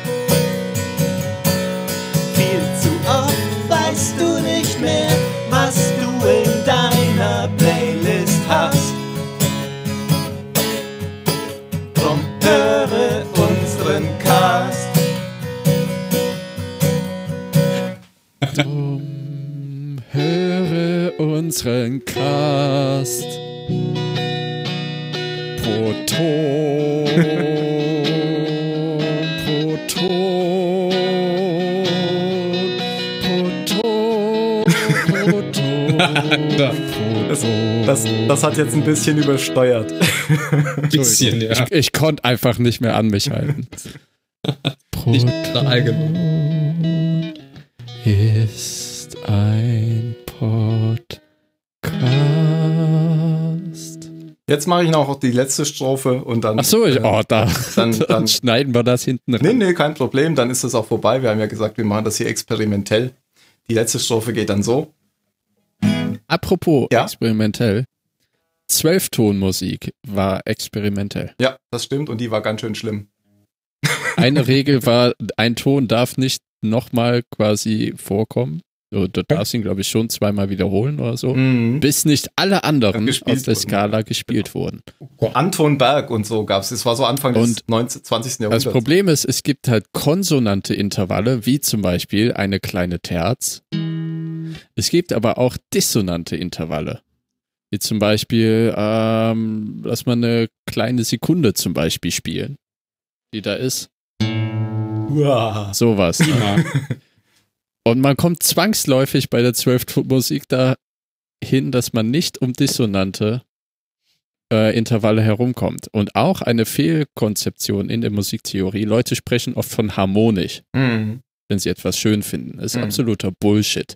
Es gibt bei Molltonleitern melodisch und harmonisch. Wenn Mhm. für euch etwas schön klingt, dann sagt demnächst einfach, oh, das klang für mich jetzt aber konsonant. Mein Musiklehrer hat immer gesagt, die Dissonanzen sind das Salz in der Musik. Also ohne Dissonanzen wäre es aber auch langweilig. Ja, total. Also schau dir Jazz an. Das ist manchmal voll versalzen. Gut, letzte Strophe. Weiter, letzte Strophe. Ich sehe hier nichts. Ja, macht nichts, ich äh, spiele jetzt ohne dich. Er mag dich nicht, weil du immer reingrätscht. ich merke auch, er kommt mit Rhythmusgefühl nicht klar. Nee, das, das, das Problem war, dass du bei mir natürlich wegen der kurzen Verzögerung nicht immer, äh, du bist immer so ein Stückchen hinten dran und da, da komme ich. Ah, okay, ich das erklärt, raus. warum. Ja, okay, ich halte die, die Seiten still. Genau, Ich hau dann nachher ein Solo raus. du machst ein Aber Wir können sowas von. Solo was von. Wir machen das alles in der Post-Production. also, Einmal Podcast hörst und Schmatzgeräusche hast, wenn dich lange Pausen stören und die Räuspertaste knarzt, wenn du etwas Besseres suchst, weil du hast genug davon, hör Proton. Du hörst einen Labercast, andere sagen, das ist out. Dir ist das doch scheißegal, weil das eh keiner glaubt. Du findest Labern geil und wenn du nichts von anderen hältst, laber selbst. Selbst Podcasten ist immer noch am schönsten.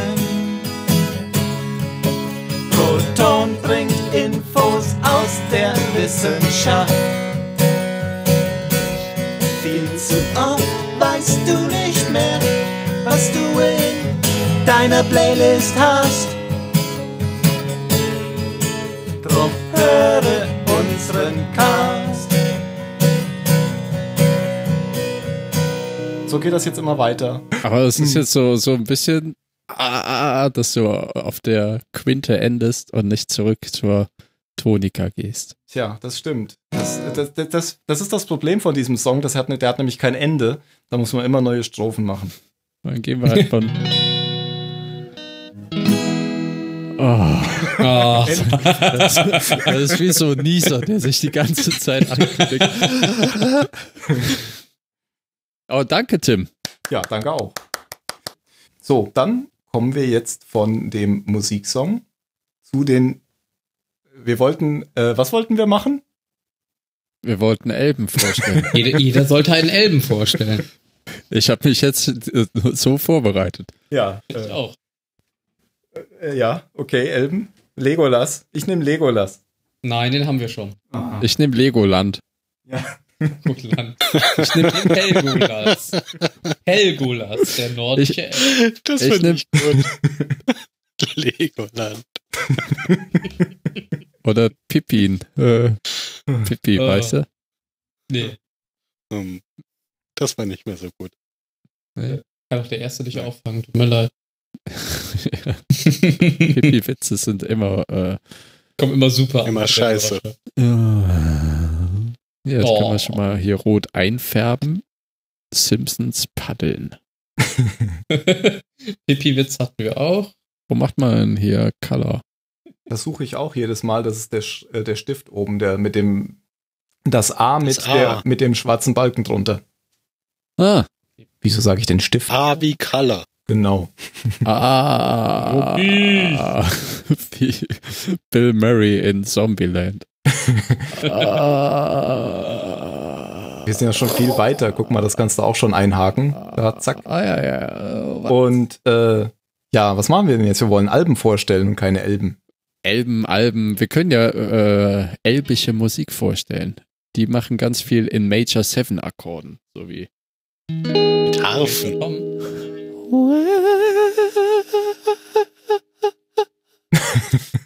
Das Klang besser als jetzt auch an jedes Lied, das im. Herrn der Ringe gesungen wurde. Das war der Wilhelm Scream in Elbenland. Ja, hier stehen jetzt nur Alben von mir drin, aber ich glaube, jetzt kann mal jemand anderes weitermachen. Ich habe jetzt schon wieder so lange Who geredet. ist, wer ist eigentlich Weed? Ja, gut, Was? White. Ah nein, er hat einfach Ach so, wie- falsch oh, geschrieben. ja. Ja, ja, ja. Ja. Wusstet ihr übrigens, dass Weird Al Yankovic damals Mark Knopfler gefragt hat, ob er Money for Nothing covern kann? Echt? Und hat er gesagt, nein oder was? Er hat gesagt, ja, unter einer Bedingung. Er selber will Du das veränderst den. Text nicht. Nein, er wollte selber damit mitspielen. okay. Ich bin darauf gekommen, weil ich mal geguckt habe, wie Money for Nothing eigentlich entstanden ist. Und Mark Knopfler hat diesen Song geschrieben, während er in irgendeinem so einem Küchen-Retail-Haus an einem Kaffeetisch gesessen hat und den Mitarbeitern zugehört hat, wie sie sich über ihre über MTV und ihre mangelhaften Arbeitsbedingungen aufgeregt haben. Okay. ist einer dieser Songs, der mittler, Mitte irgendwie innerhalb von einer Viertelstunde geschrieben wurde oder so. Und es war der erste Song auf MTV Europe.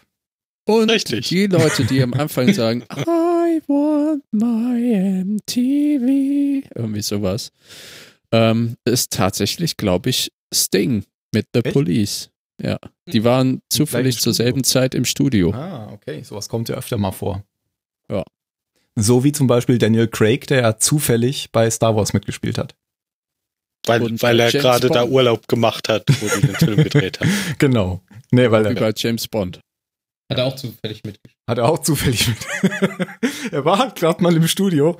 Sie hatten Der ist im sonst keinen- Anzug da vorbeigelaufen, meinte, den da, den da, hol ihn rein, hol ihn da, rein. hol ihn Sean Connery wollte nicht mehr. Ja. Gott. Dann haben sie ihn alle ganz gespannt beobachtet, wie er sich einen Drink bestellt hat. Dachte sich, ja, das Ja. ist unser Mann. Ja, aber er hat's doch Zum falsch Geier gemacht. bestellt er sich da mit einer Zitronenschale. Nein, er hat's doch falsch gemacht. Er, er wurde gefragt, Das äh, geschüttelt aus, als oder würde mich das genau. interessieren. Ich habe auch äh, wegen, äh, ist, ist es wirklich so, er wusste nicht, was er sagen soll? Und dann hat er gesagt, sehe ich so aus, als würde mich das interessieren. Das wäre ja Das kann lustig. ich mir nicht vorstellen. Jeder. Ich habe nämlich letztens gelesen in The Das Hateful Eight, Unser Bond ist neu. dem, äh, ich glaube, das ist der letzte Tarantino-Film bisher gewesen, oder? Ja, Ähm, Mhm. der tolle Musik hat. Glaube ich, haben Tarantino-Filme oft, wenn nicht immer. Und zwar gibt es da eine Szene, wo, ah, wie, wie heißt der noch, der alte Mann? Hier, der jetzt, Samuel. L. Jackson? nein, nicht Samuel L. Jackson, der andere, der auch in Kurt dem Russell. anderen, ja, Kurt Russell, der hat auch in Death Proof mitgespielt, so. Ähm, als Kurt Russell die Gitarre an der Säule oder in dem Haus kaputt schlägt, ne? Mhm. Weiß nicht. Erinnerst du dich? Nee. Mhm, mhm. Ja, ja. Mhm. Martin, ein Gitarrenhersteller, ein sehr berühmter Gitarrenhersteller akustischer Gitarren, hat für den Film aus ihrem Museum eine über 150 Jahre alte Gitarre gesponsert, Ähm, die eben als Requisit, als Requisit gedient hat. Und zwar sollte die Frau, ich weiß gar nicht, wer es ist, ähm, wer spielt dann noch die Gitarre? Ist ja auch Ja. egal. Auf jeden Fall spielt sie Jennifer Gitarre. Jason Lee. Ja, und Kurt Russell nimmt die, soll die Gitarre nehmen und zerschmettert sie an dem Balken. Okay. Was in dieser Szene großartig. er nicht wusste, aber sie wusste, dass die Gitarre noch nicht gegen das Stunt-Double ausgetauscht wurde. Also hat Kurt Russell hat eine unbezahlbare, über 150 Jahre alte akustische Martin-Gitarre am Set zerschmettert und wenn ihr den Film das nächste Mal guckt, die Reaktion der jungen Dame ist völlig echt. Sie ist nicht geschauspielert und sie weiß, was da gerade passiert ist. Zur Folge hat, dass das Martin-Museum gesagt hat, wir werden nie wieder irgendeins unserer Instrumente für irgendeinen Film zur Verfügung stellen. Vor allem, weil das ja auch völliger Unsinn ist, oder? Es fällt ja keinem auf, ob das jetzt eine echte Es Gitarre, eine niemandem 200 auf. Jahre alte Gitarre ist. Oder? Aber es, es ist eben Tarantino-Bullshit. Hm. Der sagt, oh, es muss alles so unglaublich möglich sein. Das hätte- wäre niemandem aufgefallen. Never. Ich warte ja übrigens Ja, aber heute. ist ja eigentlich schön. Also prinzipiell mag ich das ja, wenn, wenn Leute sich da Mühe geben. ja, Ja, das tut er schon. Und sagen, wir, wir, wir nehmen eine alte Gitarre, die irgendwie. Hoffentlich nimmt er auch nicht Zeitplatz- echtes Blut. Das wäre ziemlich verschwenderisch. Den ganzen Krankentransporter überfallen. Das ist wie mit den klingonischen Untertiteln bei Discovery. Das äh, wird sich auch niemand angucken, aus vielleicht, außer vielleicht zwei Personen. Mach, mach, krach. Die haben, Ja, das ist halt ein Werbegag. Mhm. Die haben halt wirklich klingonische Untertitel für die ganze Serie. Ge äh, Kommen die dann auch, wenn die Klingonen sprechen? Bestimmt, weil die. Für, für hörgeschädigte Klingonen.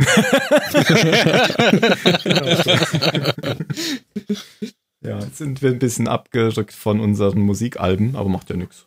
Ja, aber wir kommen da wieder zurück. Ich wollte noch Äh, sagen, ich warte ja gerade auf die Post und äh, da soll auch eine Gitarre kommen. Auch eine Martin-Gitarre, aber natürlich keine teure. Echt? Mhm. Nicht schlecht, Tim. Ja. Lässt dich nicht lumpen, ne? Weihnachtsgeld rausgehauen. Genau, genau. Geil. Ja, ähm, die kommt ja nicht. Wer, wer hat denn noch ein Die Album ja vorzustellen? Ja, alle. Vielleicht hat Kurt Russell die abgefangen. Wahrscheinlich. Du kriegst es so in Einzelteilen geliefert.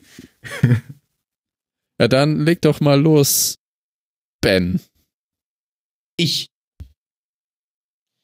Ähm, ja, also ähm, ich habe mir ein Album ausgesucht, ähm, das äh, tatsächlich, zumindest wenn meine Erinnerung mich nicht trügt, das erste Album ist, das ich mir damals als äh, Jugendlicher von meinem eigenen Geld gekauft habe.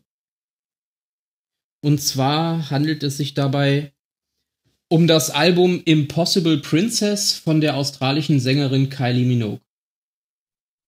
Das Album ist äh, hier in Deutschland irgendwann Ende der 90er äh, erschienen, äh, laut Wikipedia am 23.03.1998.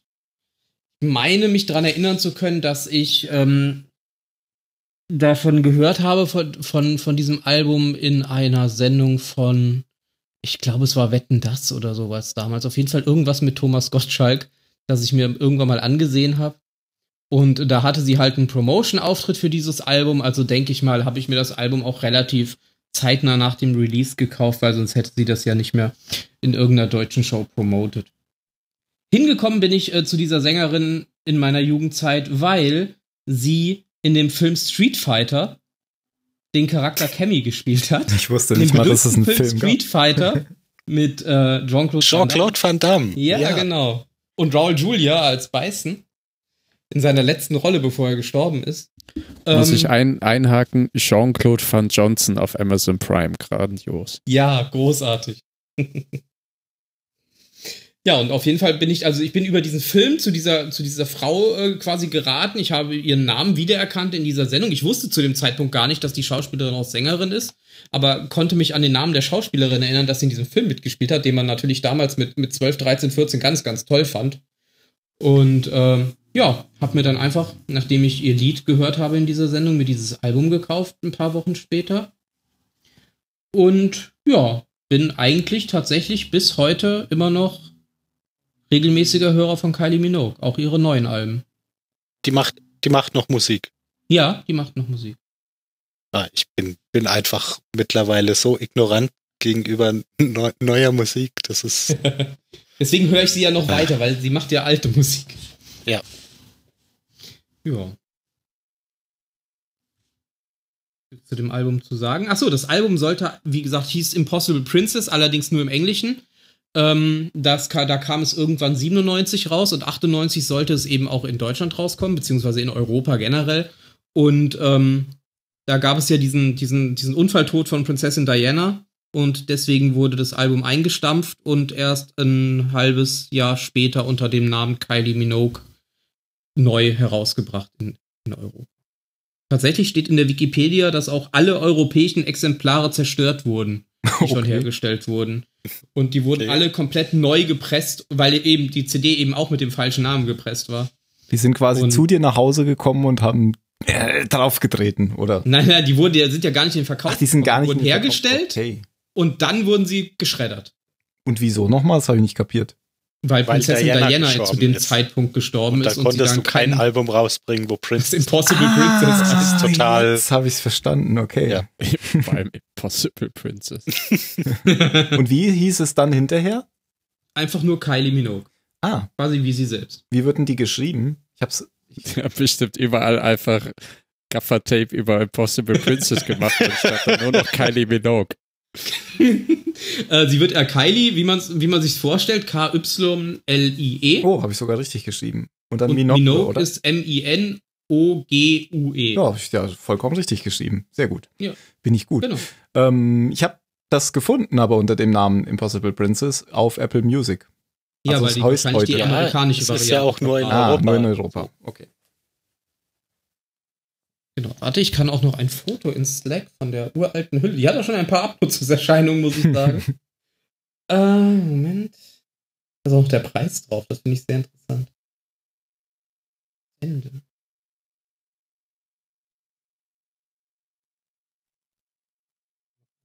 Mein Gott, warum dauert denn das so lang?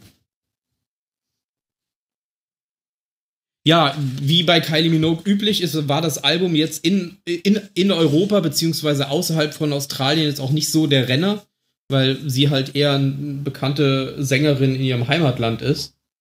Aber ähm, ja, wie gesagt, ich bin Fan von ihr. Ich finde, ich, find, ich mag ihre Musik ich, ich habe die aber auch mitbekommen. Also ich hatte immer den Eindruck, dass sie schon, schon weltweit irgendwie erfolgreich ist. Ja, ja total. Ja klar, aber die, die, Verkau die Verkäufe in Australien sind, sind deutlich höher. Also laut den mhm. Charts war sie in Australien auf Platz 4 mit dem Album und in Deutschland auf Platz 78.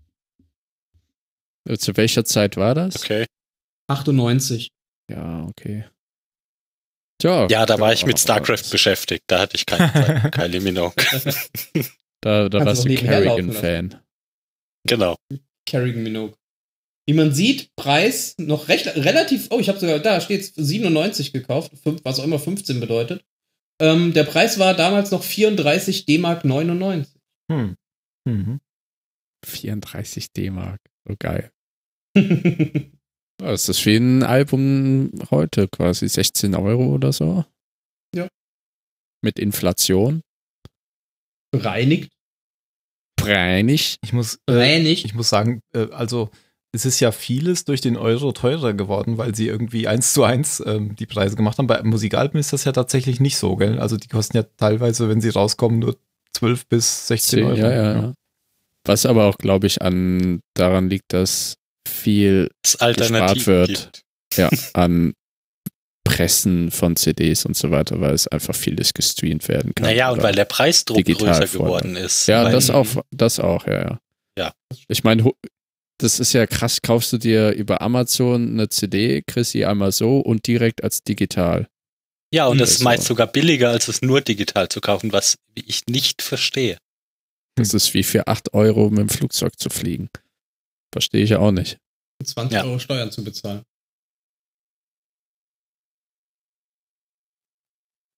Ich muss mir oh, mal Kylie, überlegen. Kylie Minogue. Ja. Ja, hat er sich geoutet. Ist doch nicht schlimm, aber ich finde jetzt auch nicht schlimm. Also ich habe mal reingehört, ähm, weil ich es ja äh, über den Stream habe und ähm, ich habe jetzt kein, ich habe es nicht ganz gehört, aber ich habe jetzt kein Lied gehört, wo ich jetzt erstens sagte, das kenne ich schon und zum anderen sage, das finde ich jetzt total gut oder das ist total eingängig, aber das ist etwas, finde ich, was man so einfach laufen lassen kann. Naja, Genau. das ist halt, also für mich ist das Popmusik, die mir nicht auf den Sack geht. Genau, das ist Pop, einfach Popmusik. Ich weiß nicht, vielleicht kennst du ja das Lied äh, Where the Wild Roses Grow von ihr. Das Ja, ist mit eigentlich mit das bekannteste Lied. Doch mit, mit Nick Cave gemacht. Nick oder? Cave zusammen gemacht, genau. Ja. Das läuft auch, also lief tatsächlich auch noch in den letzten Jahren auf den Musiksendern, das Video dazu. Immer mal Mhm. wieder. Wo Mhm. man sie im Wasser versenkt. Der hat aber auch eine tolle Stimme. Auch wenn er sehr, sehr eigenwillig aussieht. Und ist. Ja. Das ist auf jeden Fall so das bekannteste Lied von ihr. Und das mit eins der besten, wie ich finde. Ja. Jan. Das ist aber eins der wenigen von ihr, die ähm, nur in UK und Australien in den Charts waren. Tatsächlich. Das, meinst du jetzt das Was, Album das oder Lied? eine Dieses Album, nee, das ist Impossible Ach Princess. so, okay. Weil die meisten Alben, ich habe jetzt gerade hier Wikipedia offen, die meisten Alben waren schon auch in Deutschland, Australien, äh, nee, Austria, äh, Österreich, Schweiz und USA. Oder ja, zumindest. Nee, nee, aus, aus ist schon Australien, AT ist Österreich. Ja, ja, ich weiß. AT ist auch hier Ja. drin. Deutschland, Ich habe Austria, Schweiz. kürzlich gelesen, dass in, in Washington die, die Botschaften von der Slowakei und Slowenien ein wöchentliches Meeting haben, um falsch adressierte Post zu tauschen. Auch Ah, schön.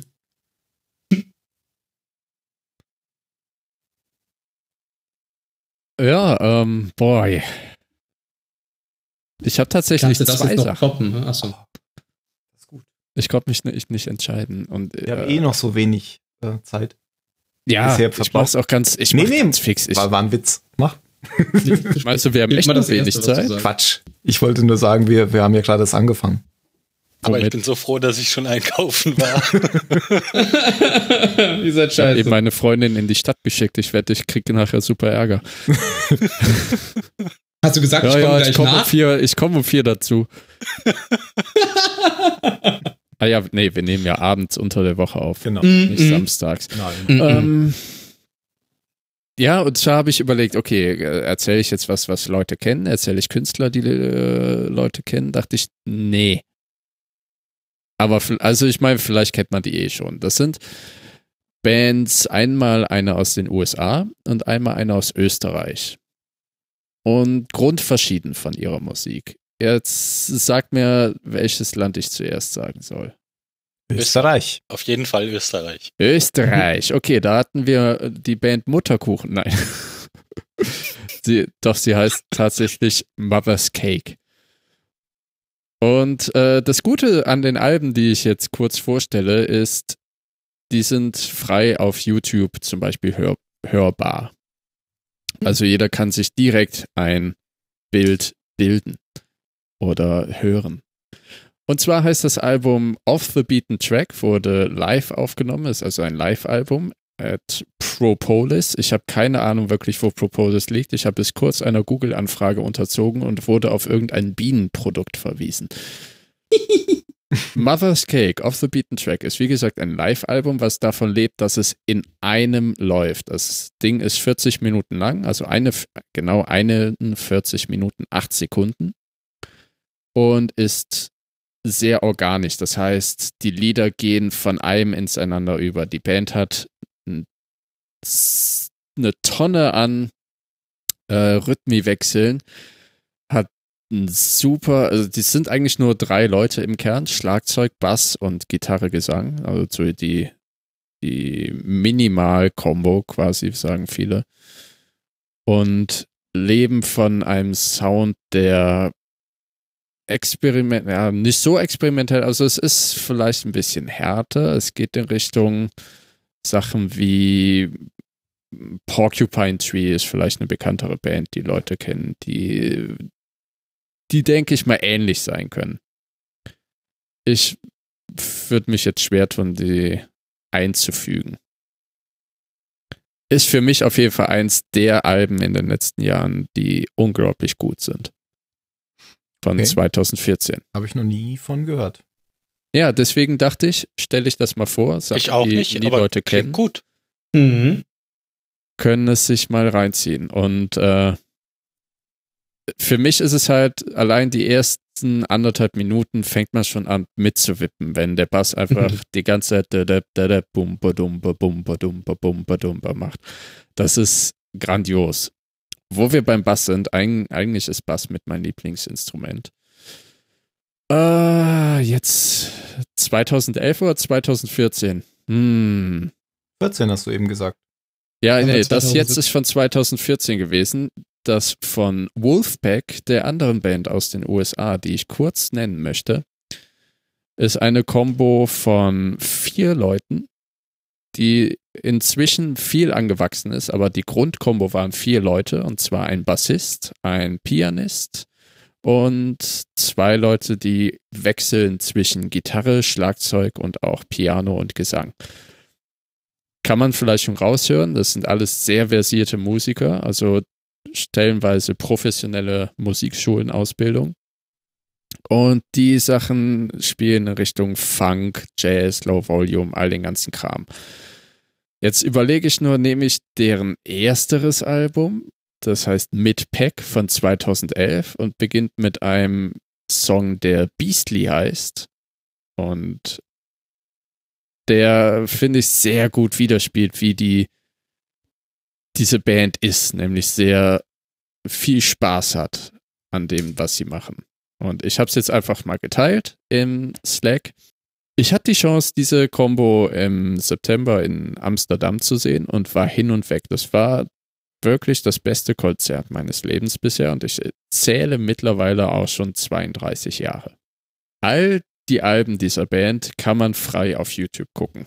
Das Lustige ist, eine kleine Anekdote zum Beispiel, um eine Tour in den USA zu finanzieren, gab es ähm, von, es gab mal einen Spotify-Contest oder was auch immer, oder man hat von Spotify Geld bekommen, wenn das Album so und so oft gehört wurde Mhm. von dir.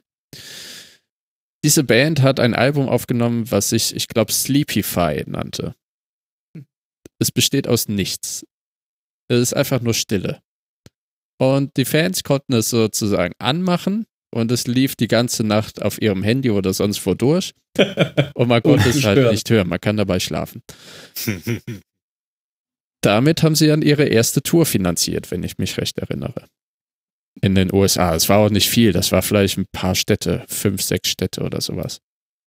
Ja, und die waren dieses, diesen Herbst, Sommer zum ersten Mal in Europa. Und es war grandios. Die Leute haben einfach ultra Spaß dabei zu spielen und sind frisch, energetisch und bringen enorm groovige Musik. Weiß nicht, ob ihr jetzt auch da mal reingehört habt.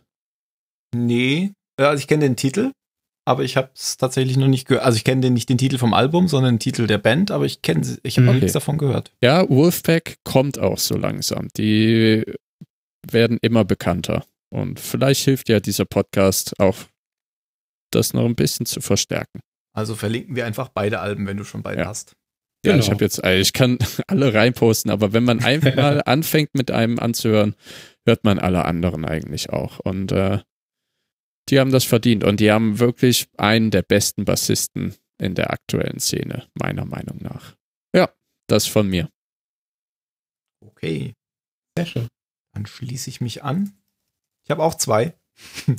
Aber ich mache das eine sehr kurz, denn ich habe mich total gut vorbereitet mit dem Album Graceland von Paul Simon und dann hinterher festgestellt, dass das Album vom Proton Podcast ja schon vor einem Jahr besprochen wurde. Ähm, Mhm. und deswegen habe ich mir dann hinterher noch eine Alternative ausgedacht. Ähm, ich will aber kurz trotzdem noch auf Paul Simon eingehen, weil ich großer Paul Simon-Fan bin. Schon immer eigentlich. Und finde Paul Simon insbesondere deswegen gut, weil er, also das ist, der, der ist ja ein ganz großes Ding in den USA. Fast so wie Bob Dylan, kann man sagen. Ähm, der ist, hat aber einen ganz anderen Stil wie Bob Dylan, weil er einfach, Bob Dylan ist ja eigentlich so der, ja, ironische und er hat irgendwie, äh, ja, Songs mit großem Tiefgang. Behaupte ich mal. Er hat ja immer, er ist Nobelpreisträger immerhin. Literaturnobelpreisträger. Und Paul Simon hat aber eher so ähm, simplere Songs, sag ich mal, bei denen aber ähm, mit wenigen Worten Bilder erzeugt werden, also mit wenigen Worten Geschichten erzählt werden. Und zwar nicht als Ballade, sondern einfach als Bild. Und ich weiß nicht, da kann ich ja einfach mal ein. Ich habe jetzt hier einige, einige Songtexte und will die jetzt nicht alle vorlesen, aber ich nehme mal einen aus der Graceland, aus dem Graceland-Album. Ähm, übrigens habe ich Paul Simon noch deswegen erwähnt, weil er Star Wars-Bezug hat. Paul Simon war nämlich in Anfang der 80er mal ein Jahr lang mit äh, Carrie Fisher verheiratet. Und daraufhin hat seine Karriere einen ziemlichen Knacks erlitten. ähm, das war gerade so die Star Wars-Zeit. Und ähm, Graceland ist ein bisschen von ein bisschen später. Das war 1986. Das, das hat also seiner Karriere eigentlich wieder einen Schub gegeben. Und Paul Simon ist jemand, der macht seit, der macht ja seit 1950 Musik und äh, bringt etwa so alle zwei, drei, vier Jahre ein Album raus, würde ich sagen. Und ist jetzt auch irgendwie 75 und hat letztes Jahr wieder eins rausgebracht. Also um mal dieses, dieses mit, mit wenigen Worten Geschichten oder Stimmungen zu erzählen, ähm, will ich kurz den Text von Boy in the Bubble zitieren. Das, der Song fängt so an: It was a slow day and the sun was beating on the soldiers by the side of the road. There was a bright light, a shattering of shop windows, the bomb in the baby carriage was wired to the radio. Also das gibt einfach so ein Setting vor, da hat jeder sofort einen Kopf im Bild. Ein heißes Land, irgendwie ein, ein Bombenanschlag. Und ähm, der, der, das, der, das Ende vom Song ähm, geht dann so. It's a turnaround jump shot. It's everybody jumpstart. It's every generation throws a hero up to pop charts. Medicine is magical and magical is art. The boy in the bubble and the baby with a baboon heart. And I believe these are the days of lasers in the jungle. Lasers in the jungle somewhere. Staccato signals of concert information. A loose affiliation of millionaires and billionaires and baby. These are the days of miracle and wonder. This is a long distance call. The way the camera follows us in slow mo, the way we look to us all, the way we look to a distant constellation that's dying in a corner of the sky. These are the days of miracle and wonder and don't cry, baby, don't cry, don't cry. Also nochmal Wissenschaftsbezug am Ende. Hört Paul Simon, Paul Simon ist toll. Ist überhaupt noch jemand da? Ja, Ja, ja, Okay. Ja, natürlich. wir hören dir zu. Das reicht ich zu höre Paul nur deiner Simon. schönen Stimme zu. Äh, weil, wie gesagt, Paul Simon kam ja im Proton Podcast schon vor. Nämlich genau mit dem Album Graceland. Dann kommen wir zu Weird Al Yankovic. Da bin ich nur sehr zufällig drauf gestoßen. Ähm, das war wirklich Zufall. Ich wollte erst was ganz anderes noch machen. Ähm, dann habe ich aber jetzt gerade noch mal einen Song von seinem letzten Album gehört, das ich auch damals gekauft habe. Das ist von 2014 und heißt Mandatory Fun. Ähm, das ist das erste Comedy-Album seit 53 Jahren, das auf Platz 1 der US-Albumcharts war. Ich glaube, wenn ich richtig gerechnet habe, war Weird Al in dem Jahr auch gerade 53. Und das Album hat dann außerdem den Grammy in der Kategorie Bestes Comedy-Album gewonnen. Das habe ich gar nicht gewusst. Ebenso habe ich nicht gewusst, ja, dass es insgesamt so erfolgreich war und dass das wohl auch sein letztes Album war, weil er hat inzwischen angekündigt, seine Karriere beendet zu haben.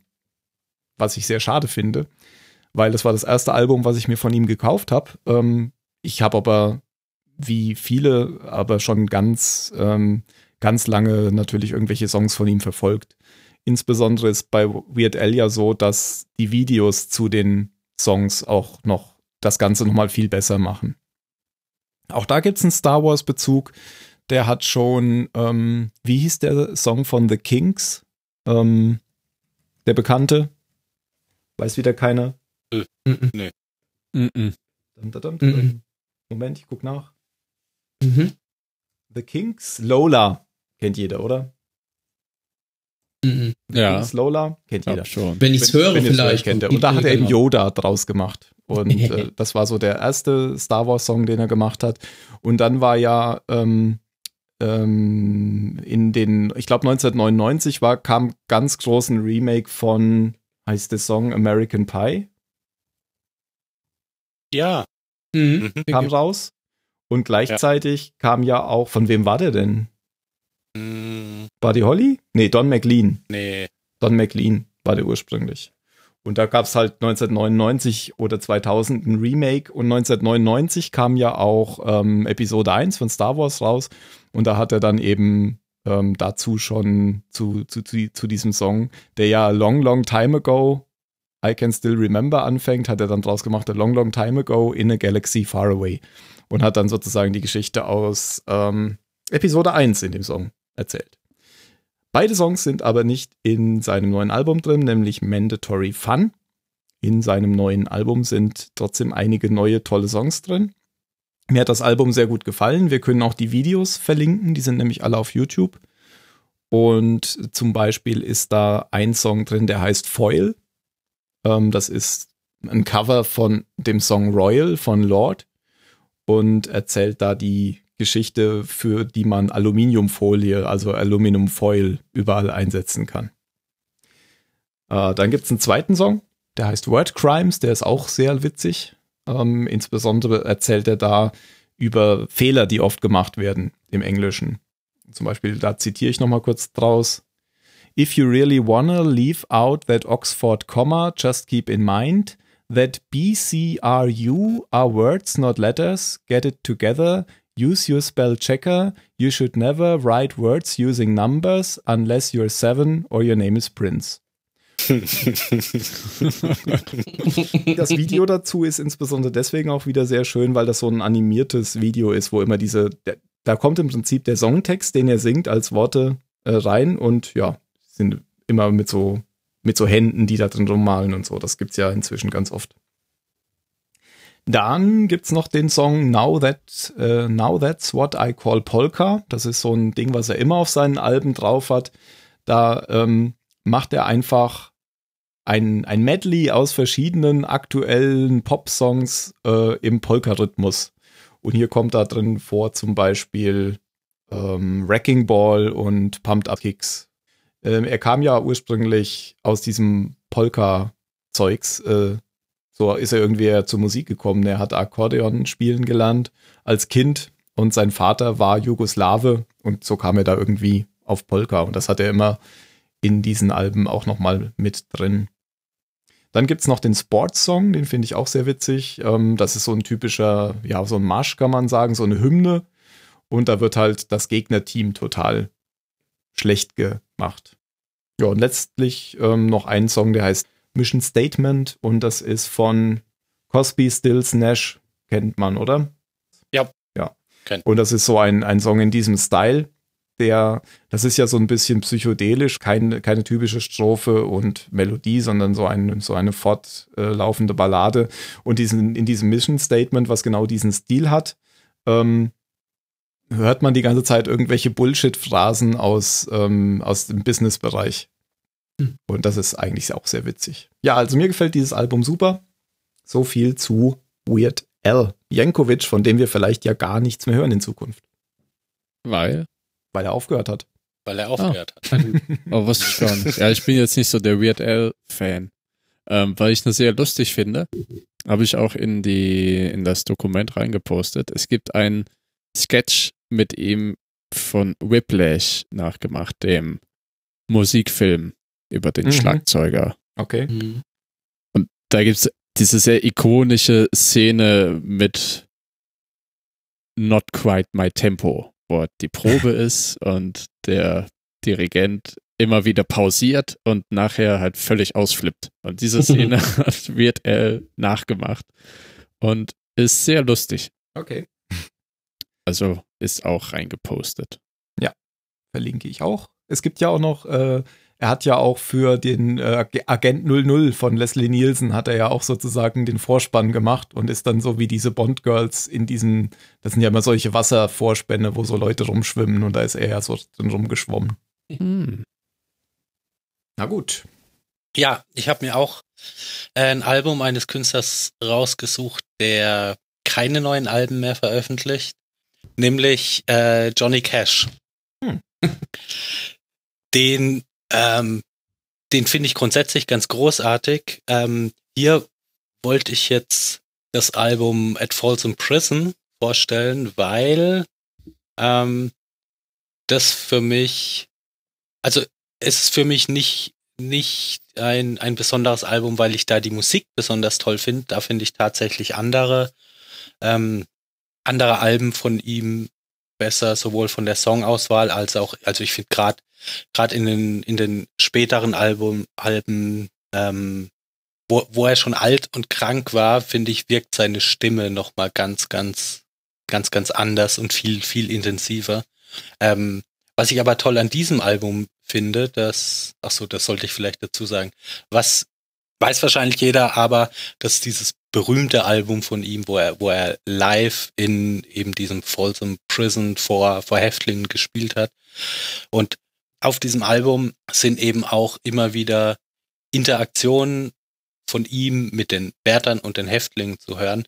Und da wird ganz deutlich, was, was für mich so das, so was Besonderes über, über Johnny Cash ist, nämlich, dass der sich, dass er sich für nichts Besseres hält, dass er mit, mit diesem Publikum aus lauter, lauter schlimmen Menschen, über, über die man sich ja sehr leicht erheben kann, weil die alle irgendwelche Vergehen äh, begangen haben, weswegen sie da sitzen. Der geht mit denen total ungezwungen und, und persönlich um und begegnet denen einfach auf Augenhöhe.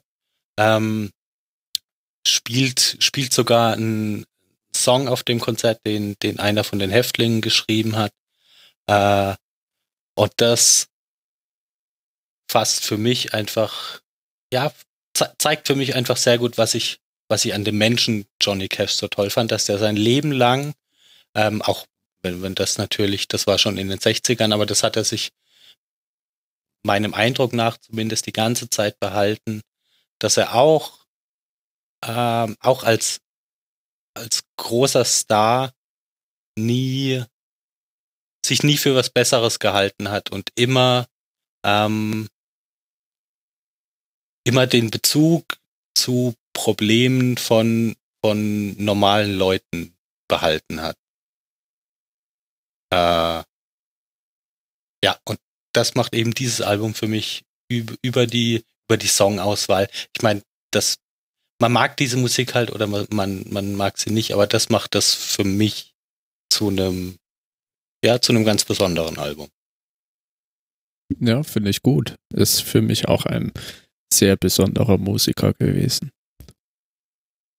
Ja, auf jeden Fall. Und wie gesagt, ich finde das eben musikalisch gar nicht, gar nicht das beste Album, aber aber da kommt eben gut rüber, was das für ein Mensch war. Mhm. Aber war es. In, in welchem hat er es noch gespielt? Was meinst du, in welchem? In welchem äh, Gefängnis? Er hat mehrere in Gefängnissen gespielt, ne? Das ist das Folsom Prison. 1968 ah, okay. habe ich gerade gesehen schon. Genau, ja. ja. Weil ich habe jetzt das Falsche verlinkt. Gibt da noch St. Quentin. ich habe St. Quentin 1969, habe ich gesehen. Da haben wir auch Metallica irgendwann noch mal was gemacht. Ja, da ist das nicht deren Saint Anger? Ja, genau. Ja, wow, finde ich cool. Hm. Ja. Boah, der hat ja, ich gucke gerade hier, der hat er jedes Jahr mehrere Alben gemacht oder was? Der hat, der hat, äh, der hat über, über, also gerade in, in den 60ern und 70ern hat der, hat der, der Alben ausgekotzt wie noch was. Das sehe ich hier gerade auf Wikipedia. Ein, Die kann man sich auch gar nicht okay. alle anhören. Ein Musiker, den ich sonst auch noch hätte vorgest oder vorgestellt hätte, ähm, der ehemalige Gitarrist der Red Hot Chili Peppers, der hat auch in einem Jahr, wo er sehr produktiv war, sechs Alben in sechs Monaten rausgehauen. Alter. Und das jedes, ist Samuel L. Jackson mit Film. Jedes einzige von denen ist vollkommen anders und ultra grandios. Ah. Lohnt auch äh, ein Reinhören. Ja, ist schon, schon, schon krass, was manche Leute irgendwie für einen Output, Output ja. Mhm. Das stimmt, ja. Auch wenn man das jetzt, also bei, bei Johnny Cash zumindest so in den 60ern, 70ern nicht sagen kann, dass es, äh, dass das alles groß unterschiedlich war, was er da gemacht hat. Mhm. Also die alten Sachen, die, da kennt man ja eh viele von, aber ich finde zum Beispiel auch, dass sein letztes Album ziemlich gut. Ja, die, die, die ganze American Recordings-Reihe finde ich, finde ich fast das Beste, was er gemacht hat, weil, ähm, weil er da einen guten Produzenten an der Seite hatte, der ihm auch die richtigen, da, da waren ja auch extrem viele Coversongs dabei, der, der ihm da die richtigen Songs äh, an die Seite gegeben hat, die, die dazu passen, in, in welcher Situation der eben war. Also dass der, ähm, du konntest dem da über die Alben hinweg im Prinzip beim alt und krank werden und zum Ende hin auch beim Sterben praktisch zuhören. Und ich finde da manche, manche Songs sind, sind hart zu hören, Mhm. weil er eigentlich schon gar nicht mehr die Kraft hat, das, das zu machen. Und das wird dadurch irgendwie nochmal, für, für mich zumindest nochmal berührender. Ja, Stimmungsaufheller zum Schluss. Ja, ich wollte Ja. gerade nochmal sagen, wusstest du, wusstest du, dass er auch mal in der Columbo-Folge mitgespielt hat?